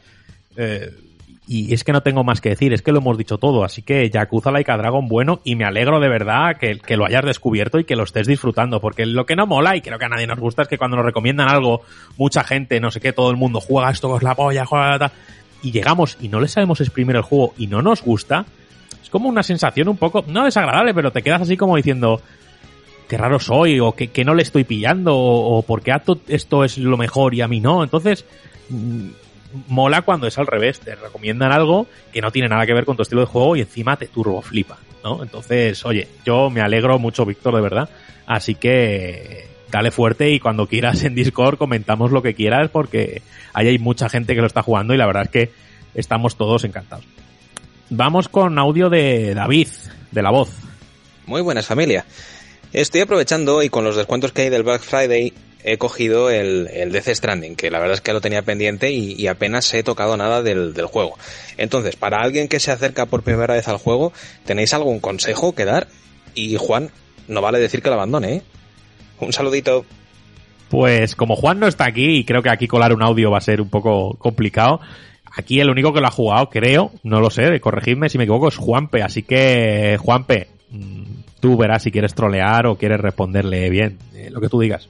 No, yo eh, trolearle no porque no tengo especial animadversión por, por Kojima ni por su trabajo, pero sí que es verdad que tiene que tener paciencia y mucho tiempo porque obviamente es un juego que eh, eh, tiene un ritmo muy particular y creo que no, obviamente es lo que nos ha pasado a muchos de nosotros, ¿no? Que no, no que creemos que, Kojima nos ha faltado tremendamente al respeto, precisamente por, por eh, dilatar demasiado su, su juego. Y bueno, es, es simplemente que sepa eso, que, que va a necesitar bastante tiempo eh, para, para, para afrontar Death Stranding y sobre todo si es pues como algunos jugadores que yo conozco que lo han terminado que son completistas y además quieren terminar eh, sacando todo el, todo el contenido que tiene Death Stranding así que paciencia querido amigo David y bueno pues eh, te acompaño en el sentimiento Paciencia y saliva. Bueno, vamos con otra pregunta escrita que es de Miquel. Buenas noches, Rami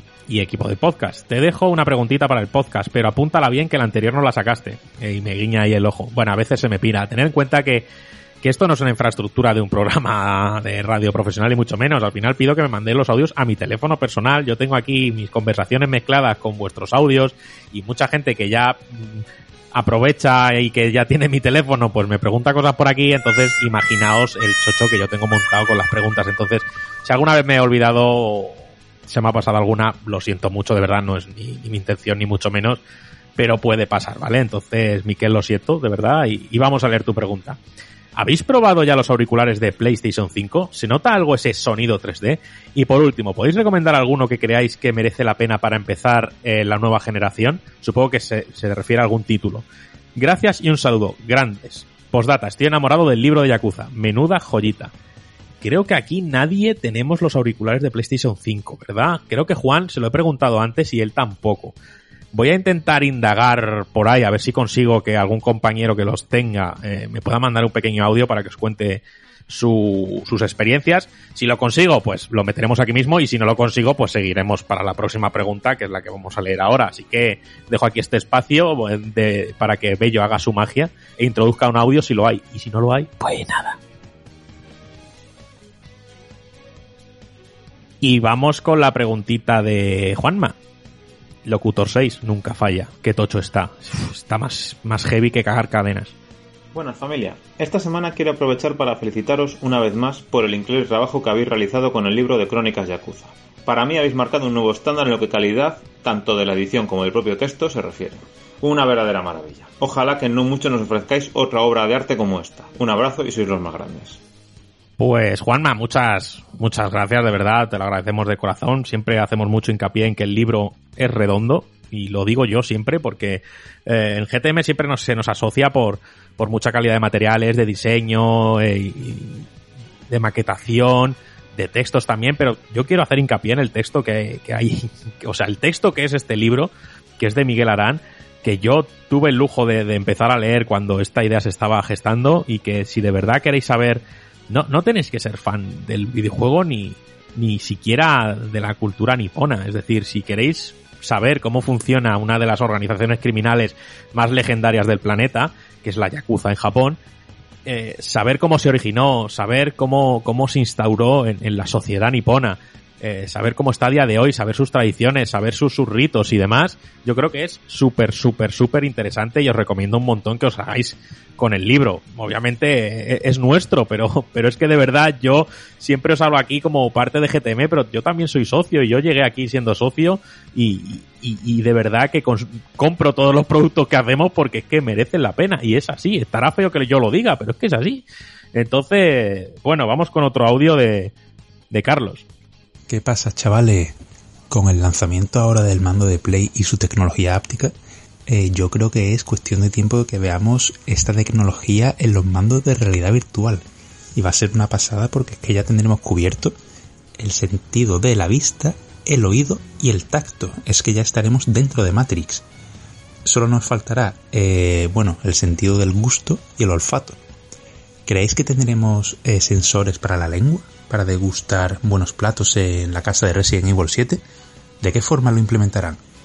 De hecho ya hubo un sensor de, olfato, ¿no? Que bueno, al final era un fake, pero era como una máquina que te, te mandaba olores, que si estabas en el en el circuito de Mario Kart, pues te salía el, olor de quemar rueda. Bueno, ¿cómo creéis que implementarán esto? Yo estoy deseando probar los eh, solomillos de Ramiro. Venga, un saludo. Pues, amén de esas bondades ápticas de... Uy, uy, uy, uy, aquí estoy viendo un vídeo tuyo de YouTube ahí haciendo receta y, y nosotros oliendo En como el cacharro, cómo huele la cebollita para la tortilla. Ojo, ojo que, que en una cosa tiene razón el socio. Ramiro tiene buenos lomos, ¿eh? Ha dicho solomillos, no lomos, ¿vale? No es lo mismo. Ya, pero yo digo que tiene buenos lomos para sacar carne. Ya, pero no digas que, que, que el- como el socio ha dicho que tengo buenos lomos, no lo ha dicho, ¿vale? O sea, no te inventes, no tergiverses las palabras de los socios, ¿vale? Que es muy fácil para insultar, eh, la culpa al socio, claro. Qué bonito, qué bonito. Eh, bueno, chicos, pues no sé, características ápticas del mando de PlayStation 5, yo las probé en su día con Astro Playroom, yo no tengo la PlayStation 5, pero he podido probarlo. A mí me gustaron mucho, eh, le ves muchas posibilidades. Luego pruebas Demon Souls, en mi caso, y Assassin's Creed Valhalla, y dices, ¿y todo esto que tiene el mando, dónde está? Porque para mí es algo totalmente anecdótico o ni está presente. Entonces, mm, es muy pronto para decir que estamos ante un caso de mm, abandono de, características, pero a mí me gustaría que, que lo implantaran. obviamente, y creo que lo dijimos aquí, no sé si en el programa pasado o en el anterior, creo que Juan lo dijo, es en plan, y esto cuando se vea ligado a la VR de Sony o a cualquier VR y tal, va a ser una experiencia mucho más enriquecedora y obviamente creo que, que mucha gente lo piensa también. Y una cosa que le, que le vi al mando de PlayStation 5 y donde creo que va a tirar las próximas mejoras, no sé por parte de qué compañía, es que ya que hemos metido los gatillos ápticos, hacer las palancas ápticas. Es decir, que la palanca te pueda ofrecer resistencia en función de si es un juego de conducción, de cómo estás tomando las curvas, o de a la hora de tensar un arco, que llevando el joystick hacia atrás, o, o de alguna cosa, yo creo que por ahí tirarán los próximos tiros. Tema de olor y de sabor. Había cosas anecdóticas, de, había velas para Resident Evil, que justo lo has mencionado, y había, no sé si se estaba desarrollando un hardware que, que te podía dar olores o que podías intercambiar cápsulas de olores y tal. No lo sé. O sea, se ha intentado trastear en el cine con los cines estos iSense, creo que es, que, que meten cositas así, pero no sé hasta qué punto va a llegar. Así que, bueno, pues mm, si un día nos estamos comiendo unas croquetas con VR y en realidad lo que estamos masticando es un chip, pues bueno, lo lamentaré mucho, pero oye, a ver qué sucede, ¿no? O sea, imagínate un pulpo feira en VR, bello. Jamás, jamás, jamás, jamás. Eso hay que saborearlo y con pan para mojar bien, que si no, no es lo mismo. Oye, ese aceitito con el pimentón que se ha quedado la sal Uh, gorda. Tú sí que sabes, ¿ves? Tú sí que sabes. Madre mía, es que, es que la mía hasta la madera donde viene, pero bueno. Eh, vamos con el audio de Arturo, eh, que ya tenemos una relación de amor-odio y el cabrón me manda los audios eh, justísimos de tiempo, pero además se lo prepara, es decir, me voy a esperar, me voy a poner una alarma cinco minutos antes del plazo y se lo voy a mandar. Hola chicos, ¿os acordáis la semana pasada cuando hablabais de las técnicas de engagement que tienen los videojuegos y las redes sociales? Y Ramiro dijo, es como ese pescadero que te llama guapo guapa para que vuelvas a comprarle merluza. Bien, pues yo soy ese pescadero y decir que no lo digo por engagement, lo digo porque es verdad, tengo la clientela más bella de Madrid y alrededores. Y como quiero que siga así, Ramiro, no te plantes por aquí, que te meto tal colleja que te dejo calvo. Venga, un abrazo a todos. Hostia, que, que Arturo es pescata, o sea, que es pescatero. Hostia, pues yo tengo que indagar y, y ver dónde está su pescadería, que voy a ir ahí y, y le voy a cantar las putas 40 y le voy a empezar a tirar puñados de hielo de ese que, que parece que, que, que lo los pescaderos, que son adictos al hielo pilé, macho. Me cago en sus muertos. Eh, bueno, Arturo, haces bien en llamar guapa a toda tu clientela, pero en cuanto pise yo tu pescadería, se te ha jodido la media, lo siento mucho, ¿vale? Pero un besito muy grande. Vamos con la penúltima, que es de Jabucho, de Javier. Dice, para el podcast Rami, si me toca el jueguito de narcos, vuelvo a sortear, que no hay ningún tipo de problema. Ok. Muy buenas figuras editoriales. bueno, eh, quería preguntaros, por si no lo habéis tocado antes en el podcast, si en Yakuza Laika Dragon las misiones secundarias eh, lastran de alguna manera la fluidez, la experiencia con las con, con la historia principal. Si, si de alguna manera llegan a, diluir esa historia principal con, con tantas secundarias que aunque sean entretenidas, pero que pues, pues que perdamos un poco el hilo de- del, del juego. Que, oye, eso a mí me da siempre mucha rabia. Eh, un saludo, gente. Bueno, pues es que esto va a parecer aquí un monopolio de voz por mi parte, pero es que, claro, no, no estáis jugando ninguna Yakuza. Eh, yo que deciros, que creo que en Yakuza al final la gestión de la partida es tuya. Es decir, no solo tienes las secundarias, tienes mogollón de minijuegos eh, sobre mil millones de temas distintos hasta no quedarte dormido en el cine. Entonces, al final, depende de la gestión de cada jugador y de lo que le pida al cuerpo. Es decir, yo en mis partidas de Yakuza, por ejemplo, eh, que pillo un momentito así rápido, obviamente no me meto en la historia. Normalmente son cinemáticas largas, sobre todo cuando llegas a bloques importantes de- de- del desarrollo de la historia. Y cuando tienes poco tiempo, pues voy a hacerme una secundaria y me voy a mejorar en el minijuego de la empresa, a ver si subo a ser una de las 20 mejores empresas de, de la región. Y cositas así, yo creo que viene dentro de la gestión de cada uno. Puedes pasarte Yakuza Laika Dragon yendo directamente a la historia y sin más. Y puedes pasarte Yakuza Laika Dragon pasándote todas las secundarias. Normalmente no hay una relación muy, muy, muy, muy directa con la trama principal. Más con los personajes. Y bueno, pero yo creo que es que eh, son muy disfrutables y dan situaciones de lo más variopintas. Es más, creo que lo más estrambótico de Yakuza normalmente está en las secundarias. Normalmente, igual que con Judgment me pasó y en Yakuza 0, el- lo, lo más estrambótico viene en las secundarias. Así que lo que te apetezca. Yo creo que depende de la gestión de, cada uno. Y vamos con la última, a ver si no va también para alguien que haya jugado a Yakuza y podéis responder vosotros, que es de Hugo Pernas, la cabrita. Hola, pelonchos. Hará unos días, y no me voy a censurar al decir esto, el director de la buena revista de Playmanía, don Daniel Acal, al que le mandamos todos un abrazo enorme desde aquí, dijo que el local del game al que había ido a comprar sus videojuegos toda la vida cerró y se transformó en una frutería. Yo le comenté un caso similar que viví al principio de la cuarentena, cuando en uno de mis centros comerciales de confianza cerraron la Disney Store y el game que estaba en el mismo pasillo, que eran, como me dijo mi padre hace un tiempo, la tienda en la que nos pasábamos mis hermanos y yo todo el día de pequeños y enfrente en la que nos pasábamos todo el día de mayores. ¿Os ha penado el cierre cambio de algún lugar en especial durante este tiempo tan devastador? Pues audio de, Hugo. Yo creo que todos hemos tenido tiendas en nuestra infancia, y no tanto en nuestra infancia, sino como él ha comentado, que debido a esta situación estén cerrando. Y que joder, yo creo que. Yo últimamente lo he comentado en estos días, que, siempre.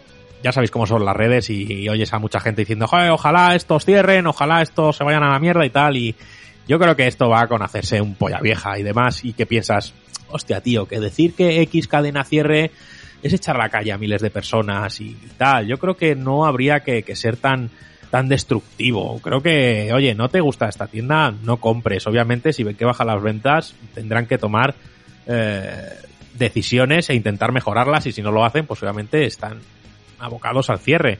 Pero desear el cierre de sitios o que despidan a no sé quién o tal, es que no, no me mola. A lo mejor sí que eh, en algún momento jocoso aquí de mofa, pues se ha dicho alguna chorrada, pero ni mucho menos es el pensamiento. Y seguramente que años atrás hasta yo lo haya dicho, pero al final te das cuenta de que, que cierre Mercadona, pues es que, hostia, es que es mucha gente que, que no sé, creo que hay que ser un pelín consecuente con, con lo que se dice.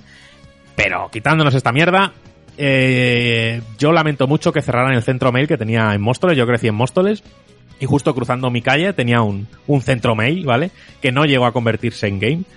Y al que, bueno, yo no tanto, pero mi hermano ha hecho horas en la Confederación, en el Ciber y tal, y yo estuve ahí haciendo la cola para, para su, su Warcraft 3 para PC. Me puso en la cola y él se fue con los colegas, y luego a mí me regaló la figura del enano, creo que ya lo contaba aquí. Y me dio mucha pena que cerraran, tío, me dio mucha pena porque, joder, ver cómo van cerrando tiendas de videojuegos, que al final solo tenemos un modelo de tienda de videojuego como tal especializada en España, y, ver que con esta pandemia se están cerrando unas cuantas, pues me apena un poco, pero poco más se puede hacer. Ojalá tuviera mil millones de, de, de, de, trillones a lo Phil Spencer y pudiera mantenerlas con vida solo para verlas funcionando y darme una vuelta, que yo creo que es la típica tienda que a lo mejor vamos a un centro comercial y damos una vuelta siempre. A ver, haces así con los deditos en la segunda mano, ves alguna mierda y ya está. Obviamente hay políticas que molan, políticas que no, pero sin más, a mí me gusta que estén ahí. Bello. Sí, a ver, eh, a mí lo primero que me ha venido a la cabeza en este sentido, tío, son los cibers. A ver, yo como chaval que se crió en los 80-90, la forma de ir a jugar por internet o simplemente ir a acceder a internet en aquella época era irte un ciber, que eran estos para los que a lo mejor penséis que solo son locutorios hoy, hoy, en día donde la gente va a hacer sus videollamadas, no, de, eh, hace muchos años la gente se iba al ciber a jugar a Counter Strike, a jugar al, al Quake, a jugar a Command Conquer, a jugar a StarCraft eh, y un montón de, de videojuegos más online que solo podías jugar en esos sitios porque ni Dios tenía que internet en casa o si tenías internet era con un modem de 256K que se cortaba que se llamaban por teléfono, impensable. Y en concreto, aquí en Vigo hubo un sitio que se llamaba Over the Game y que era una tienda que estaba patrocinada por R, que era el servicio de cable que tenemos aquí en Galicia, y era un como un piso entero de una esquina de un edificio con ciento y pico, doscientos ordenadores, todos con internet de alta velocidad, con todos los juegos competitivos instalados y que tú te podías crear un usuario que te, escribías como, como, si fueras, como si fueras un socio, digamos, y luego eh, tenías tu cuenta e ibas cargando dinero. Entonces, cada X dinero, pues tenías X horas de uso. Y joder, yo me acuerdo que muchos fines de semana, muchas mañanas sobre todo, porque tenía una oferta por tres pavos toda la mañana, me iba con los amigos a jugar ahí en línea, a Counter Strike y otros muchos juegos, a darle caña, y era una pasada. O sea, un par de colegas míos se pasaron todo el día jugando al Diablo 2, por ejemplo. Y joder, y poco a poco, obviamente, eh, el sitio, bueno, tuvo problemas, se gestionó súper fatal, entonces al final acabó cerrando, pero que bueno, la mayoría de cibers, de tanto de Vigo como de montones de grandes ciudades, han ido cerrando, es una cosa que me apena, al igual que las salas recreativas, es, digamos, eh, ley de vida de que a medida que pasa el tiempo y ese tipo de sitios pues hicieron más cotidianos en tu propio hogar, ya no tenías necesidad de ir a un ciber a jugar cuando podías hacerlo en tu propia casa. Entonces, pues bueno, eh, es un pequeño episodio de mi vida que echo de menos y que me hubiera molado que de alguna manera siguiera o que ese, ese local en concreto estaba muy bien, sobre todo de cara a, a jugar torneos o organizar eventos. Y joder, tío, la verdad que lo echo mucho de menos. Mayen, ¿qué, qué comercio te dio penica que cerrara? Lo primero es lo primero, un besazo enorme a Hugo, que, que siempre da gusto dárselo. Y en cuanto a comercio, a mí me da mucha lástima el tema del cierre de los kioscos, porque yo siempre he dicho que para mí el puntazo de escribir en, en GTM cuando vi mi nombre por primera vez era ostras, mamá, esto es como la Nintendo Acción, porque yo crecí con Nintendo Acción y muchos de los que nos escuchan también, con Hobby, con Playmanía, con las revistas que sean, cuando el sitio, los pasillos por los que mirabas, alguna vez te veías la interview y, ostras, pero los sitios a los que tanto cariño y que tantas horas de lectura nos han dado, ver cómo cierran justo en mi barrio, eh, ahora me estoy independizando, me estoy pasando, ya le llamo mi barrio, eh, es donde vivían mis padres y, y, estamos llevando muebles tal. El otro día voy por la esquina y el kiosco había cerrado. Y me empezaron a venir recuerdos de la de Nintendo Acción, la de guías y la de movidas que me he comprado ahí. Se me partió el cocoro. Entonces, un abrazo fuerte a todos los que llevan un kiosco, una librería en, en estos momentos tan duros. Pues totalmente de acuerdo. Juanpe, ¿tú tienes algún comercio? No, realmente, realmente no lo estaba pensando y, y, echando un poquito de memoria lo que se me ocurre es cuando cerró el único local de recreativas que había en, en mi pueblo y supongo yo que era también un poquito como decía Javier de vida, ¿no? Cuando empezaron a irrumpir las consolas domésticas esos locales ya tenían un poquito los días contados, por lo menos como estaban planteados en ese entonces y sí que me dio pena porque era básicamente donde pasaba gran parte de mi tiempo los fines de semana y la verdad es que lo pasaba muy bien. Bueno, la vida cambia, comercios cierran, eh, comercios abren y, y esperamos que, que, el, que, el, flujo siga hacia adelante. No tenemos ya más, más preguntitas, ¿vale? Voy a hacer aquí el sorteo numérico que se me ha olvidado hacerlo, normalmente lo tengo preparado antes de tiempo, pero ah, como estoy ahora presentando la sección, pues no lo he hecho. Así que oís teclear mientras estamos grabando un número del 1 al 15, que han sido las preguntas que han llegado, y el ganador es el 9. David, para ti, ese narcos, para que digas eso de plata o plomo, hijo de puta. Así que nada más, vamos a dar vamos a dar un paroncito aquí a la sección, vamos con el a qué estamos jugando y con la despedida web. Oye, oye, oye, ¿y los comentarios de los socios qué? En Evox, ¿no los vas a leer? Con tu voz ugandesa no. maravillosa. No. No, oh. no, eso, eso, eso, eso, son cosas de Juan, tío. Yo vengo aquí a, a, hacerlo mal. ¿Cómo voy a hacerlo bien? Porque no, si lo hago bien, me toca hacerlo todas las semanas y no quiero. Venga, va, vamos a. Gracias, Bello, por, por, por darme la pista. Eres un puto fiera titánida. Y vamos a ver los comentarios que tenemos en iBooks. Francisco Jesús Gil. Es que este hombre tiene un lazo de chocolate echado a mi corazón. Feliz Navidad, polletes, que ya estamos en fechas. Me encuentro con ganas de un juego con buena historia y no sé por dónde tirar. ¿Me recomendáis algo para este puente? Los Todis ya me lo he jugado. Juega Yakuza Laika Dragon. No hay nada más que decir. Bartata. A, bueno, Bartata le gusta escribirnos chorrocientos comentarios, cosa que nos gusta y nos los leemos todos. Eh, para él sus gotis son eh, Ori en todas las categorías, menos en historia, que seguro que se lo llevaría Yakuza y Goti también para Final Fantasy VII Remake en la categoría Obi-Wan Kenobi. Pues hasta ahí lo deja. Hugo Pernas nos deja por aquí, lo cual me llega a hacer mi... Ah, no, que son, son dos mensajes. ¿Qué me gustan a mí los Game Awards? Qué bien me vino ese repaso que hicisteis, ya que para poder ser un poco más equitativo con mis juegos favoritos los organicé de esta manera. Ori se queda con mejor dirección artística, banda sonora y juego de aventuras. Doom con mejor juego del año, diseño de sonido y juego de acción. Y The Last of Us con mejor narrativa, dirección de un juego e interpretación. Tres premios para mis tres mejores. Y luego sigue diciendo, lo cual me llega a hacer mi pequeño ranking con los juegos nominados del evento. Y quiero que, por favor, Juanpe lo lea. Que hará ilusión hacerlo como si fueran los puntos de Eurovisión que lo he hecho aposta porque soy fan y sé que él también. Pues, eh, Juanpe, yo si quieres lo digo en castellano y tú lo dices pues en, en, en, en inglés, ¿vale? Que se dice, pues Camilo Sexto, dos puntos. Y tú dices one point. O, o dices Camilo Sexto, two points. Cosas así, ¿vale? Vale. Vale. Vale. Fal, yo lo voy a decir lo más cateto al, al castellano posible, ¿vale? Tú ya lo dices súper pronunciado, que es el, el, el inglés ese le mola él a, a Hugo. Fall Guys, un punto. Fall Guys, one point. Gears Tactics, dos puntos. Gears Tactics, two points.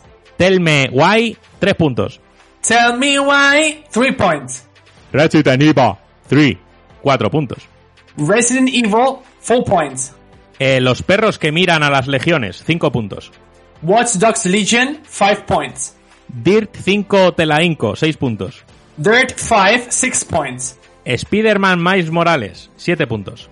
Marvel's Spider-Man, Miles Morales, seven points. Ori and the Will of the Wisp, ocho puntos. Ori and the Will of the Wisps, eight points. El puto GOTY mejor juego jamás creado, Doom Eternal, 10 puntos. Ten points go to Doom Eternal. Y los 12 puntos van para el último de nosotros, segunda parte. And finally, Hugo Perna's 12 points are going to The Last of Us Part 2. Oh, esto, esto Hugo se lo ha gozado, eh, te lo digo. Hazme caso que se lo ha gozado.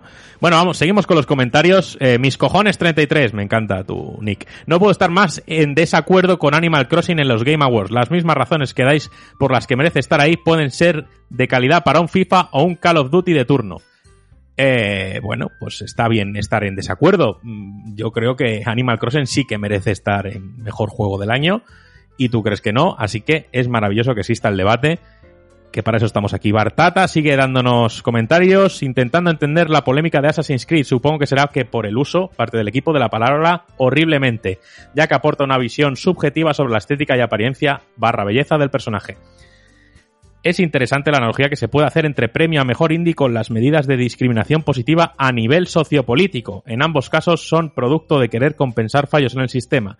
En el caso de los videojuegos, que exista esa categoría saca a relucir que para los jueces es difícil equiparar todos los juegos independientemente de su presupuesto. Es decir, hay una categoría de juegos indies porque en el pensamiento colectivo son una categoría. La de estudio debutante sí me parece una categoría interesante y necesaria, más cercana al concepto de estudio indie. Y aquí creo que, que, que Mayen dé su opinión como defensor de lo indie TM, que él siempre se lo pone, que nosotros estuvimos hablando en The Game Awards que había cierta discriminación positiva al existir mejor juego indie y luego mejor juego del año, ha de estar en las dos, como para dar su visibilidad o su huequito a los indies, pero no sabemos si a lo mejor debería equipararse todo un poco y todos son videojuegos.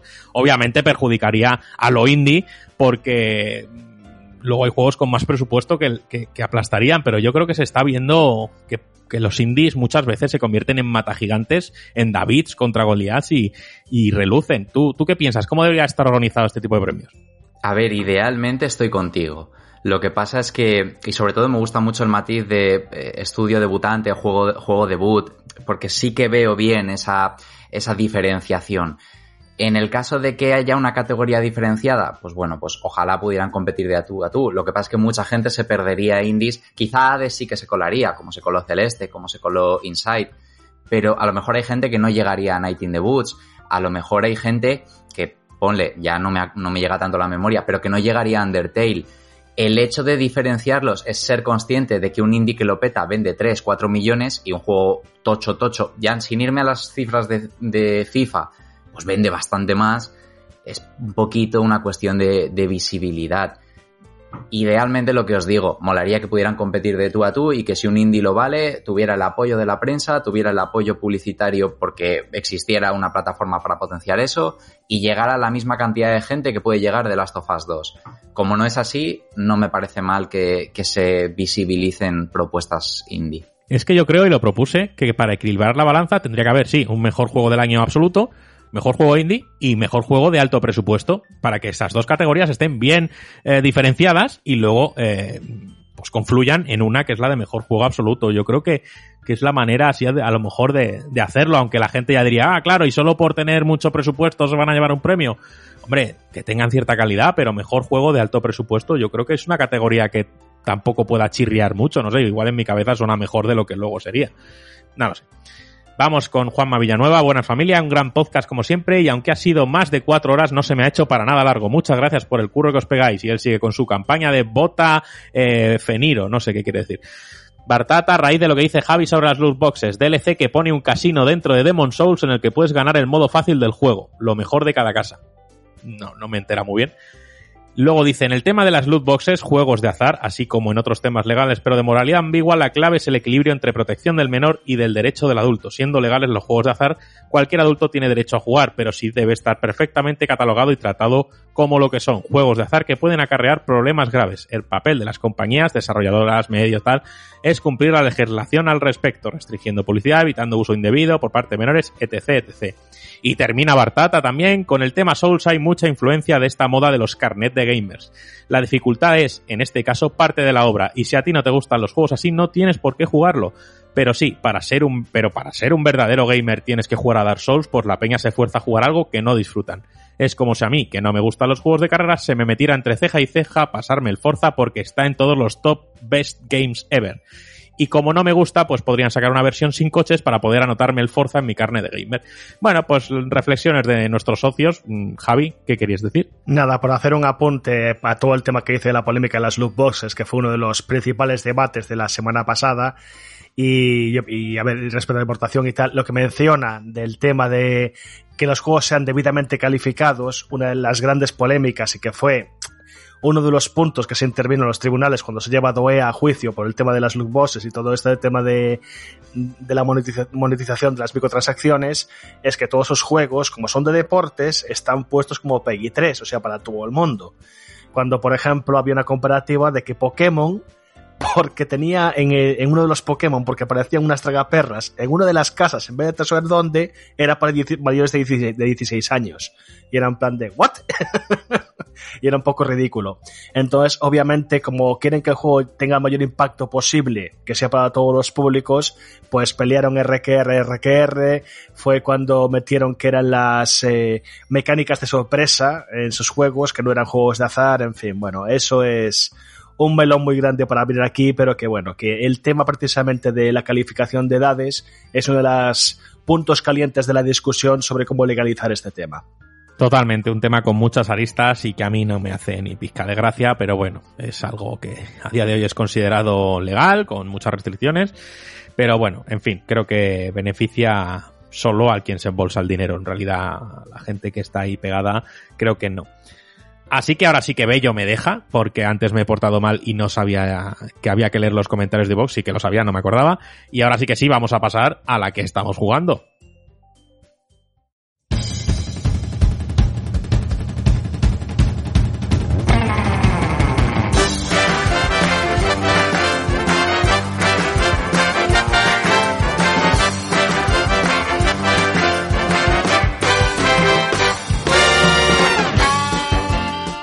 Pues ahora ya sí que sí, ¿vale? Recta final del programa y os vamos a contar a qué estamos jugando.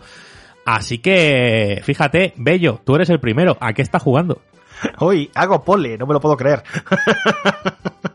Haces pollo. Hago pollo, sí, bueno, vengo de matar eh, pollos demoníacos.